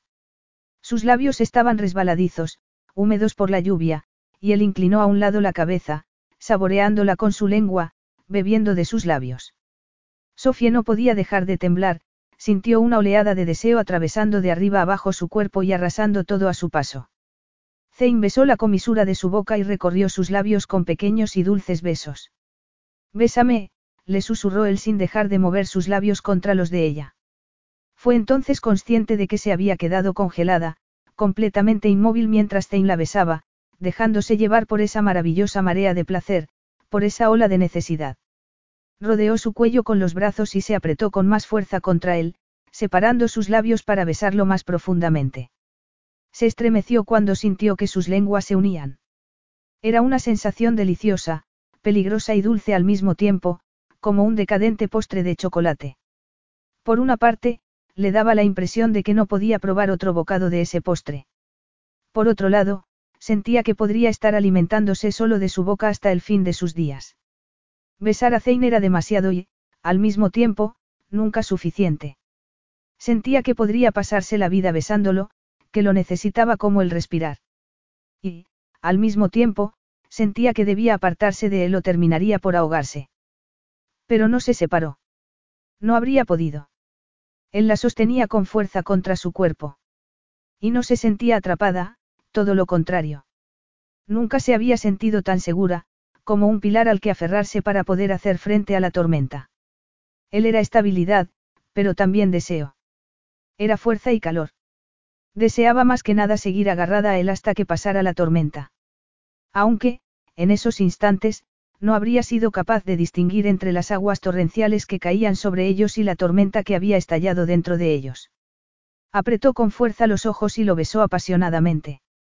Lo deseaba, pero además quería hacerle entender con su respuesta que creía en él, que era un buen hombre, un hombre que se merecía vivir ese momento con ella. Zane era el único hombre en el mundo al que había deseado besar como lo estaba haciendo en ese instante. No sabía si su admiración iba a poder cambiar algo en él, pero iba a intentarlo. Aunque solo fuera para borrarle esa mirada tan triste de sus ojos. Cuando por fin se separaron, los dos respiraban con dificultad y estaban completamente empapados. Deberíamos volver a la tienda, le dijo Zane. No quería hacerlo. Temía moverse y romper el hechizo que los envolvía en esos momentos. No quería tener tiempo para pensar en lo que estaba haciendo. No quería que la realidad se entrometiera. Prefería seguir bajo la lluvia e incluso ahogarse en ella. Cualquier cosa para no perder la conexión que acababan de encontrar. No voy a fingir que esto no ha pasado, le aseguró Zane al ver que no quería moverse. Asintió con la cabeza y volvieron a la tienda. Estaba tan empapada que tenía la ropa completamente pegada, como una segunda piel, y estaba muerta de frío. No podía dejar de temblar. Zane la miró con preocupación en sus ojos y ese simple gesto hizo que se sintiera mejor. No recordaba cuándo había sido la última vez que alguien la había mirado así. No recordaba tampoco haber tenido a nadie que la cuidara o haber permitido que otra persona lo hiciera. Te vas a congelar si sigues con esa ropa. Supongo que sí, repuso ella encogiéndose de hombros. Hace mucho frío. Podrías quitártela, le sugirió Zane con la voz ronca. Se estremeció al oír sus palabras. No pudo evitarlo. Asintió de nuevo con la cabeza y se quitó la blusa que llevaba sin pensárselo dos veces. Por alguna razón, no estaba avergonzada. Lo que estaba haciendo, aunque era la primera vez, le parecía tan natural como el respirar. Se quitó después los pantalones de lino y los zapatos, quedándose solo en ropa interior. Zane no dejaba de mirarla. Se llevó las manos a la espalda y se desenganchó el sujetador, tirándolo después con el resto de la ropa. Él tomó una manta del suelo y se la ofreció. Toma, envuélvete en esto. Se lo dijo como si fuera una orden y obedeció sin pensar, aunque le extrañó que quisiera que se cubriera cuando ya estaba casi desnuda. Pero se envolvió la manta alrededor de sus hombros y sujetó los bordes con las manos frente a su pecho. Miró entonces a Zane y se quedó sin aliento. Se había quitado la camisa y se le fueron los ojos a su torso, a cada uno de sus bien definidos músculos y la fina capa de vello que lo cubría. No era la primera vez que veía un torso masculino, pero nunca había sido tan consciente de toda la piel que quedaba expuesta. Supuso que tenía mucho que ver con las circunstancias y con el hecho de que ella estaba también medio desnuda. O tal vez fuera porque acababan de besarse. O porque Zane la miraba como si ella fuera el postre y estuviera muerto de hambre. Se echó a temblar de nuevo, pero esa vez no lo hacía porque tuviera frío. Todo lo contrario. Zane se giró para quitarse los pantalones y ella se quedó absorta admirando su anatomía. Deseaba tocarlo, pero temía hacerlo. No sabía qué hacer. Lo que acababan de compartir bajo la lluvia había sido su primer beso de verdad y no creía estar lista para ir más allá. Se giró de nuevo hacia ella y trató de calmarse. Creo que sería más fácil que entráramos en calor si nos tumbamos en el suelo. Sí, claro, repuso ella como si hubiera perdido la capacidad para pensar y hablar como una persona normal. Zane se acercó al montón de mantas que habían colocado en un rincón de la tienda y se puso a reordenar las almohadas. Se tumbó después y se tapó con otra manta. Ella tragó saliva y fue a sentarse a su lado sin soltar la manta en la que seguía envuelta. Y conseguiríamos librarnos rápidamente del frío si nos tumbáramos piel con piel, le sugirió Zane. Sofía abrió la parte delantera de su manta y se acercó a él, deslizándose bajo la que lo cubría él. El corazón le latía a mil por hora y se quedó sin aliento cuando Zane la abrazó. Apoyó la mejilla en su torso y pudo sentir su corazón, tronando tan rápidamente como el suyo. Era increíble sentir contra ella la relativa aspereza de su vello y su piel suave y caliente. Levantó levemente la mano y colocó la palma sobre su torso, disfrutando de esa sensación, de las diferencias entre sus cuerpos. Sabía que ese momento debería haber sido completamente surrealista, pero no lo era. Era demasiado importante, casi solemne. En ese instante, era muy consciente de quiénes eran ellos dos y de lo que estaban haciendo. Zane la abrazó con más fuerza, colocando las manos en su espalda. Podía sentir su aliento entrecortado acariciándole la cara. Quiero, comenzó ella. Pero no sabía muy bien qué decir. Porque en realidad no sabía lo que quería. Solo sabía que su corazón latía de manera descontrolada y que lo necesitaba. Necesitaba lo que estaba pasando y lo necesitaba él. Quiero, susurró de nuevo. Zane interrumpió sus palabras con un dulce y suave beso. Era un beso tentativo, era una pregunta. Ella deslizó las manos sobre su torso hasta rodear su cuello y profundizar en el beso. Podía sentir su excitación y se movió hasta sentir su erecto miembro entre sus muslos. Él también se movió, apoyando su peso sobre los brazos y colocándose entre sus piernas. La miró fijamente con sus ojos oscuros. Sofie, Sa, ¿sabes lo que me estás pidiendo? Le susurró casi sin aliento. Eran tantas las cosas que estaba sintiendo en ese momento, tanta la presión, que solo pudo asentir con la cabeza. Tenía un nudo en la garganta. Solo esperaba estar siendo sincera consigo misma. Le parecía el momento adecuado, el lugar adecuado y el hombre, el hombre equivocado. Sabía que estaba comprometido para casarse con otra mujer y que gobernaba un país que estaba al otro lado del mundo. Ese hombre controlaba el destino de esa nación. Parecía el hombre equivocado. Pero, al mismo tiempo, sentía que era el único hombre posible. Con nadie más había llegado tan lejos. Nadie la había hecho sentir de esa manera. La atracción y la lujuria siempre le habían parecido sentimientos aterradores, algo que debía evitar, algo que le hacía recordar el tipo de vida que había llevado su madre. Pero empezaba a darse cuenta de que había estado equivocada. Había sido fácil darle un beso y también muy fácil quitarse la ropa delante de él. Estaba entre sus brazos en ese instante y le parecía natural y perfecto. Zane le dio un beso en el hombro. Después, levantó la cabeza y la miró a los ojos mientras le apartaba suavemente el pelo de la cara. Cuando la miraba de esa manera, todo le parecía muy fácil. Le costaba creer que estuviera de verdad allí, que esa mujer fuera ella, entre los brazos de un hombre que era casi un desconocido y en medio de una tienda en el desierto. Un par de semanas antes, habría sido completamente impensable para ella imaginarse protagonizando una escena similar. No sabía lo que estaba haciendo, pero no le preocupaba. Por primera vez en su vida, no le molestaba depender de otra persona, sentirse perdida. Se había quitado la ropa en la tienda, pero se había despojado de la armadura mucho antes. En ese momento estaba de verdad desnuda y podía sentirlo todo. Cada caricia, cada susurro contra su piel, cada beso. Estaba completamente expuesta, pero no tenía miedo. Sofie, necesito que me digas que quieres esto. Necesito saberlo, le dijo él. Por supuesto que sí, Zane, repuso ella acariciando su mejilla y mirándolo a los ojos. Creo que, aunque me costara darme cuenta, sabía que esto iba a suceder. Era inevitable. Lo supe desde el principio. Aunque no tuviera mucho sentido, creía que había algo que le había atraído de él desde que lo viera por primera vez. Y ella había comenzado a cambiar desde ese primer momento. Pero nada es inevitable. Somos las personas las que tomamos las decisiones, las que elegimos. No fue eso lo que me dijiste antes. Sí, es verdad. Y yo pude decidir desde el principio lo que iba a pasar. Ahora sé que, si hubiera intentando irme o te hubiera dicho que no quería venir a Suradi, me habrías dejado ir. Estoy segura de ello.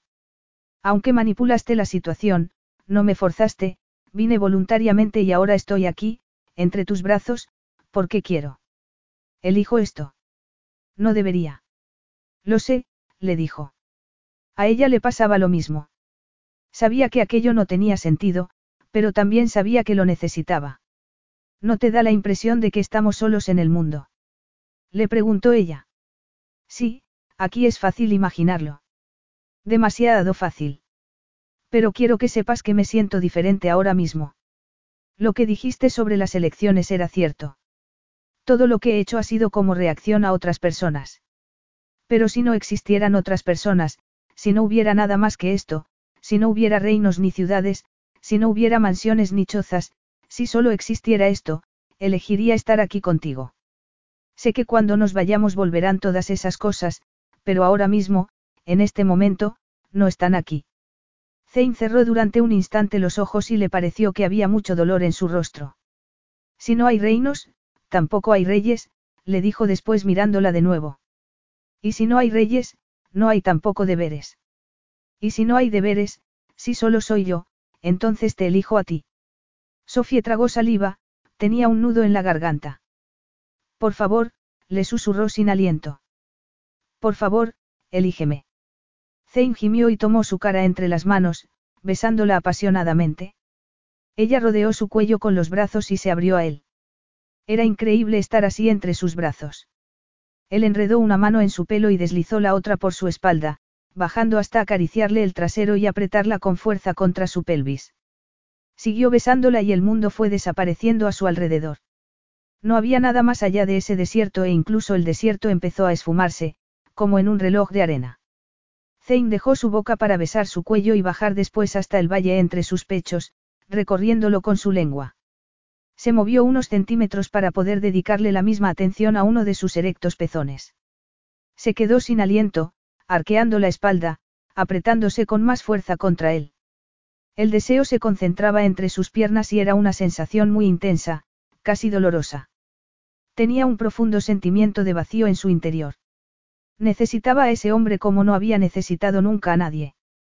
Comenzó a acariciarle uno de sus pechos mientras le prestaba atención al otro con su boca. Las sensaciones eran increíbles. Se aferró a su pelo, no quería que dejara de hacerle lo que le estaba haciendo. Pero Zane levantó la cabeza poco después y ella soltó de mala gana su pelo. Sofie, tengo que preguntarte algo. Ella negó con la cabeza. Sabía lo que era, pero no quería hablar de eso en ese instante, no quería hablar de nada, solo quería sentir. No podía pensar ni hablar de nada. Se limitó a meter los pulgares bajo sus braguitas y a bajarlas todo lo que pudo, ayudándose después con los pies hasta librarse de ellas. No dejó de mirarlo a los ojos mientras lo hacía. Él no le dijo nada más, asintió con la cabeza y se quitó los calzoncillos. Se inclinó después para besarla una vez más, no se cansaba de sentir sus suaves labios contra los de ella.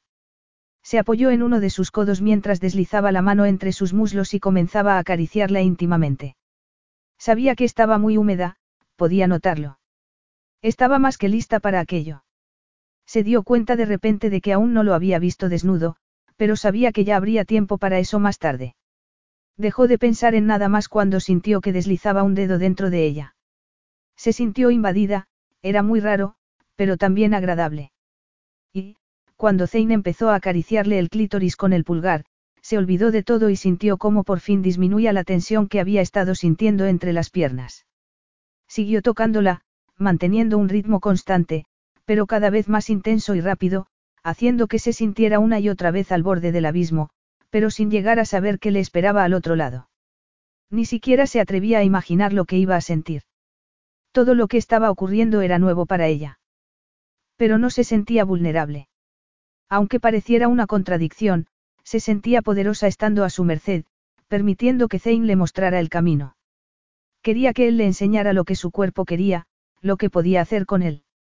Por primera vez en su vida, se estaba limitando a sentir, a estar presente en ese momento, sin esforzarse por fingir lo que no era, sin tratar de esconder quién era. Se sentía desnuda, pero no tenía miedo. Zane estaba haciendo que se sintiera muy bien. En todos los sentidos. La besó entonces con más ímpetu mientras intensificaba la presión entre sus muslos. Fue un cambio muy sutil, pero le sirvió para atisbar hasta dónde podía llegar el placer que ese hombre le iba a hacer sentir. Elevándola a lo más alto hasta quedarse sin aliento, sin capacidad para pensar. No podía hacer nada más, solo limitarse a sentir y dejar que ese hombre liberara su cuerpo y el placer la dominara. No sé, no quiero hacerte daño, susurró Zane con la respiración entrecortada. No vas a hacerlo, repuso ella jadeando. No sabía si lo que acababa de decirle sería verdad, no sabía lo que decía, pero le pareció que era lo que Zane necesitaba oír. Él deslizó las manos por su espalda, bajándolas hasta la curva de su trasero y agarrándolo para atraerla contra sus caderas. Se quedó sin aliento al sentir su miembro deslizándose dentro de ella. Zane la miró con intensidad mientras lo hacía y un fuerte dolor la atravesó de repente. Apretó los dientes y cerró un instante los ojos. Sofie, me dijiste que no te iba a hacer daño, le dijo Zane con seriedad. Bueno, me equivoqué. Lo siento, repuso con un nudo en la garganta. No te disculpes, susurró él como si se arrepintiera. Soy yo el que debería disculparme contigo. No, por favor, no lo hagas. Por favor, podemos simplemente, por favor. Seguía sin poder pensar ni hablar de manera coherente. Zane le había hecho daño, pero no le importaba. Estaba siendo maravilloso. Nunca se había sentido tan conectada a alguien y, a la vez, tan completa. Los dos encajaban como dos piezas de un mismo puzzle. No habría podido decir dónde comenzaba su cuerpo y terminaba el de Zane. Era increíble, lo más intenso que había vivido en toda su vida. Después de unos segundos de incertidumbre, vio que Zane estaba en tensión. Apretaba con fuerza la mandíbula y vio que le temblaban los músculos de los brazos. Era como si no quisiera moverse. Zane, susurró ella. Y él por fin comenzó a hacerlo. Al principio se movió muy despacio y con suavidad, tratando de darle tiempo para adaptarse a las nuevas sensaciones, a lo que significaba físicamente tener a Zane dentro de ella. Poco a poco, el malestar comenzó a desaparecer y empezó a sentir un intenso placer. Se movió contra él, persiguiendo el clímax que empezaba a crecer dentro de ella otra vez. Notó que Zane iba perdiendo la capacidad para controlarse, sus movimientos eran cada vez más rápidos y desesperados. Pero no importaba, estaba lista y era justo lo que quería en ese momento. Se aferró a sus hombros y se movió con él, al mismo ritmo.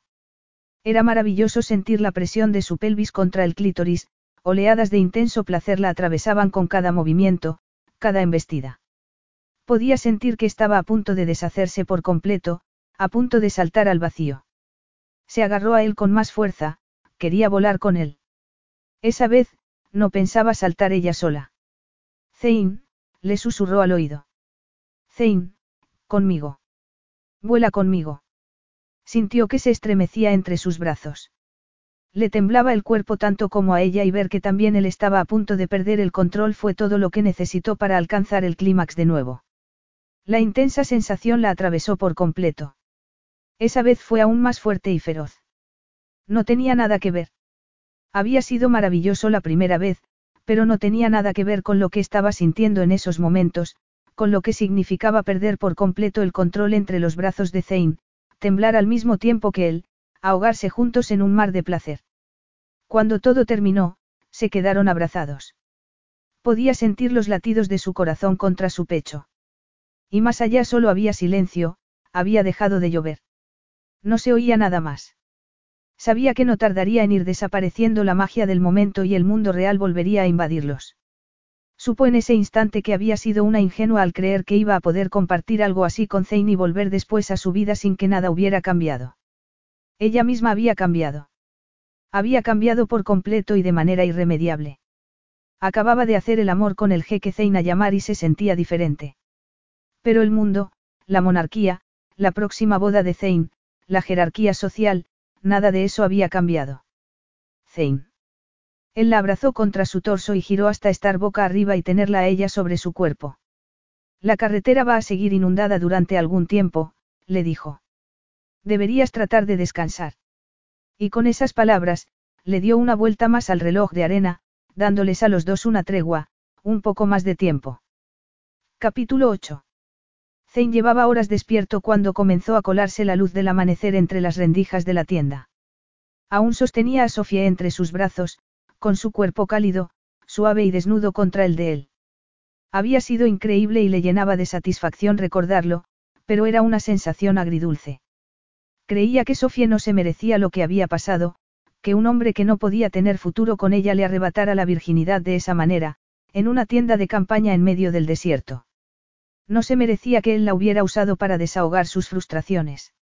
Lamentó no haber pasado la noche bajo la lluvia, dejando que el agua lo entumeciera y le hiciera recordar quién era él y cuáles eran sus responsabilidades. Pero no había podido resistirse. Sofía había estado a su lado, le había dicho lo que había querido oír en esos momentos y le había ofrecido lo que más deseaba. Le había pedido que fingieran que estaban solos en el mundo y no había podido resistirse. Pero después, en vez de distanciarse en cuanto se dio cuenta de su error, la había tomado entre sus brazos, tratando de alargar aún más el momento. Creía que, después de lo que le había hecho a su hermana, iba a terminar en el infierno. Y lo que acababa de hacer era otra razón más por la que iba a tener que pasar la eternidad ardiendo. ¿Dónde está mi sentido del deber? ¿Cómo he podido aprovecharme así de una mujer inocente? Y solo para saciar mi lujuria, se dijo con desesperación. Sofía le había asegurado que sabía lo que quería, pero se había equivocado. Creía que alguien sin experiencia no podía saber hasta qué punto el sexo podría afectarla emocionalmente. Ya había sospechado que tendría poca experiencia. Sobre todo cuando le contó lo de su primer y único beso. Él había sabido entonces lo que eso implicaba, pero había optado por ignorarlo. Y cuando después quiso preguntárselo, en el peor momento posible, cuando la vuelta atrás era ya casi imposible, ella se había negado a contestar su pregunta y él le había dejado que lo hiciera porque era lo que quería. Se dio cuenta de que su mayor temor acababa de hacerse real, no había cambiado en absoluto, seguía siendo el mismo joven malcriado y egoísta que siempre había sido. La lujuria había terminado con años de buen comportamiento. Se sentó y miró a la mujer que dormía a su lado. Ella gimió y se dio la vuelta, doblando las piernas frente a su cuerpo. Parecía tan joven, tan vulnerable. Se sentía cada vez peor. Se levantó y se puso los pantalones. Aún estaban mojados, pero no importaba. Tenía que salir de allí. Hacía sol y el cielo estaba despejado. Vio también que la carretera estaba seca. No tenían ninguna excusa para quedarse allí y se dio cuenta de que era mejor así. Les convenía volver al mundo real cuanto antes. Se las había arreglado para engañarse a sí mismo, pero no pensaba volver a hacerlo. Miró de nuevo hacia donde estaba la tienda y maldijo entre dientes. No quería tener que volver a entrar y verla cuando se despertara, medio dormida y desnuda. Le iba a hacer recordar todo lo que habían compartido la noche anterior. Había sido maravilloso estar dentro de ella, sentir su suave piel contra la de él. Se acercó al todoterreno y abrió el maletero. Sacó sus bolsas de viaje y volvió a la tienda con ellas. Sofía se movió y se frotó los ojos con el dorso de la mano. Se le escurrió la manta unos centímetros y no pudo evitar fijarse en sus hombros desnudos, en su suave piel, en todo lo que no tenía derecho a tocar. Buenos días, le dijo dejando las bolsas en el suelo. Hace bueno, así que podremos conducir sin problemas. Vio que parpadeaba rápidamente para tratar de adaptar sus ojos a la luz y poder concentrarse en él. ¡Oh! exclamó mientras agarraba con fuerza la manta. Ya ha amanecido. Le dio la impresión de que Sofía estaba pensando en algo importante y eso le inquietó. Hizo que le doliera algo en el pecho. Puedo esperar afuera mientras te vistes, si quieres. Sofía sintió en silencio y él se dio la vuelta y salió con la bolsa de viaje en la que tenía su ropa. Una vez fuera, respiró profundamente. Hasta ese momento, no había sido consciente de que había dejado de respirar al verla. Se vistió rápidamente, cambiando sus pantalones húmedos por otros secos y una camiseta limpia. Esperó unos instantes y entró de nuevo en la tienda. Sofía ya se había cambiado también. Llevaba una blusa holgada y unos pantalones de lino. Estaba sentada sobre el montón de mantas que habían usado como cama la noche anterior y lo miraba con una expresión expectante en su rostro. No sabía lo que quería de él. Lo que habían compartido esa noche había abierto un abismo entre ellos imposible de cruzar. Sabía que no había manera de arreglar lo que se había roto, lo que habían tenido no iba a tener continuidad en el mundo real, era imposible. Pero sabía que era mejor así. Era una ruptura limpia y no había otra opción. ¿Tienes hambre? Le preguntó él. Sofía negó con la cabeza mientras apartaba la mirada. Muy bien. Entonces, nos iremos pronto. Ella se quedó donde estaba, sentaba en las mantas. Vas a tener que salir para que pueda desmontar la tienda, le recordó entonces. ¿Hace frío afuera? Le preguntó ella sin mirarlo. No, no hace frío. ¿Por qué no me gusta el frío? No te preocupes por eso. Sofía lo miró entonces y se levantó lentamente. Pasó a su lado con la cabeza bien alta. Sus gestos eran tan elegantes y altivos como los de una jequesa. Le entraron ganas de abrazarla y besar esos labios hasta que dejara de fruncir el ceño y se relajara entre sus brazos. Pero no tenía derecho a hacerlo. Lo de la noche anterior había sido un error y no podía volver a suceder. Sofía consiguió mantener la compostura mientras esperaba afuera y Zane desmontaba la tienda. Y también lo hizo durante el trayecto de vuelta a palacio. Consiguió aguantar hasta que llegó por fin a la intimidad de su propia habitación. Y entonces, se echó a llorar. No podía contener los sollozos que no paraban de llegar y la dejaban sin aliento. Algún tiempo después, cuando consiguió calmarse un poco, se metió en la cama y se enroscó bajo las sábanas y la colcha. Se sentía muy mal. Y se sentía además distinta. La noche anterior todo había tenido sentido y había sido increíble. Pero en ese lugar del desierto había dejado olvidada su armadura. Estaba perdida en algún sitio y no sabía si sería capaz de recuperarla. Lo único que sabía era que todo había terminado. Zane se lo había dejado muy claro esa mañana. Había sido muy duro que la hablara con tanta frialdad y desapego, pero sabía que era lo mejor. No podía haber nada más. Zane iba a casarse con otra mujer y le bastaba con recordarlo para sentir una punzada de dolor en su pecho. Sabía que no debería haberlo tocado, que no había tenido derecho a hacerlo. Y, para colmo de males, creía que se había enamorado de él. No sabía cómo podía haber ocurrido. Pensó que quizás tuviera que ver con el hecho de que Zane había hecho que se sintiera protegida. Él había sido la primera persona que había conseguido conectar con ella a pesar de esa armadura que había llevado siempre. Ese hombre había logrado llegarle al corazón. Zane vivía para servir a su familia y a su pueblo. Le parecía un hombre increíble, alguien capaz de transformar una terrible tragedia que lo había destrozado por completo en una razón para cambiar su modo de vida. Ella se había pasado la vida tratando de conseguir reconocimiento y demostrar su valía. Zane, en cambio, vivía para servir a los demás. Creía que era normal que conocerlo la hubiera cambiado como lo había hecho. Y también le parecía imposible no terminar enamorándose de un hombre tan íntegro como él. Pero tenía que encontrar la manera de no amarlo porque, cuando se fuera de allí, iba a tener que dejar esos sentimientos atrás. Por difícil que fuera. Sofía logró evitar a Zane durante los días siguientes. Estuvo centrada en la redacción de un artículo que detallaba todo lo que había aprendido hasta el momento sobre Suradi y su cultura. No se atrevió a escribir nada sobre la tragedia que había ocurrido en su familia y tampoco se refirió a Zane. Temía que sus palabras mostraran al lector cuánto lo quería y no estaba lista para exponerse ante los demás de esa manera. Había tenido la esperanza de que Zane se acercara a ella y terminara con el silencio que había impuesto entre los dos desde que regresaran al palacio.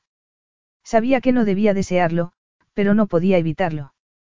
Suspiró y se levantó, llevaba demasiado tiempo frente al ordenador. Se frotó la cara con las manos, tratando de suavizar las líneas que habían marcado de forma casi permanente su frente desde que regresaran al palacio. No podía olvidar lo que había pasado y temía que, por mucho tiempo que pasara, iba a seguir recordando demasiado bien la sensación de tener las manos de Zane en su cuerpo, lo maravilloso que había sido ese momento, lo increíble que había sido sentirse tan cerca de alguien. Hasta esa noche, hasta ese momento de unión perfecta, no había sido consciente de lo sola que había estado siempre. Si solo soy yo, entonces te elijo a ti, le había dicho Zane. No podía olvidar esas palabras. Las llevaba muy dentro de su corazón y le daban esperanza, aunque sabía que no tenía derecho a esperar nada.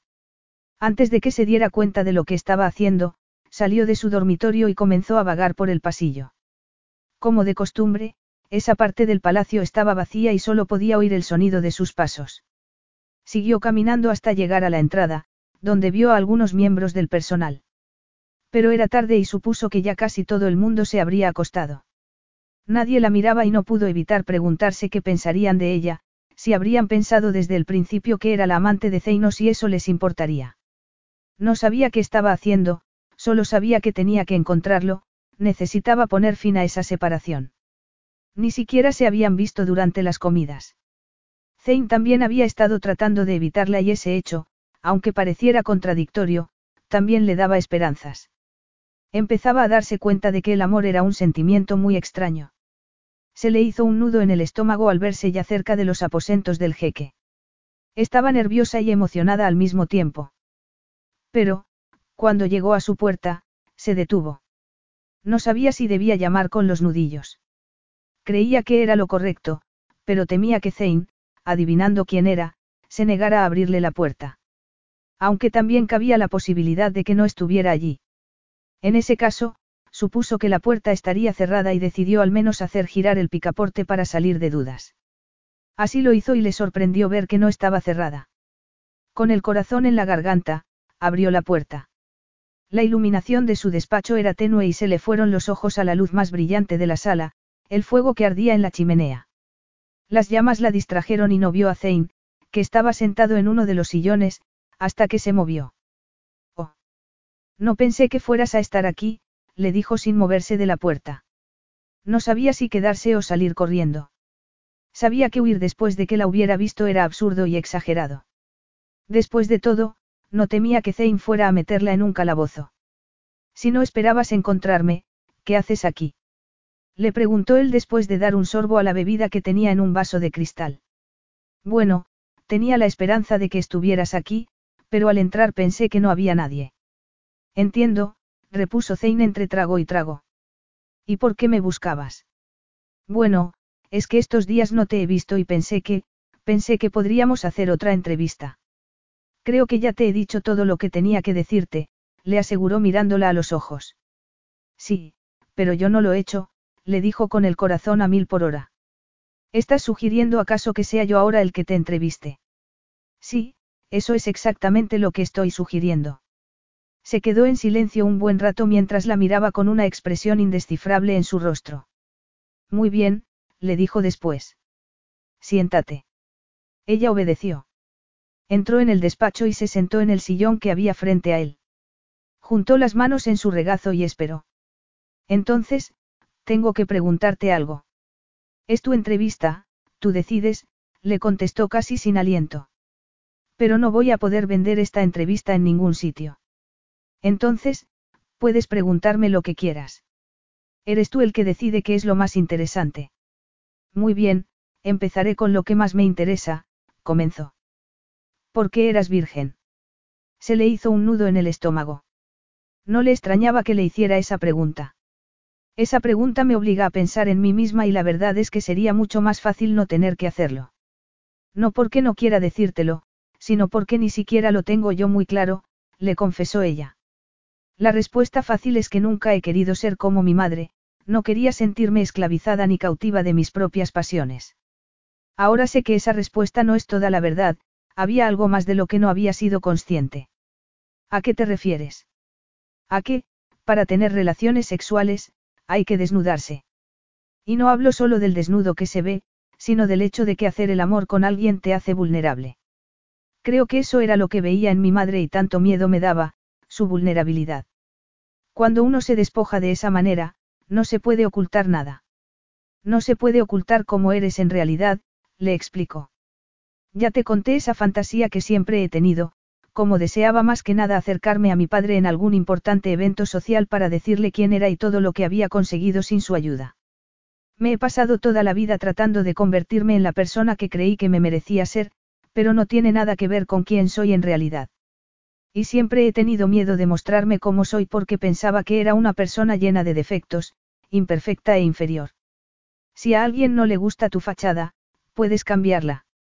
Pero si no le gusta como eres en realidad, eso es mucho más difícil cambiarlo. Creo que aún era virgen porque he estado evitando por todos los medios estar desnuda en ese sentido. Estaba muerte de miedo. Era el momento más aterrador de toda su vida, Nunca había admitido ante nadie, ni siquiera ante ella misma, lo que acababa de confesarle. Estaba siendo por primera vez honesta de verdad. Zane se quedó en silencio y la miró mientras bebía otro trago más. Después, dejó el vaso sobre la mesa. ¿Y has estado desnuda conmigo? Era la pregunta que más temía, pero sabía que no tenía más remedio que responder con la misma sinceridad. Sí. Te he podido ver tal y como eres en realidad. Sí, repitió con voz temblorosa. He visto yo a ti, Zane. No sé qué quieres decir con eso. Por supuesto que me has visto. He visto al gobernante y al jeque. Pero he podido ver al hombre. Le preguntó mientras recordaba cómo había sido verlo temblar entre sus brazos cuando alcanzó el clímax. Había habido tanta intensidad entre ellos, sentía que había visto entonces atisbos de ese hombre, como cuando asomaba el sol desde detrás de las nubes. Pero un breve y solitario rayo de luz no cambiaba el día cuando estaba nublado. El jeque es el hombre y el hombre es el jeque. Si no hubiera reinos ni reyes, ¿qué te gustaría ser? Le preguntó ella. Es una pregunta que no puedo responder porque el hecho es que hay reinos y yo soy el rey de uno de ellos, le dijo con solemnidad. Y tengo que hacer lo correcto, por el bien de mi pueblo. ¿Y por qué es esto lo correcto? Porque casarse con una mujer que no amas es lo mejor para tu pueblo. Los preparativos ya están en marcha y he dado mi palabra. Anular una boda real traería muchos problemas, podría ser muy perjudicial para Suradi. Y Leila, mi hermana está pasando por algo muy duro, no puedo hablar de ello, no es mi secreto. Le fallé a una de mis hermanas, Sofie. No pude proteger a Jasmine y no puedo fallarle también a Leila. He hecho daño a mucha gente. No puedo volver a arriesgar tanto. Podía sentir la desesperación en su voz y la urgencia que había en sus palabras. Y también había oído lo que no le había dicho. Eres el hombre más fuerte que he conocido nunca. Das más de ti mismo cada día de lo que podré llegar a dar yo en toda mi vida. He pasado años tratando de llegar lejos para demostrarle a mi padre lo que he conseguido, he vivido por y para un hombre al que no le importo en absoluto. Eso no es vida. No he hecho nada por nadie. Bueno, estás aquí para ayudar a una amiga, Sofie. No lo he olvidado. Y tengo un escándalo para ti, aunque no es el que estabas buscando. Eso no es de lo que estoy hablando. Ya ayudaré a Isabelle de otro modo. Sé que en realidad no sabes nada de los Chatsfield. Ya hacía tiempo que se había dado cuenta de ello y la verdad era que no estaba enfadada con él. Ella estaba allí para tratar de ayudar a su amiga y sabía que Zane había estado haciendo lo mismo por su hermana. Entonces, ¿de qué estás hablando? Repuso él con la voz ronca. De ti y de mí.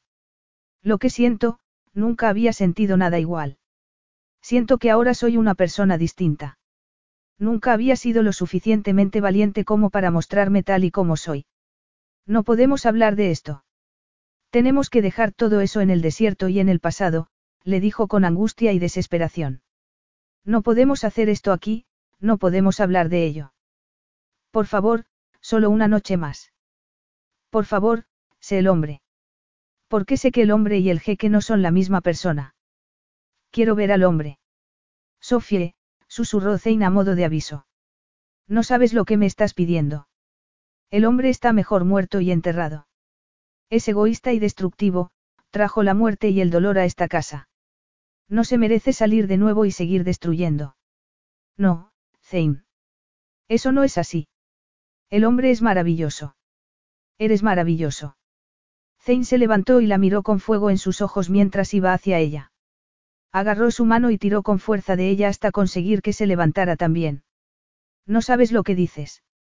A lo mejor era verdad y estaba viendo lo que quería ver. O a lo mejor era la única que lo veía tal y como era. En ese caso, necesitaba mostrarle la verdad. Se puso de puntillas y lo besó.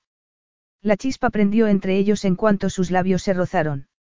Zane rodeó su cintura con un brazo y la atrajo con firmeza contra él, aplastando sus senos contra la dura pared de su torso. Ella echó hacia atrás la cabeza para profundizar en el beso, su corazón galopaba en su pecho. Quería hacer por él lo que Zane había hecho por ella, quería quitarle la armadura, hacer que olvidara por un tiempo sus obligaciones y su sentido del deber y dejarlo de verdad desnudo, revelando por fin el hombre que se escondía en su interior. Porque, por mucho que lo negara, sabía que estaba escondiendo su verdadero ser y tenía que encontrarlo. Zane había hecho lo mismo por ella, había encontrado y sacado a la luz a la verdadera Sofie. Tenía que ofrecerle lo mismo, sentía que se lo debía. Se aferró a su camisa, desesperada por tener su piel contra la de ella. Desesperada por sentir de nuevo ese momento de profunda claridad que había sentido en el desierto. Ese momento de conexión. Tan perfecto y tan nuevo para ella. Zane gimió mientras la besaba con la misma pasión y la empujaba contra la pared más cercana. No le dolió sentir la espalda contra la superficie de piedra, era una sensación maravillosa. Le encantaba volver a sentirse a su merced y disfrutar de la intensidad de la pasión que ardía dentro de los dos.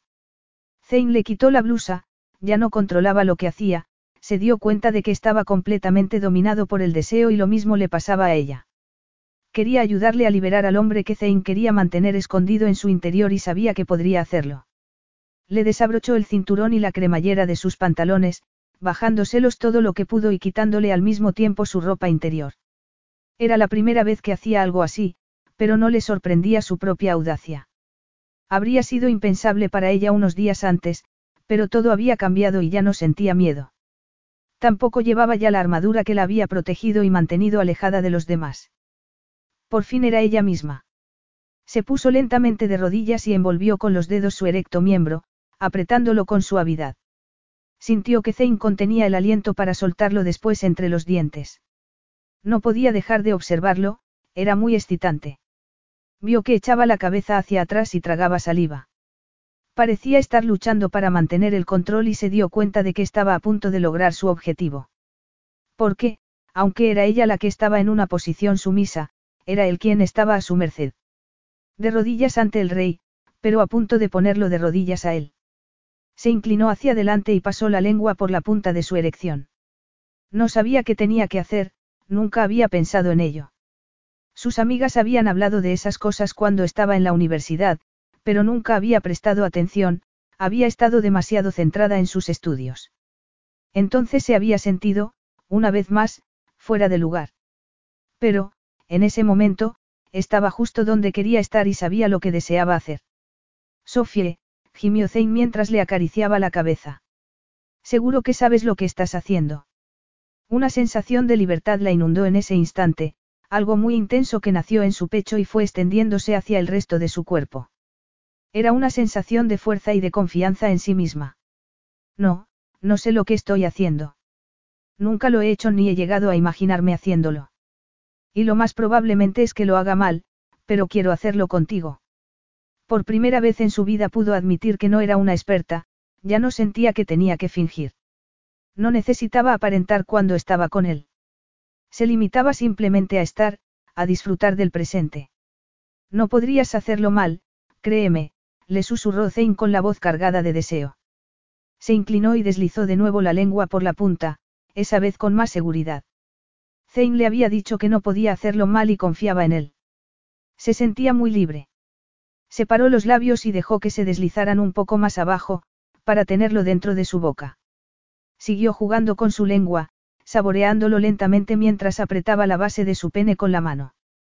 Zane se aferró con más fuerza a su pelo, tirando de él mientras ella lo asaltaba con su boca y su lengua, podía sentir cómo iban cayendo las capas en las que él siempre se había envuelto, cómo iba perdiendo el control y entregándoselo a ella. Pero entonces se apartó de ella y se quedó inmóvil. Basta, ya basta, por favor, le rogó Zane sin aliento. ¿Pero por qué? Le preguntó confusa. ¿Por qué no quiero que termine todo de esta manera? Cada vez estaba más excitada. Era increíble verlo perder el control, parecía desesperado. No me importa, podría estar muy bien. No, Sofie. Puedo hacer que sea mucho mejor para ti. Quiero hacerlo. Agarró sus manos y tiró de ellas para que se levantara. La tomó después en sus brazos y la sujetó contra su torso mientras atravesaba el despacho e iba hacia el dormitorio. Sofía se aferró a su cuello y lo miró a los ojos. Pero él no la miraba, tenía la vista perdida frente a él. Se inclinó y lo besó en el cuello. Zane abrió la puerta y ella miró a su alrededor. Se quedó sin aliento al ver el tamaño de la cama al otro extremo de la habitación. Estar con él había sido perfecto, incluso sobre un montón de mantas y en una pequeña tienda de campaña. Pero ese sitio, ese sitio parecía sacado de un mundo de fantasía. Nunca se había permitido soñar siquiera con nada parecido. Estar allí con él era la culminación de un sueño que ni siquiera se había atrevido a tener. Sentía que ese momento era el más importante de su vida. Lo era todo. Se quedó sin respiración cuando Zane la dejó con cuidado en la cama y le metió los dedos bajo la cintura de los pantalones para quitárselos y despojarla al mismo tiempo de sus braguitas. Se colocó después entre sus muslos y la miró con sus ojos oscuros. Quiero explorar cada centímetro de tu piel, pero eso va a tener que esperar, Sofie, le susurró él. Lo haré en otro momento. Ahora no puedo aguantar ni un segundo más. Sabía que los dos tenían muy claro que no iban a tener otro momento. Pero no le importó. Lo que estaba pasando era una maravillosa fantasía y, en ese momento, casi podía creer que todo era posible. Como habían hecho en el desierto, se olvidó del mundo real y se limitó a abrazar ese instante. Sí, en otro momento, repuso ella. La besó apasionadamente mientras se deslizaba muy despacio dentro de ella. Se aferró a él, cerrando la distancia entre los dos. Zane atrapó sus muñecas con una sola mano y las sujetó por encima de la cabeza de Sofie, manteniéndolas allí mientras seguía besándola y moviéndose dentro de ella. Sintió una fuerte oleada de placer recorriendo su cuerpo. Se perdió en los movimientos y en la sensación de tenerlo dentro, completándola de una forma tan perfecta. Zane dejó de besar sus labios para bajar la cabeza y tomar uno de sus pezones en la boca. Los movimientos se hicieron cada vez más intensos y rápidos, vio que también él empezaba a perderse en su propio placer. Le encantaba ver que podía hacerle perder el control de esa manera. A ella le pasaba lo mismo y estaba disfrutando con ello, era justo lo que necesitaba, lo que deseaba. Él le soltó de repente sus muñecas y deslizó las manos sobre las de ella, entrelazando sus dedos. Las mantuvo en el mismo sitio mientras seguía embistiéndola con fuerza, consiguiendo estar cada vez más dentro de ella. No podía dejar de mirarlo. Vio cómo fruncía el ceño y se contraía toda su cara, cada vez más, hasta que comenzó a temblar y su rostro se relajó de repente, entregándose a un fuerte orgasmo que dominó por completo su cuerpo. En ese instante no existía Suradi ni su necesidad de cuidar de todo el mundo, de todos menos de él mismo. En ese momento, era Zane. Solo Zane. Pero entonces se vio ella también envuelta en la misma tormenta, se perdió por completo en una intensa sensación de placer que la controló por completo. Se dejó llevar y voló con Zane a la cumbre más alta. Lo abrazó después, escuchando su respiración, sintiendo cómo le temblaban los músculos bajo sus dedos. Y en ese instante supo de verdad lo que quería. Reunió toda la fuerza que tenía en su interior. No la que había usado antes para ser independiente y conseguir lo que creía que quería conseguir, sino la fuerza que le daba saber quién era y estar por fin satisfecha con ello. Por fin sabía lo que quería, lo que necesitaba y cómo se sentía. Te quiero. Capítulo 9. Zane trató de recuperar el aliento. El peso de Sofía sobre él le pareció de repente demasiado grande, no podía respirar. Se apartó de ella y se levantó mientras maldecía en todos los idiomas que conocía. No entendía cómo podía ser tan débil. Había jurado no volver a tocarla y lo había hecho. Se sintió avergonzado. Si solo se tratara de él, creía que entonces habría podido soportarlo. Si solo dependiera de él, podría romper su compromiso y mantener a esa mujer para siempre a su lado. Pero tenía que pensar en Suradi. En Christine y en Leila. Pero, sobre todo, tenía que pensar en Sofie. Sabía que se merecía algo mejor, a alguien mejor. No hagas eso, Sofie. Por favor. No sabía por qué se lo echaba a ella en cara cuando sabía que, en realidad, todo era culpa suya. No debería haberla tocado. Debería haber sido más fuerte. ¿A qué te refieres? Le preguntó Sofía sentándose en la cama con sus ojos verdes muy abiertos. Lo sabes muy bien, le dijo. No me hables de sentimientos. No hay sitio para ellos. Al contrario, Zane. Tengo que decirte lo que siento. Me he pasado demasiado tiempo escondiéndome, no voy a volver a hacerlo, replicó ella mientras apartaba la sábana y dejaba al descubierto su cuerpo desnudo. Habría preferido no tener que verla así. Era tan difícil como mirar directamente al sol. Era una luz demasiado intensa, demasiado brillante, demasiado limpia y pura. ¿De verdad vas a hacer esto? Le preguntó Sofie. ¿Vas a casarte con ella? ¿Vas a hacerlo por tu país? ¿Por qué no iba a hacerlo? Respondió él tratando de reconstruir la muralla tras la que llevaba años viviendo. ¿Por qué no se puede vivir así? No puedes vivir para los demás. Puedo y debo hacerlo. Es lo que debería haber hecho siempre, pero fui demasiado cobarde para hacerlo durante mi juventud y he pagado por ello, le recordó. No voy a permitir que un par de breves momentos de locura lo cambien todo. Cuando llegue Christine para la boda, le contaré lo que he hecho y, a partir de ese momento, le seré completamente fiel. A ella y también a mi país. Pero eso no es una razón para casarse. Ni siquiera para prometerle fidelidad a alguien. Vas a hacerlo solo porque quieres demostrarles a todos que eres un hombre de palabra. ¿Y qué pasa con el amor? ¿Qué es el amor? replicó enfadado. No entendía lo que le estaba pasando, porque sus palabras le estaban afectando tan profundamente ni porque le dolían como si estuviera apuñalándolo en el corazón. ¿Y qué importa? Continuó fuera de sí. El amor no arregla nada. Jasmine amaba a Damien y mira lo que les pasó. ¿Y no crees que Leila también quiere a James Chatsfield? Seguramente. Pero no le va a servir de nada. Sabía que estaba traicionando a su hermana, que estaba hablando más de la cuenta, pero no podía hacer nada para detener la ira que lo recorría. Sabía también que no era con Sofía con quien estaba enfadado, que lo estaba pagando con ella, pero no podía callarse. ¿Qué tiene que ver el amor con esto? ¿Qué importancia tiene el amor en la política internacional, en las cosas de las que debo ocuparme? No, el amor no tiene sitio en mi vida, solo el deber. ¿Pero qué es el deber sin amor? Solo una obligación, algo vacío. Solo podría ser una obligación vacía de contenido si no se hace nada al respecto y yo voy a hacerlo, voy a actuar y hacer lo que debo hacer. Pero te mereces hacer algo por ti, solo porque es lo mejor para ti. No, no me merezco nada. Ya tuve unos años de libertinaje y egoísmo. Eso se acabó y es mejor así. ¿Sabes qué, Zane? Como te dije, he vivido siempre esperando ese momento en el que pudiera acercarme a mi padre y decirle que había cometido un grave error renunciando a mí. Lo hice todo pensando en ese instante.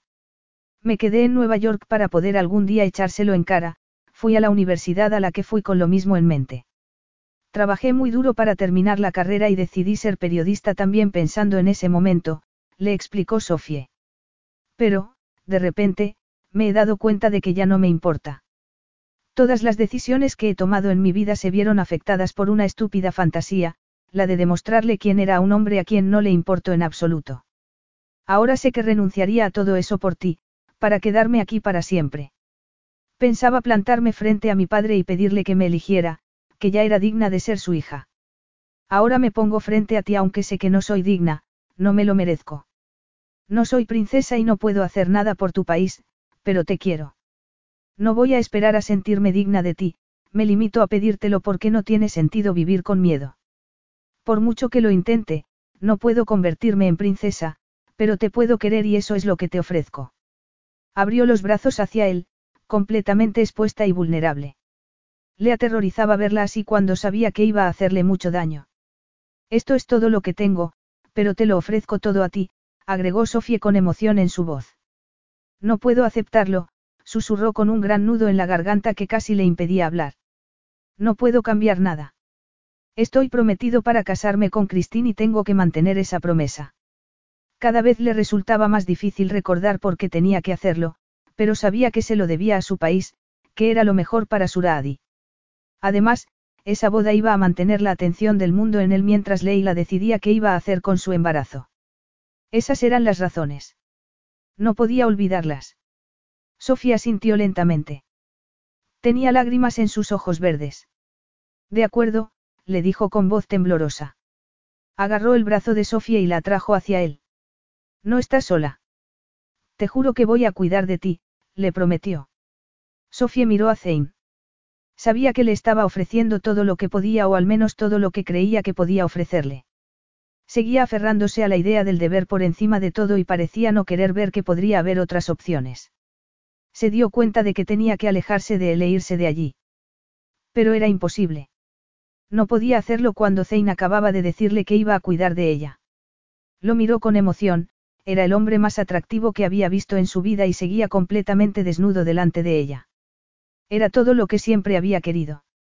Una fantasía de la que ni siquiera había sido consciente.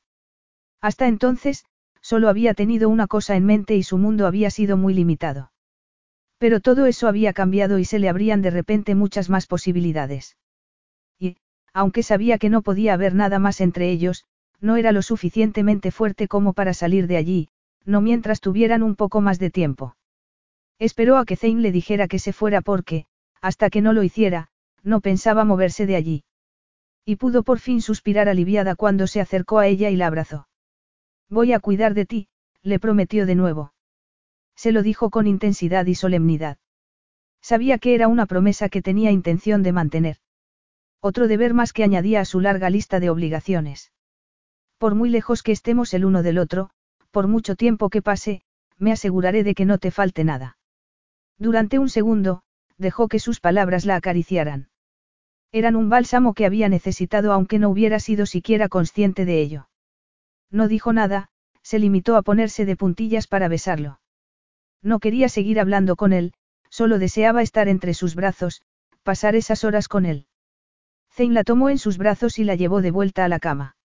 Y durante el resto de la noche, Sofía se limitó a pensar en ese momento y a disfrutar del presente. Cuando Zane se despertó a la mañana siguiente, vio que la cama estaba vacía. Había aprendido dos cosas durante las últimas horas. Por un lado, Sofía lo amaba.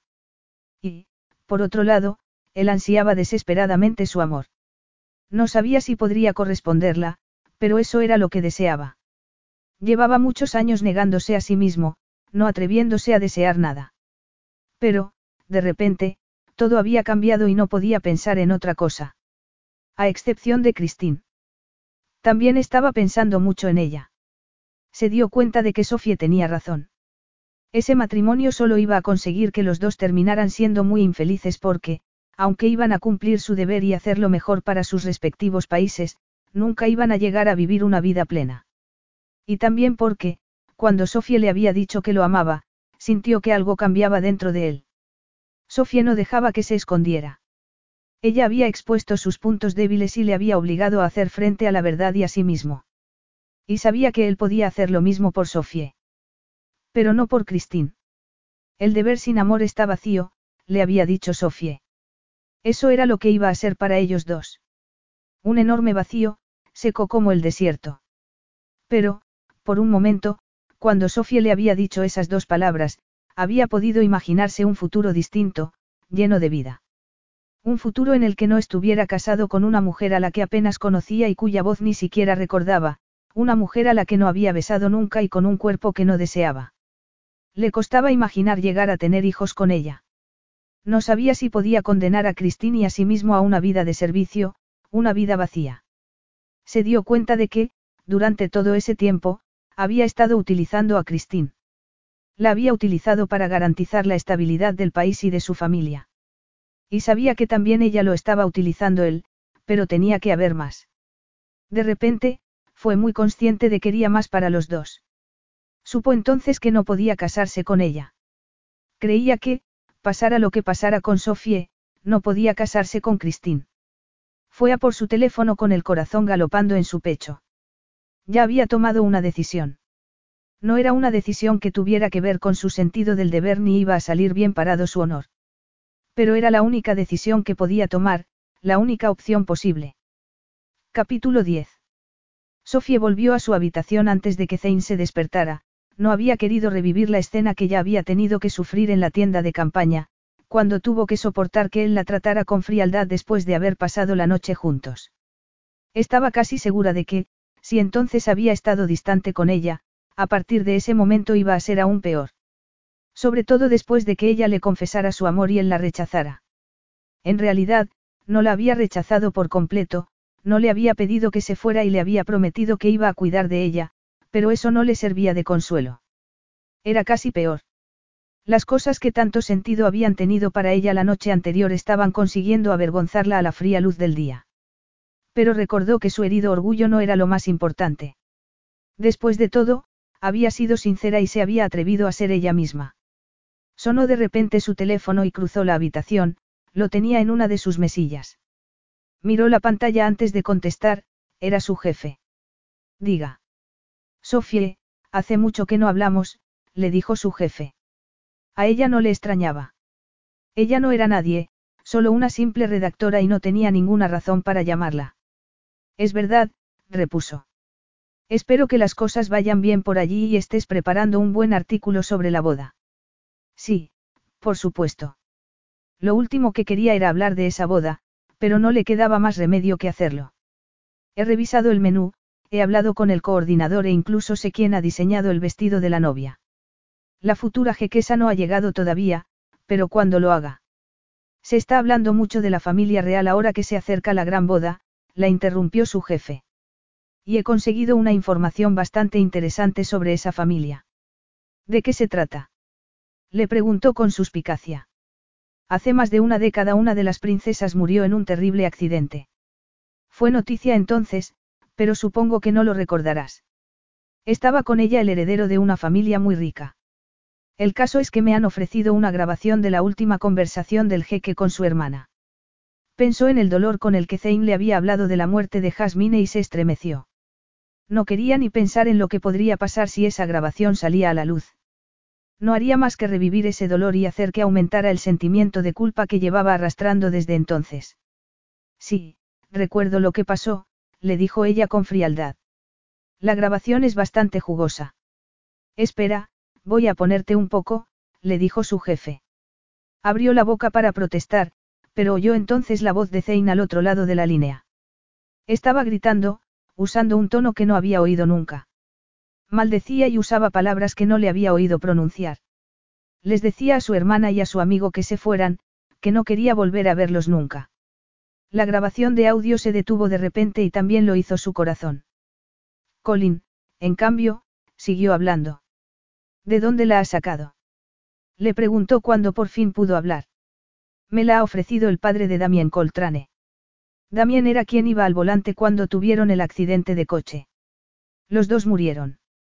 Cuando sacaron del coche el cuerpo de su hijo, descubrieron que tenía guardada una grabadora en un bolsillo con lo que te acabo de enseñar. Como te puedes imaginar, Coltrane odia al jeque y no cree que merezca celebrar por todo lo alto su boda y ser feliz. Lo culpa por la muerte de su hijo. Y, como has podido oír, es verdad, parece que el jeque los echó del palacio. El accidente ocurrió poco después, le explicó su jefe. El caso es que a la gente le va a encantar esta historia. Va a ir muy bien con tu artículo sobre la boda real. Quiero que lo añadas a tu texto y... No, No lo haré, respondió ella con firmeza. Es de muy mal gusto. Su hermana murió en ese accidente y aún sufre por ello. Toda su familia sigue sufriendo. Esa es su última conversación con ella y quieres utilizarla para añadir morbo a la historia. No, lo siento. No quiero ser parte de eso. No tienes otra opción, Sofie. O lo haces o te quedas sin trabajo, la amenazó Colin. Además, necesitamos algo grande. Uno de nuestros competidores está a punto de sacar una exclusiva. ¿A qué te refieres? Le preguntó cada vez más nerviosa. La princesa Leila llamar está embarazada y nadie sabe quién es el padre. Si lo supiera, podría prescindir de la grabación que te he enseñado. Pero, desgraciadamente, solo tengo esa vieja cinta de audio. De repente, todo cobró sentido. Encajaron todas las piezas del puzzle. Por eso Zane estaba protegiendo tanto a Leila y por eso había amenazado a James Chatsfield en aquel callejón. No solo se había acostado con Leila, sino que además la había dejado embarazada. No podía creerlo. La princesa estaba embarazada de un Chatsfield. Ese era el escándalo que su amiga necesitaba. El que Zane no podía darle, pero el que tanto necesitaba Isabelle. Aunque, en ese momento, era en Zane en quien pensaba. Sé quién es el padre. Lo sabes. ¿Cómo?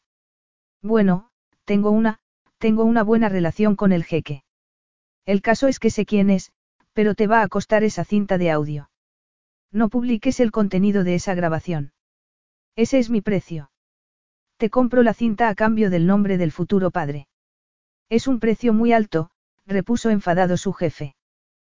Puede ser. Pero confía en mí, al público le importará mucho más esta historia que lo del accidente. Es mucho más interesante. Si revelas la última conversación entre el jeque y su hermana te vas a exponer a que la gente rechace el ángulo elegido por el periódico y dejen de comprar ejemplares. Lo que te ofrezco es además, mucho más relevante, es actual. Lo del accidente sucedió hace 16 años. No es noticia. De acuerdo, trato hecho. La cinta es tuya, te la enviaré por correo. Prométeme que no vas a publicar la conversación de la cinta de todos modos. No soy tan ingenua como piensas.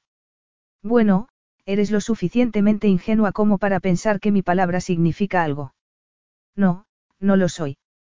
Pero podría recurrir al chantaje si te atreves a romper tu promesa, le dijo ella con seguridad. Sé que engañas continuamente a tu mujer y, si me la juegas, se lo contaré todo. No creo que quieras divorciarte, te dejaría sin nada.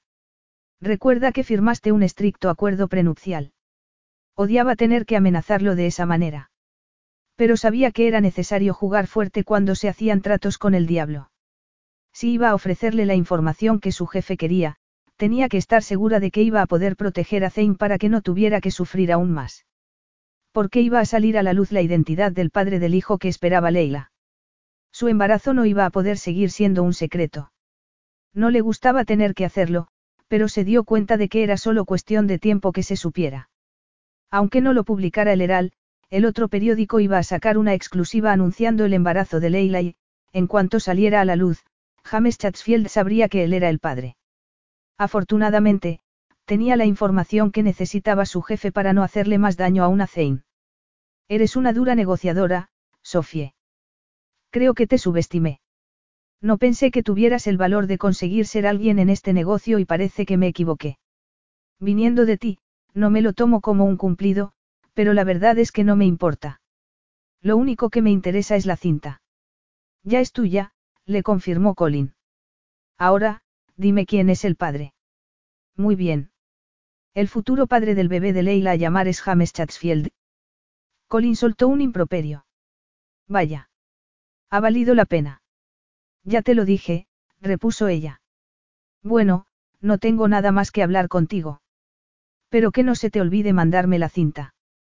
Colgó el teléfono, lo dejó en la mesilla y se dio la vuelta. Se le heló la sangre en las venas cuando sus ojos se encontraron con la fría mirada del jeque Zeina llamar. Se le cayó el teléfono de la mano y se estrelló contra el suelo de mármol rompiéndose en mil pedazos. Zane dio un paso hacia ella y el cristal de la pantalla crujió bajo sus zapatos. ¿Qué has hecho? Le preguntó fuera de sí. Abrió la boca para explicárselo, para defenderse, Pero se dio cuenta de que no podía hacerlo. Era mejor que pensara que lo había traicionado. No quería ser para él un deber más, alguien por quien tuviera que preocuparse después incluso de la boda. Creía que eso la convertiría en alguien tan dependiente como su madre. Y se dio cuenta en ese instante de que, en realidad, siempre había sido como ella. Había tenido una vida tan patética como la de su madre. Pero había cambiado y quería empezar a vivir de verdad su vida. Quería lo mismo para Zane. Por eso lo estaba protegiendo. Por eso decidió que debía salir de su vida para siempre y evitar que ninguno de los dos volviera a sentirse tentado. Creía que era mejor que todo terminara en ese momento. Y para siempre. Era mi jefe. Le he dicho quién es el padre del bebé que espera Leila, le confesó con sumo dolor. Era lo más difícil que había tenido que hacer nunca, pero sabía que era necesario. Lo mejor para los dos. Pero, pero ¿cómo lo sabes? Prestó atención, repuso ella tratando de fingir que no sentía nada. ¿Por qué has hecho algo así? ¿Por qué no me he librado de mi prometida para hacerte jequesa a ti? Ha sido por eso. Me estás castigando por ello. ¿Cómo puedes ser tan vengativa, tan? Le dijo gruñendo. Trató de mirarlo con gesto desafiante y contener las lágrimas que llenaban sus ojos. No, no es por eso, le dijo con la voz entrecortada. Me prometiste un escándalo y no cumpliste. ¿Cómo que no? replicó fuera de sí mientras iba hacia ella. Te lo conté todo. Todo. Pero no el escándalo que quería. Sabías de sobra que quería tener información sobre los Chatsfield y ahora la tengo. No es nada personal. Tengo que hacer esto por Isabelle. Te lo dije. Lo sabías desde el principio. Zane se apartó de ella. Sí, lo hiciste. Se moría de dolor por dentro, no podía soportarlo. Zane. No, le dijo levantando una mano. No me hables. Solo quería retenerte aquí para que no saliera a la luz esa información sobre mi hermana, pero ya es demasiado tarde. Fuera de aquí, no quiero volver a verte. Me encargaré de que alguien recoja todas tus cosas y un coche te lleve al aeropuerto cuanto antes. Y, sin decir nada más, salió de la habitación, dejándola más sola de lo que se había sentido nunca. Se arrodilló y comenzó a recoger con sus manos los pedacitos de cristal de lo que había sido la pantalla de su teléfono. No sabía por qué, estaba claro que no tenía arreglo. No lo tenía. Estaba roto, roto en demasiados trozos, nunca lo iba a poder arreglar. Recogió también el teléfono y se quedó mirándolo unos instantes, pensando en lo que acababa de pasar, en lo que acababa de hacer. Se levantó y lanzó el teléfono con fuerza contra una de las paredes. Después, cayó de nuevo al suelo de rodillas y rompió a llorar desconsoladamente. Por fin se había atrevido a desearlo todo y a pedirlo. Y, como siempre había temido, no había conseguido nada. Zane no podía elegirla a ella, nunca iba a poder hacerlo. La hija ilegítima de un hombre rico que nunca había querido saber de ella no podía llegar a ser princesa. Lo había sabido desde el principio, los cuentos de hadas no eran para chicas como ella. Y nunca lo serían. Pero al menos había conseguido darle a Isabelle un poco más de tiempo para tratar de salvar su hotel. Había logrado lo que se había propuesto. Tenía un escándalo que afectaba a los Chatsfield. Lo había conseguido. Pero, por desgracia, se había dejado el corazón por el camino. Capítulo 11. Zane estaba furioso, no podía entender cómo podía haber sido tan tonto, tan ingenuo, se sirvió una copa en cuanto Sofía se fue, tenía que intentar aliviar el dolor que sentía en los pulmones y en su pecho. Se dio cuenta de que iba a tener que llamar a Leila y también a su madre. Tendría que decirles lo que iba a pasar. Y, peor aún, iba a tener que contarles que había sido culpa suya. Como le había pasado con Jasmine, había vuelto a fallarle a una de sus hermanas. Sacudió la cabeza, no terminaba de creer lo que acababa de descubrir. Le costaba entender cómo Sofía podía haberlo traicionado de esa manera. No era la mujer que había creído que era. Ella le había pedido que le diera una oportunidad, que se atreviera a querer algo más en su vida y a no anteponer siempre las necesidades de otros a las suyas. Lo había tratado de convencer para que no se embarcara en un matrimonio por el bien de su país. Le había hecho creer que podía tener algo más con ella.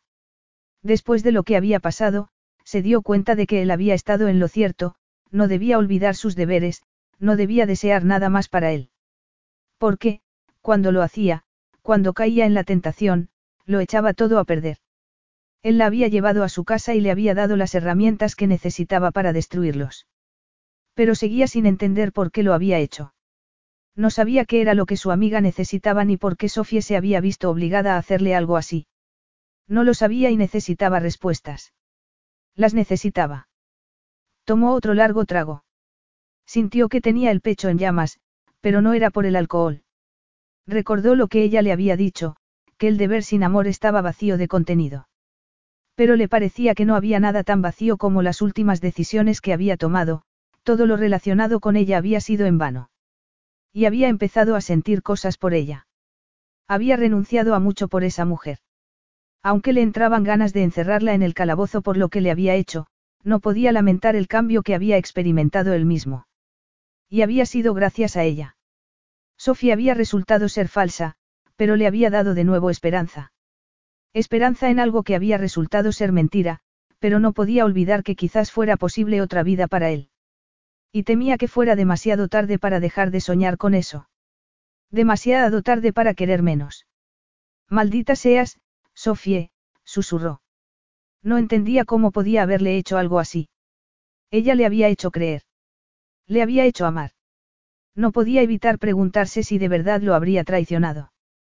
Le costaba creerlo de esa mujer a la que había abrazado en la tienda de campaña y besado bajo la lluvia, de la mujer que le había dicho que no era culpa suya, que la muerte de su hermana no había sido más que un terrible accidente.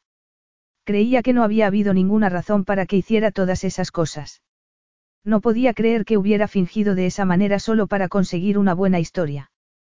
Se negaba a creerlo. Sacó su teléfono del bolsillo y marcó el número de Sofie, pero estaba apagado. No le sorprendió, supuso que estaría volando de regreso a Nueva York. Colgó mientras trataba de decidir qué podía hacer. Tenía demasiadas dudas y tenía que saber lo que había pasado. Necesitaba saber la verdad. Pensó entonces en su jefe. Avisó a su secretaria, le pidió que llamara al Herald de Nueva York y que preguntara por Fairfax. Unos minutos después, lo tenía al otro lado de la línea. Tengo que hablar con usted sobre Sofie, le dijo en cuanto descolgó el otro hombre.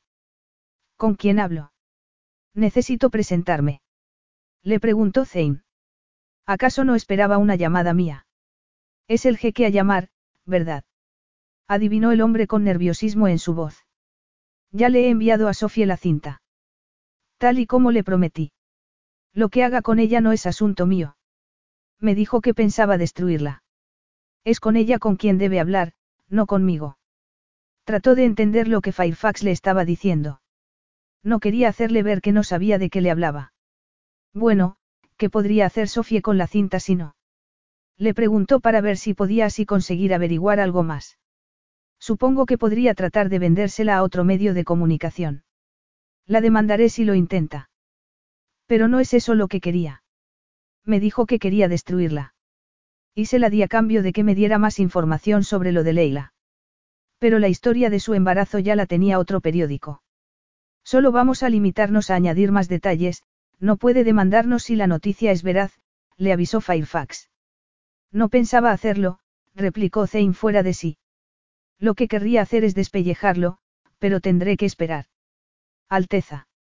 No intente disculparse ni darme una explicación. Limítese a rezar para que no me deje llevar por mis impulsos si alguna vez lo veo. Colgó el teléfono y respiró profundamente. Trató de entender lo que acababa de decirle Firefax. Había averiguado que existía una cinta y que tenía algo que ver con él. Sofía había llegado a un acuerdo con su jefe para hacerse con la cinta y poder destruirla. Por eso le había hablado de Leila.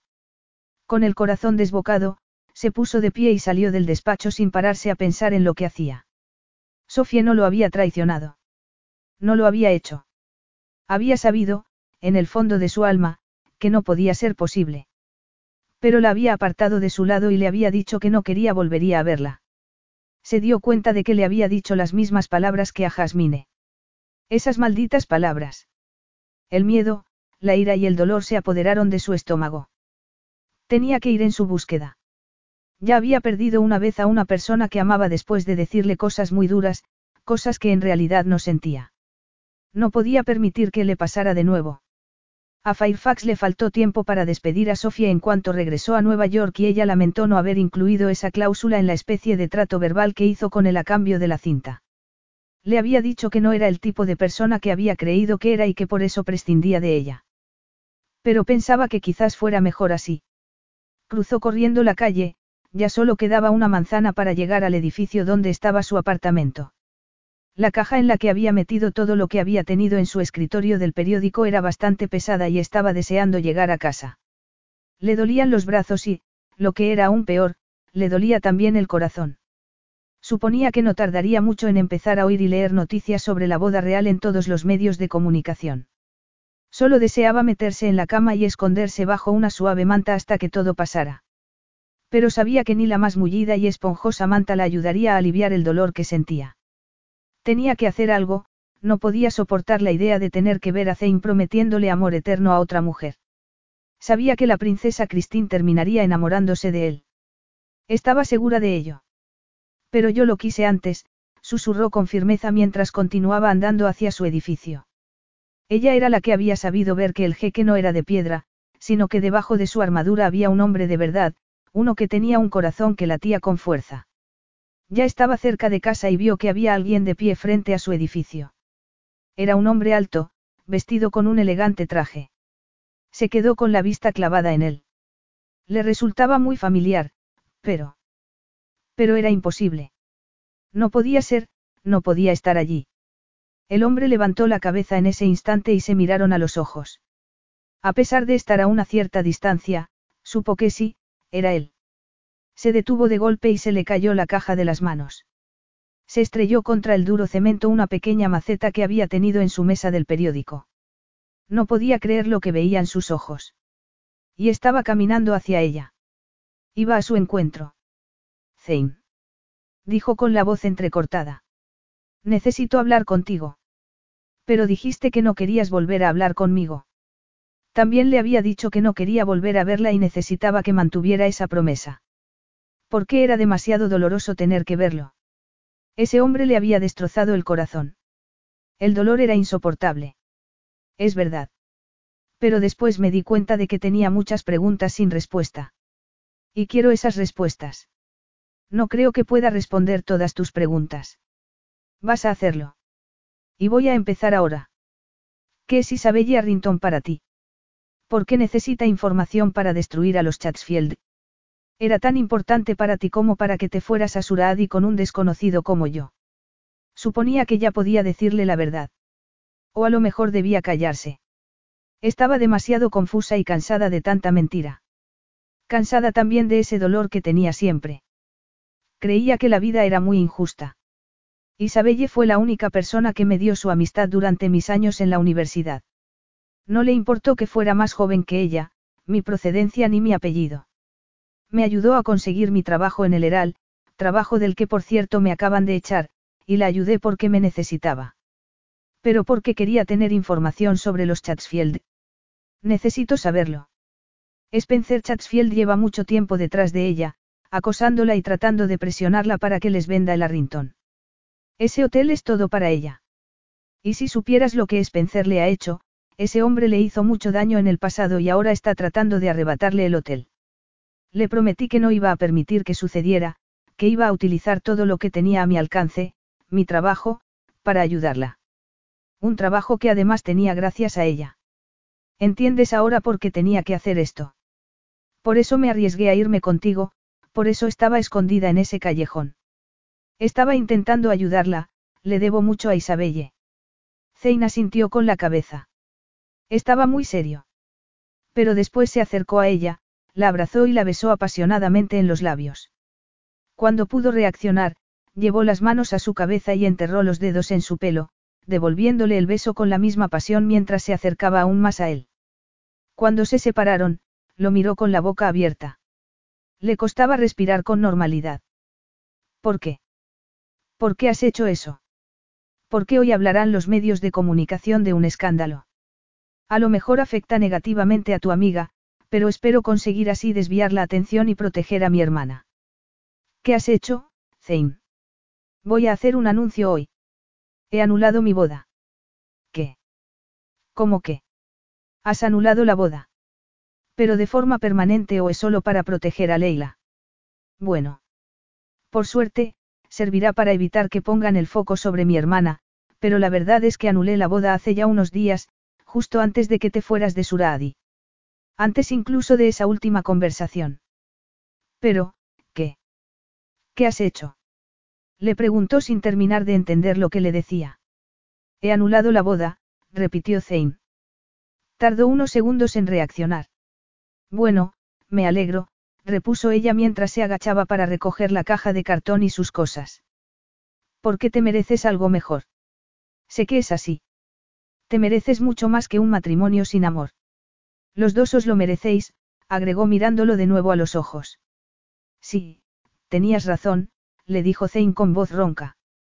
Me estaba castigando a mí mismo y utilizando a Christine para conseguirlo. Era injusto. Tú, en cambio, has sido lo suficientemente valiente como para pedirle a la vida todo lo que quieres mientras yo seguía protegiéndome a mí mismo y tratando de pagar penitencia por los pecados de mi pasado. Estaba dispuesto a hacer que también Christine pagara por ellos con una unión infeliz. Pero me he dado cuenta de que no podía hacerlo. Por ella y también por mí. Pero eso no explica por qué me acabas de besar, replicó ella. Pensé que me odiabas por lo que hice. Lo hiciste por una amiga, para proteger a alguien a quien quieres. Una parte de mí sabía que tenía que ser algo así, que tenía que haber una explicación porque te conozco y sé que no me traicionarías para hacerme daño o para avanzar en tu carrera profesional. Me di cuenta de que la mujer a la que amo no haría algo así. La mujer a la que... ¿Qué? Mel, me amas. Sí. Aunque no quisiera admitirlo, es así. Me has hecho desear cosas que no creía posibles, me has hecho querer más de esta vida. Tiene que haber algo más que el desierto de muerte y dolor que se extendía frente a mí antes de conocerte. Has hecho que desee tener color, vida, alegría en mi vida, que quiera tenerte a ti. Pero no puedo creer que hayas anulado la boda por mí. Tengo algo más que decirte, Sofie. Llamé a Colin Fairfax y me dijo que habíais hecho un trato. Mencionó una cinta. Sé que no hiciste eso solo para conseguir el escándalo. Sé que hay algo más. Y no solo por lo que me dijo ese tipo, sino porque mi instinto me decía que no podías traicionarme, que seguía siendo esa mujer de la que me enamoré en el desierto. Habría venido a buscarte de todas formas, porque te conozco. De verdad. Sí, de verdad. Ya sabes que se me da bien conseguir lo que quiero, aunque tenga que recurrir de nuevo al secuestro. Se echó a reír. No podía creer lo que estaba oyendo. Tampoco podía contener las lágrimas de felicidad. Sofie, ¿qué había en esa cinta? Necesito saberlo. Quería protegerlo. Lo último que deseaba era hablar de algo tan doloroso en ese momento, pero sabía que le debía una respuesta sincera. No quería esconderle nada más. Nunca más. Antes quiero decirte que, por mucho que quiera a Isabelle, nunca le habría dicho a Fairfax lo de Leila y James. Pero tuve que hacerlo, le dijo. Porque te quiero, Zane. Te quiero más que a nada ni a nadie. Sabes que yo te habría elegido a ti. Y también a tu familia. Pero tuve que llegar a ese acuerdo y supongo que te mereces saber por qué, agregó con voz temblorosa. Me llamó Fairfax y me dijo que tenía una grabación. Se la había dado el padre de Damien. Me puso parte de la cinta para que lo oyera por teléfono. Damien grabó la última discusión que tuviste con tu hermana y con él. Mi jefe pensaba publicarla y le ofrecí llegar a un acuerdo para que no lo hiciera. Y, para asegurarme de que cumpliera su palabra, llegué incluso a chantajearlo y amenazarle con contarle a su esposa todas sus infidelidades. Así que hizo lo que le pedí, pero me ha despedido. No quería que supieras lo de la cinta ni que tuvieras que oírla. Es muy triste y doloroso que le dijeras lo que le dijiste la última vez que hablasteis, lo sé, pero eso no cambia nada, tú no la obligaste a tomar las decisiones que tomó. Todos somos responsables de nuestras decisiones. Yo, por ejemplo, tomé la decisión de protegerte y sé que, en cierto modo, sacrifiqué a Leila al hacerlo. Sé que tú nunca lo habrías hecho, pero eso fue lo que elegí yo. Te elegí a ti. Siempre a ti. Zane sentía que su corazón estaba lleno, sentía que estaba a punto de estallar. Sentía que el dolor que había tenido en su interior comenzaba a salir al exterior junto con un extraño sentimiento de liberación. Había ido hasta allí por ella, pero lo que había encontrado era mucho más de lo que habría podido imaginar. Oír lo que Sofía le decía era doloroso, le recordaba una vez más lo ocurrido aquel fatídico día. Le enfurecía saber que alguien había grabado aquellas palabras de odio entre ellos dos, pero la verdad era que no tenía que escuchar esa cinta para recordarlo. Eran palabras que iba a tener siempre grabadas en su mente. No, no me merezco esto, le dijo. Te has pasado la vida salvando a los demás, claro que te mereces que alguien te salve a ti, respondió Sofie. Pero le costaba aceptar sus palabras, no podía hacerlo, le parecía increíble que esa mujer fuera real, que lo conociera y, aún así, lo quisiera. A pesar de conocer sus secretos más oscuros. ¿Es eso lo que has hecho? Le preguntó. Salvarme. Sí, es un poco extraño que intente salvar al hombre que me secuestró. Pero supongo que así es lo que tenemos, algo muy extraño y casi imposible. Tú eres un jeque y yo no soy nadie. Puede que por eso seamos perfectos el uno para el otro, susurró con un nudo en la garganta. ¿Eso crees, Zane? ¿Quieres esto? ¿Quieres? ¿Quieres estar conmigo? Sí, respondió con seguridad. No tenía ninguna duda, sabía la respuesta. La había sabido siempre. Este es el momento que he estado esperando, le dijo ella con sus ojos verdes llenos de lágrimas. Este es el momento triunfal con el que debía haber soñado toda mi vida. Hola, soy Sophie Parsons. Me conoces mejor que nadie. No tengo dinero ni estatus social. La verdad es que ni siquiera tengo trabajo. Mi cuenta bancaria está vacía, pero mi corazón está lleno. Lleno de amor por ti. Sintió cómo le crecía el corazón en el pecho. Era casi doloroso. Voy a contarte otra historia, comenzó entonces. Érase una vez un hombre que hacía cosas por los demás para no tener que ver el dolor que tenía dentro de él. Encontró una princesa, pero no la amaba y ella no podía curar su dolor. Conoció después a otra mujer y la amó con todo lo que era y todo lo que tenía. Y ese amor lo curó. Espero que esta historia tenga un final feliz, susurró ella con una lágrima deslizándose por su mejilla. Eso depende de ti. Esto es como un cuento de hadas y nunca me gustaron esas historias. Pensaba que no eran para chicas como yo. Pero ahora, ahora que lo pienso, siempre he sido como esa princesa encerrada en una torre, o como la que tenía que limpiar el suelo de rodillas, o como esa otra que tenía un padre que no la quería, supongo que esas historias son para todos. También para mí, le dijo Sofía con emoción. Así que supongo que sí, esta historia tendrá un final feliz. Vamos a tener un final feliz. Y vas a ser una princesa de verdad. Bueno, en realidad serás una jequesa. Yo. Repuso con los ojos muy abiertos. ¿Pero crees que será bueno para tu país que? Por supuesto, respondió con firmeza. Porque te quiero y una mujer muy sabia me dijo una vez que el deber sin amor está vacío, es solo una obligación. Sin ti, habría terminado amargado, odiando mi vida y sintiendo resentimiento contra todo, también contra mi país y mi pueblo. Pero contigo a mi lado. Con los niños que vamos a tener. Con este amor. Eso es todo lo que necesitamos. Te necesito, Sophie Parsons, tal y como eres. Ella se puso de puntillas y lo besó. Las lágrimas corrían por sus mejillas, pero pudo sentir su sonrisa contra la boca. Zane, me quieres y no podría desear una vida mejor que esta. Por primera vez, estoy encantada de ser quien soy. Fin.